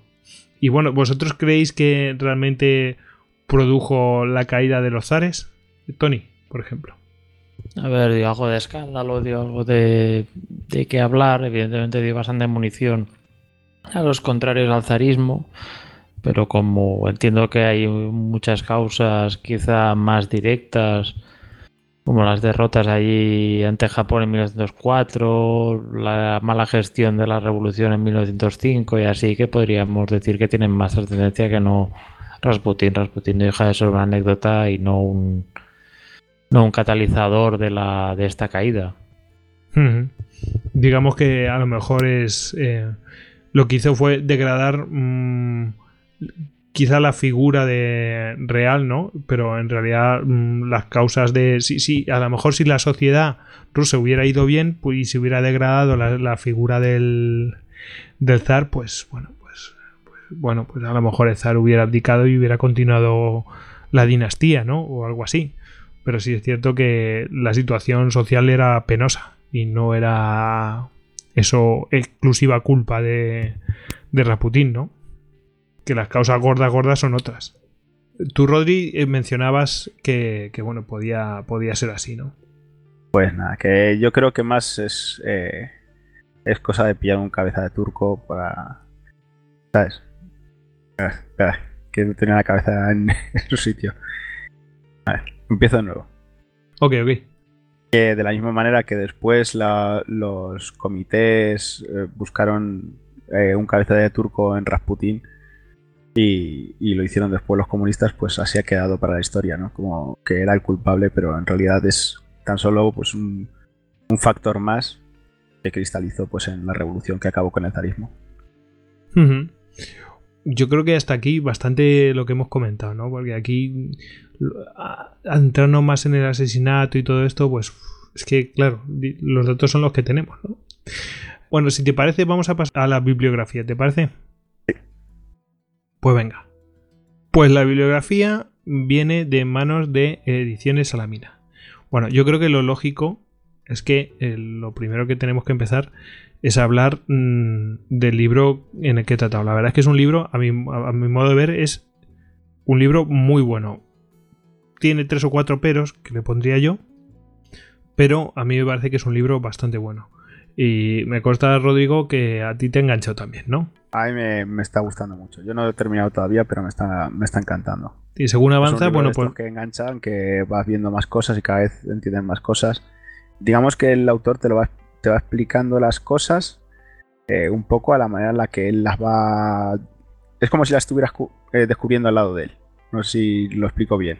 Sí, sí. Da, da la impresión. Él te, primero te explica cómo ha conseguido la documentación y demás, pero después te la va, de, te la va desentrañando, desmenuzando, de la misma manera que de una manera que parece que eso, que la, la estás descubriendo con él la información. Uh -huh. Y, y, y, te lo va masticando a la vez también, sí, ¿eh? Sí, sí. Eso es porque hay muchas cosas que son puramente rusas que si no te las explica no las entiendes y la verdad es que él hace ese esfuerzo para que tú lo entiendas ¿no? Eh, está muy bien el libro del que nos referimos que no hemos dicho el título es Rasputin bueno se podría lo podéis encontrar como Rasputin a secas pero bueno es Rasputin los archivos secretos de Edward Radzinsky eh, que es un historiador ruso y bueno, es una ventaja que sea ruso y tal.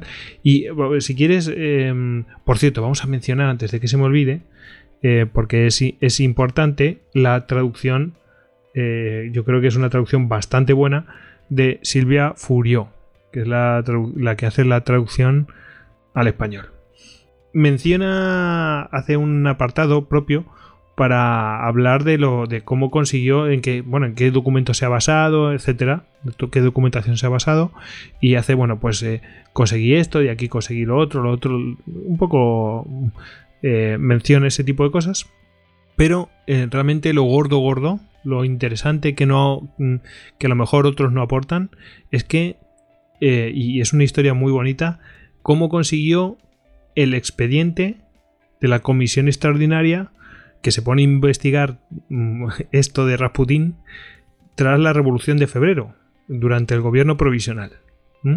Investigan a ver qué es lo que pasa, ¿no? Porque Bien. además tenían a los, a los, zares ahí y los zares estaban no en prisión, pero bueno, estaban detenidos en, en detención el, el eh, domiciliaria. Te, lo, te, explica que, que, eso, que esa comisión se creó para, para echarle toda la mierda a Rasputín, para demostrar que Rasputín estaba interviniendo el Estado.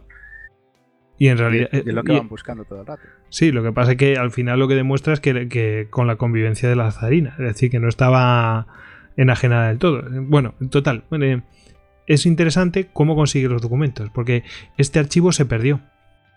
O sea, este, este expediente estaba perdido. No, no, lo encontraban.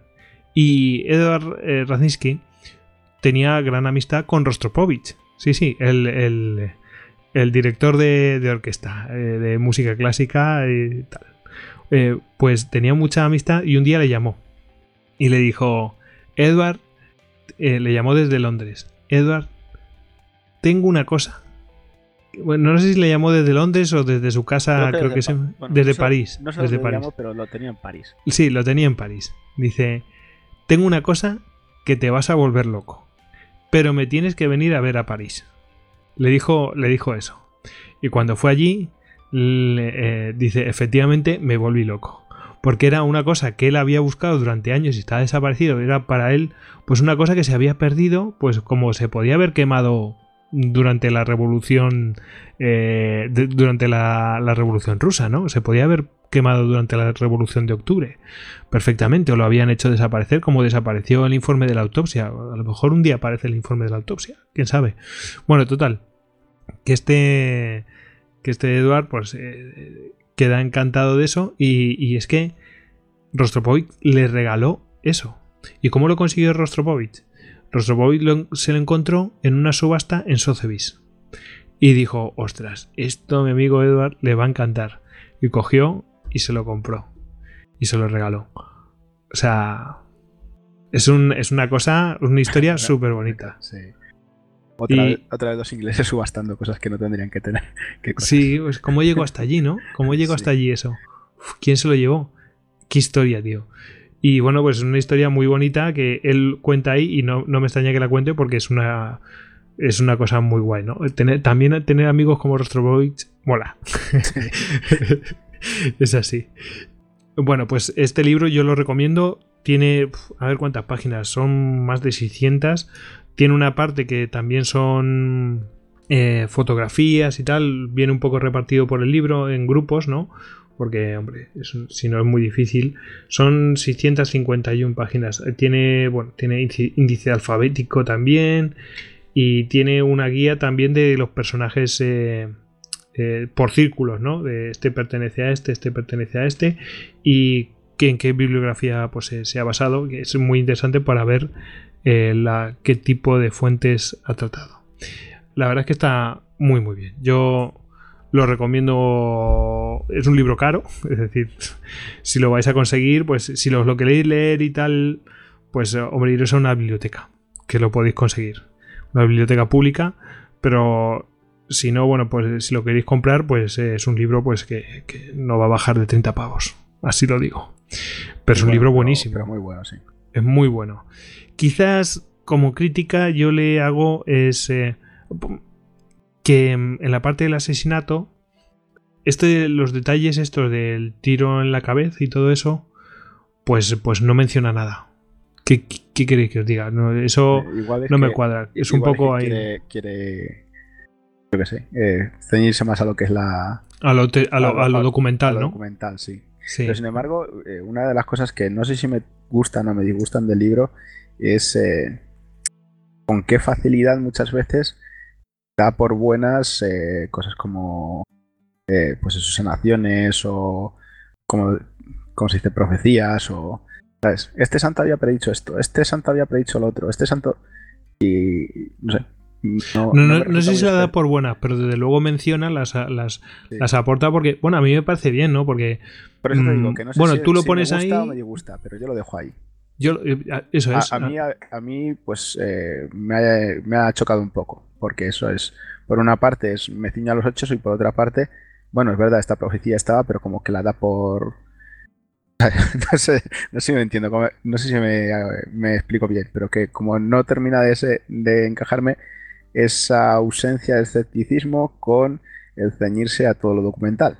Bueno, eh, como, como, dice que es una profecía, pues ahí queda, ¿no? Yo creo que la, la profecía. Le da vidilla al libro, ¿eh? Claro, claro. A mí, gusta, a mí, me gusta, que lo diga, pero me choca un poco. Si, si te digo la verdad, a, mí lo que me gusta son algunos testimonios de en plan de. Y entonces hizo esto, y entonces. Porque te, te pone muy. Eh, pues cómo era su día a día, cómo funcionaba, etcétera. Eso me gusta mucho. Y me gusta mucho la, la explicación de cómo era eh, esa religiosidad en Rusia. Eso me, eso me encantó me pareció una, una de las mejores partes porque en realidad eh, eh, es una parte que te explica un ruso, un historiador ruso, en plan, ¿cuál es la mentalidad de esa gente entonces? ¿Cuáles son los problemas de la iglesia? Porque uno imagina que todos eran muy fieles a la iglesia ortodoxa. No, es otro rollo. Y es. Me pareció muy, muy, muy interesante. La verdad es que el que está escrito por un ruso, pues es. Eh, yo creo que le aporta, es un valor añadido, ¿no? O sea, se nota que la mano de él y el esfuerzo por porque la gente entienda cuáles las motivaciones de unos y otros eh, en aquello. No sé, a mí me, ha gustado muchísimo el libro. Bueno, eh, a veces tira un poco de mierda a los actores occidentales sobre esto. Dice, bueno, estos es que no saben nada, ¿no? en fin. Sí, sobre todo con lo del nombre. Dice, esto es que no tienen ni idea. Tal. En fin. Bueno, mm, también recomendar la escucha del, porque lo mencionamos 40.000 veces, la escucha del Listocast 134, Revolución de Febrero, en donde, bueno, pues Tony, eh, si queréis ver una de las versiones del asesinato, bueno, Tony trajo una de las versiones. Aquí nosotros la versión más tradicional la hemos traído en base a los testimonios de los, eh, de los propios asesinos, ¿no? Eh, esa es la versión tradicional que hemos traído, ¿no? Y bueno, ese es el 134 el, de la Revolución de Febrero, donde se incluye el asesinato de, Rasputin, y el Istocast 148, Revolución de Octubre, que es eh, bueno, pues cuando los bolcheviques acceden al poder. ¿no? Entre medias, pues está eh, el gobierno provisional y hablamos de él en ese 148. Y bueno, yo, eh, aunque el documental dura bien poquito y tal, pero yo creo que es muy interesante ver eh, porque aporta otra cosa que no, que no vemos, eh, que es la parte, es el documental de National Geographic, Rasputin, eh, del expediente misterio, que le llaman así, de una colección que tiene de expediente misterio. Y bueno, este documental de la National Geographic, bueno, pues habla pues de esta conspiración del servicio de inteligencia británico y bueno, pues Claro, ves lo del tiro en la cabeza, pero es que eso lo podéis buscar perfectamente por internet. Veis los, las fotos de cadáver, si queréis, y veis que hay algo que no cuadra. Abiertamente. ¿eh? Bueno, y ya aparte, yo creo que quitando de, de libros, hay una canción que querría recomendar. es Christy Evangelist del grupo Therion. Que la verdad es que es la canción que me introdujo a mí en, en este tema. Y, Además que mola un montón. un montón. Y la letra, pues no, no va, no da puntada sin hilo. sí, sí, sí. interesante. Os animamos a que os acerquéis a, esa letra y veréis que. Mm, que las cosas que dice la letra las hemos tratado aquí. Ahí lo dejo, ¿no? Y hay otra. gente está muy leída. Ah, y hay otra canción que yo creo que conoce todo el mundo, que es la de Rasputin de Bonnie M. De Ra Ra Rasputin, Russia's Greatest Love Machine. Y luego en, otro momento dice Lover of the Russian Queen. Bueno, pues ah, ahí queda, ¿no? No, se cortan ahí, ¿no? Bueno, pues eh, Rodri, ¿te parece que hagamos la despedida? Sí. Venga, pues vamos a hacer la despedida. Y tenemos que dar las gracias pues, eh, a todos los oyentes que nos han escuchado durante eh, todo este año eh, además, aprovechamos para felicitaros a todos las Navidades, por supuesto. Eh, y especialmente tenemos que dar las gracias a los que son mecenas, que, han estado ahí empujando, eh, empujando para que mm, hagamos estos programas. Y sobre todo a los mecenas patronos héroes de las Termópilas, Daniel y Cristian Carrillo, el ecuatoriano en Tokio, que han producido este programa. Bueno, hemos llegado a la despedida, Rodri. Así que ya sabéis que a Rodri lo podéis encontrar como Rodericus barra baja Rex en Twitter. Buenas noches, Rodri. Venga, amigos, buenas noches y un abrazo. Bueno, pues despedimos a Tony. Ya sabéis que lo podéis encontrar en Twitter como arroba Espero que lo hayas pasado bien. Ah, desde luego la historia a priori no parecía prometer tanto, pero de unido menudo personaje Putin. Ahí, eh, también Putin lo es. en fin. Y el que les habla también se despide Gojix barra baja Salduero. Hala, pasad unas eh, buenísimas navidades. Eh, comed polvorones a tope. Sí, pero que no estén envenenados. Eso, que no tengan cianuro. Eso, y, nada, pues eh, regocijaos. regocijaos. Pero el regocijo bueno, ¿eh? No el otro. En fin. ¿Quién dice que el eh, otro no era bueno? Eh, eh, ahí lo dejamos, que cada uno decida. Venga, ala, despedirse todos. Venga, hasta luego. Agur. Feliz Navidad, Nadal. Semper Fidelis.